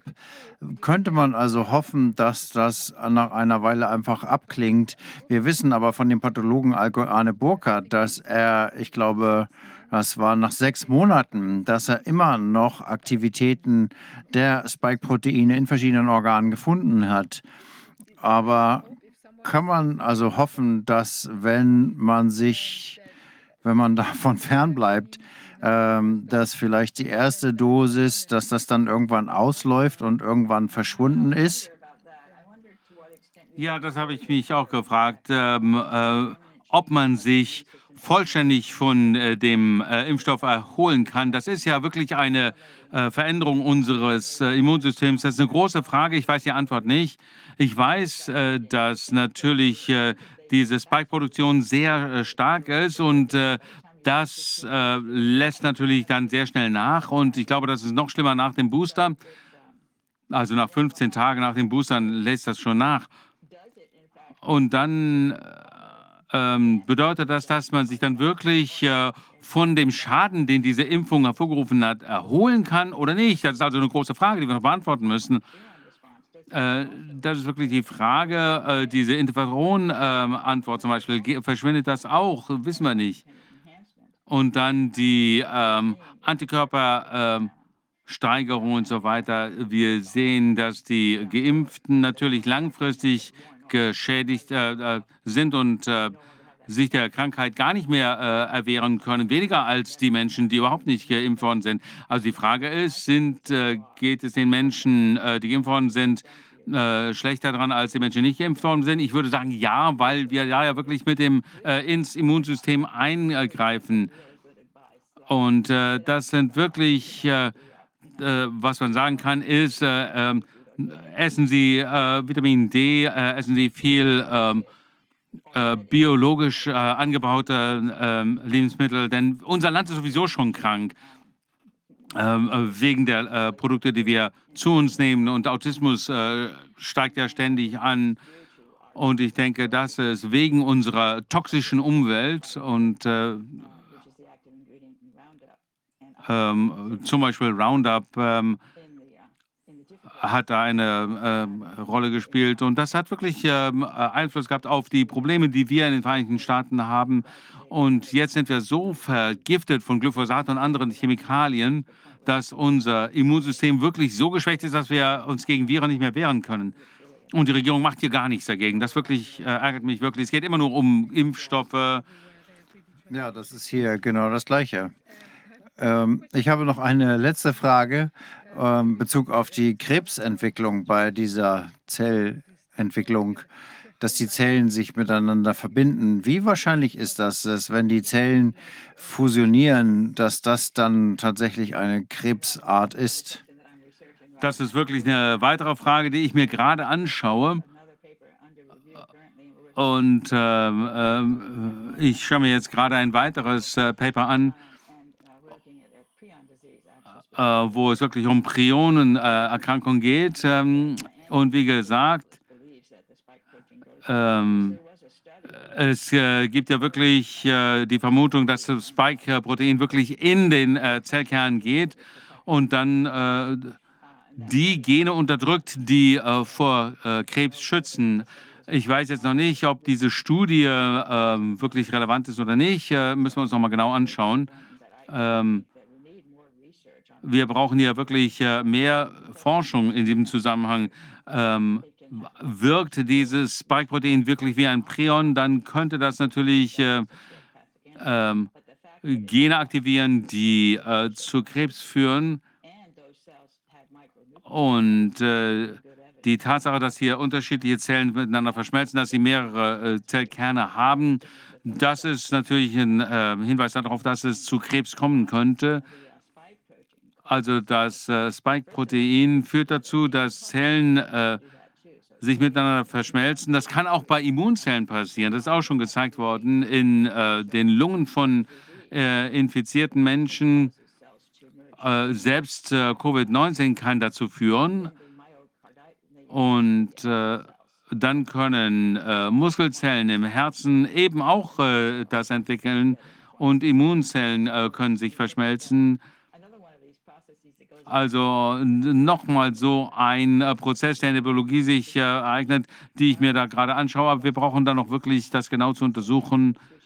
Und die Zellen äh, äh kommen dann wirklich in eine seltsame äh, Situation, wo sie nicht äh, abgetötet werden. Ähm, aber das passiert nicht unbedingt. Die können in diesem Status verharren, wo sie nicht tot sind, sondern wo sie wirklich noch leben und äh, Entzündungssignale aussenden. Das heißt, sie äh, verursachen gewisse Signale, machen aber ihre Arbeit nicht mehr. Das heißt, sie äh, führen nur zu Informationen und das führt dann zu äh, Verwirrung des äh, Systems und äh, das kann man sogar im Gehirn passieren.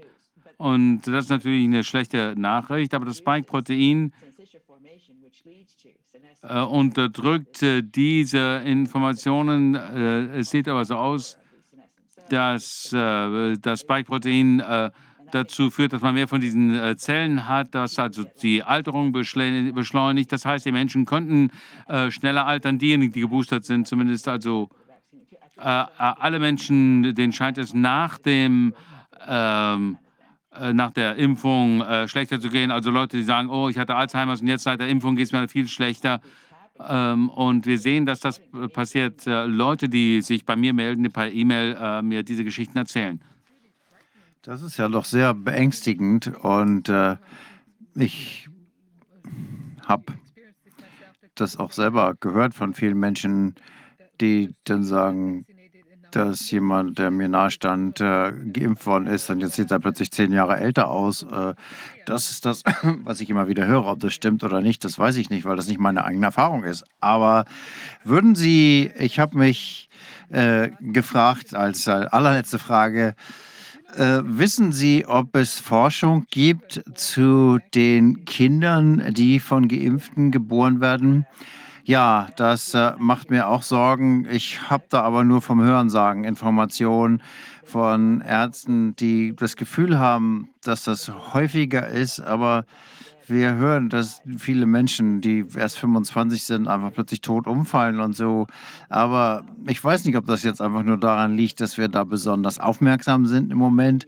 Ähm, jedes Jahr hören wir das äh, immer und wir diagnostizieren das jetzt nur. Das ist sehr schön, um zu äh, verstecken, wo das herkommt. Also ich weiß es nicht. Ich weiß, äh, die VERS Databank hat einen großen Bereich von ähm, Menstrualbeschwerden, äh, alles Mögliche, was in diesem Bereich nach der Impfung passiert, dass also die, äh, ähm, die Fortpflanzung ist dort beeinträchtigt. Ähm, ähm, das ist etwas, woran ich doch interessiert bin, insbesondere weil wir hier eben gerade diese Abnahme der Fruchtbarkeit sehen. Ich glaube, Deutschland hat auch Zahlen dazu. Vielleicht wissen Sie dazu sogar mehr als ich.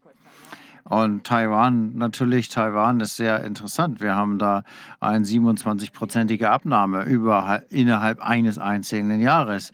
Und äh, das sind schon wenige, die können sich also gar nicht leisten, dass keine Kinder mehr geboren werden. Aber die Kinder, äh, werden die von irgendwem überwacht? Ähm, äh, zum Beispiel gibt es Kinder, die äh, bei der Geburt äh, gesund zu sein scheinen und dann ein halbes Jahr später sieht man vielleicht, dass da irgendwas passiert. Wissen Sie, ob es da irgendwelche Studien dazu gibt? Ja, da gibt es einige Berichte zu in der Verstadter die schon sehr alarmierend sind, von Kindern, die gestillt werden. Und äh, dann wird die Mutter geimpft und plötzlich werden die Kinder sehr krank.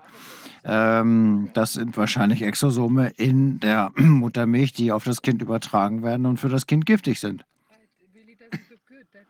Sieht alles nicht gut aus. Das sind sehr unangenehme Nachrichten, aber es ist sehr wichtig, dass wir äh, das uns im Detail anschauen. Denken Sie, dass es hier irgendwelche Möglichkeiten gibt, diesen Prozess aufzuhalten durch irgendein Heilmittel? Äh, zum Beispiel die Regierung abwählen. Das wäre vielleicht eine Lösung. Nee, das meinte ich jetzt gar nicht. Ich meinte jetzt nicht den politischen Prozess, sondern im Körper äh, kann man diesen Prozess irgendwie anhalten. Ich weiß es nicht. Äh, natürlich hört man das immer wieder. Es gibt Menschen, die bereits vorher krank waren, aus verschiedenen Gründen. Ähm, die sind natürlich jetzt am äh, empfindlichsten. Wenn man ein gutes Immunsystem hat, dann kann man das äh, Spike-Protein schnell wieder ausscheiden.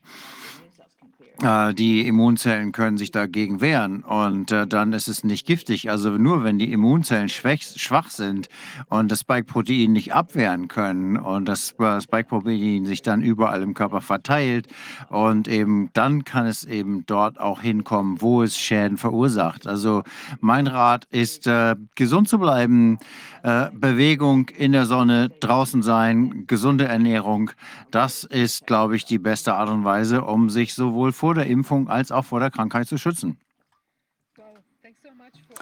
Ja, vielen Dank für all diese hochinteressanten Informationen. Wir müssen uns das wirklich äh, im Detail anschauen. Es ist ganz wichtig, dass es Menschen gibt wie Sie, die das äh, untersuchen. Es ist wichtig, die Menschen aufzuwecken und äh, vielleicht auch eine äh, Möglichkeit der Behandlung zu finden, denn es gibt so viel Leid, das äh, sich jetzt hier breit macht. Das wird sehr schwierig, wieder zur Normalität zurückzukommen. Und ich hoffe, dass die Regierungen irgendwann tatsächlich mal aufwachen und sehen, dass sie da kompletten Unsinn machen und äh, dass es sehr, sehr dumm ist, die gesamte Bevölkerung zu impfen. Ich hoffe, dass es bald erkannt wird. Ähm, die Beweise sind so überwältigend, dass man damit aufhören soll. Aber sie scheinen ja entschlossen zu sein, ähm, auf der anderen Seite sehr viel Druck aufzubauen und auszuüben. Ja, es geht hier nicht um die Gesundheit, da müssen andere Gründe dahinter stecken. Sonst, naja, vielen Dank. Das war wirklich sehr interessant. Äh, toll, dass Sie uns diesen Vortrag halten konnten. Sehr gerne. Es war mir ein, eine Freude. Ja, schönes Wochenende. Ihnen auch. Tschüss. Ich weiß gar nicht, ob wir noch irgendeine Art von Clip haben, den wir gezeigt bekommen sollen. Könnte ich da eine Information bekommen? Ja, da kommt noch was. Okay, ähm, ich habe jetzt leider, weil Rainer hatte die Aufgabe, das heute noch anzukündigen. Ich habe jetzt nicht die Information. Vielleicht entweder kann mir die noch jemand geben oder ich würde sonst sagen, wir lassen uns überraschen und gucken, was da noch Schönes. Wir spielen das einfach ab. Okay, also ich sehe, es ist eine, eine Rede von Christoph Steiner. Das ist jemand von der FPÖ, der sich wahrscheinlich kritisch äußert zu der Gesamtlage. Ähm, ja, genau. Also ansonsten sind wir dann am Ende der Sitzung. Ähm, wenn jemand uns unterstützen möchte bei der Arbeit, gibt es die Möglichkeit dazu. Wir sind dankbar für Unterstützung, weil wir eben auch nicht äh, ganz ohne Geld das hier machen können. Und ansonsten ja, wünsche ich wie immer einen ersprießlichen Freitagabend und ein schönes Wochenende. Ich sehe gerade noch, einen, äh, noch mal den Hinweis, dass wir äh, zum Ende werden wir noch mal den ähm, die Informationen äh, zeigen, wo man die nachlese, also diese neue äh, Version, die ähm, oder dieses neue äh, Format, was Rainer und ich gemacht haben, wo man eben die Zusammenfassung der Sitzung nochmal sehen kann und eben ergänzt durch einige Anmerkungen. Also in diesem Sinne ein schönes Wochenende und bis nächste Woche. Bis dann. Und das, was mir jetzt Gott zukommen ist, das ist wieder einmal ein Wahnsinn und bedeutet wieder eines, nur weil die Impfpflicht heute fällt, heißt das noch lange nicht, dass diese Regierung mit ihrem Schwachsinn in Bezug auf Corona nicht doch noch weitermachen will im Herbst. Weil, und jetzt kommt's, es ist das Bundesamt für Sicherheit im Gesundheitswesen, das werden Sie kennen, Herr Minister, Datum 12.07.2022, brandaktuell. Wichtige Information des Bundesministeriums für Soziales, Gesundheit, Pflege, Konsumentenschutz sowie des Bundesamtes für Sicherheit im Gesundheitswesen über das Vorgehen im Falle abgelaufener Chargen von Covid-19-Impfungen. So, sehr geehrte Medikamentenkoordinatorinnen und Koordinatoren, abgelaufene Chargen lagern der Covid-19-Impfungen Therapeutika dürfen nicht vernichtet werden, sondern sollen unter den vom Hersteller in den Fachinformationen jeweils vorgesehenen Lagerbedingungen unter Quarantäne gestellt werden. Jetzt kommen wir am Anfang der Morgen, okay, das ist nicht ganz so schlimm, aber jetzt geht es weiter. Und wie das geschrieben ist, auf diesem Weg soll sichergestellt werden, dass die betroffenen abgelaufenen Chargen im Fall einer nachträglichen Verlängerung der Haltbarkeit durch die EMA weiterhin zum Einsatz und somit der österreichischen Bevölkerung zugutekommen können. Das heißt jetzt, wir sollen uns den abgelaufenen Impfstoff, der jetzt ja gegen die Mutanten, die es ja gibt bei Corona, eh schon immer wirkt, einfach dann ein halbes Jahr später nochmal einspritzen lassen, das abgelaufene Kraffel, weil es diese Regierung weitaus zu viel Millionen Impfdosen gekauft hat. Also das muss man sich einmal vorstellen. Das Schreiben haben jetzt die Ärzte in Österreich gekriegt. Einer davon hat es mir geschickt, Gott sei Dank. Das heißt, alle, die sich im Herbst impfen lassen wollen, viel Spaß mit dem abgelaufenen Kraffel, weil das liegt jetzt umeinander bei den Hausärzten. Achso, das kann nicht schaden. Das weiß man jetzt. Also, Herr Kollege Rackel hat gesagt, das abgelade, also Entschuldigung, der Herr Dr. Rackel vom Bauernbund in Tirol hat jetzt gesagt, das angelaufene Kraffel kann mal nicht schaden. Interessanter Zugang dieser ÖVP, wenn es um die Impfung geht. Also äußerst, äußerst interessant. Keine einzige Person in Österreich wird mit abgelaufenem Impfstoff geimpft. Und den Zettel, den Sie in der Hand haben, ja, ist nichts anderes als ein Hinweis darauf, die Dosen nicht wegzuschmeißen. Wissen Sie warum? Weil wir sie eintauschen werden. Weil wir sie eintauschen werden. Ja? Na, ja, es, erstens wäre mir nicht bekannt, dass wir per Du sind. Äh, zweitens können Sie gern, Sie können gerne, Sie können gerne, Herr Bundesrat, das Rednerpult auch als Büttenredenbühne benutzen. Das ist zwar dem Ruf des Parlaments nicht, nicht zuträglich, aber ich lasse einfach nicht stehen, dass Sie hier öffentlich in einem österreichischen Parlament der Bevölkerung weismachen wollen, sie werde mit abgelaufenem Impfstoff geimpft. Das ist schlicht nicht wahr. Das ist schlicht nicht wahr. Und ich würde Sie bitten, bei aller Polemik, und im Übrigen ist Lautstärke kein Argument für Richtigkeit, möchte ich Ihnen auch sagen, bei aller Polemik wenigstens in Rufweite der Wahrheit zu bleiben, wenigstens in Rufweite, ja, und hier den Eindruck zu vermitteln, nur weil ein Informationsschreiben an die Ärzteschaft geht, das darauf hinweist, Dosen nicht wegzuschmeißen, den Eindruck zu vermitteln, es würde abgelaufener Impfstoff verimpft, ist eine glatte Unwahrheit. Wahrscheinlich, Herr Minister, kennt man das eigene Schreiben nicht. selbstverständlich kenne ich das, ich bin ja nicht wahnsinnig. Ja, ja, anscheinend kennen Sie es nicht. Ja, was steht da? Sie haben jetzt behauptet, das, genau, Sie haben jetzt behauptet, die Dosen, die man aufkalten muss, werden ausgetauscht. Das haben Sie jetzt behauptet, oder? Okay. Sie schreiben aber vom Ministerium an die Ärzte, und jetzt haben wir bei der Unwahrheit, da kriegen wir jetzt ein Problem. Auf diesem Weg soll sichergestellt werden, dass die betroffenen Chargen im Fall einer nachträglichen Verlängerung der Haltbarkeit durch die EMA und das BASG weiterhin zum Einsatz und somit zu der österreichischen Bevölkerung zugutekommen würden. Also wenn die Impfdosen ausgetauscht würden, würde es wohl da drinstehen, oder? Das, na bitte, also, noch einmal, ich versteht ihr das nicht. Wenn abgelaufene Chargen, wenn ab...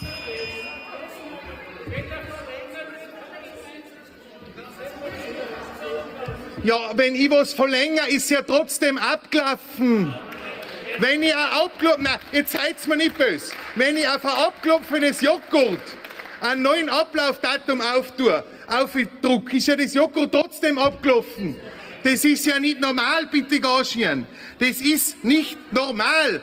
Das ist nicht normal. Abgelaufen ist abgelaufen, Herr Minister. Das ist Ihr Schreiben. Das ist nicht für irgendwem, das ist nicht für irgendeinem anderen Parlament oder für irgendeinem anderen Ministerium irgendwo auf dieser Welt. Das ist Ihr Ministerium. Eine abgelaufene Charge wird verlängert, nachträglich verlängert die Haltbarkeit. Und dann ist abgelaufen, abgelaufen. Da kann man jetzt sagen, was man will. Das ist ja nicht normal. Bitte Gaschen. Und dann sagen sie, da werden Unwahrheiten gesagt, ich habe es nur vorgelesen. Abgelaufen ist abgelaufen. Bitte Gaschen, Herr Minister, dann können Sie Ihre eigenen schreiben nicht. Also das ist schon peinlich.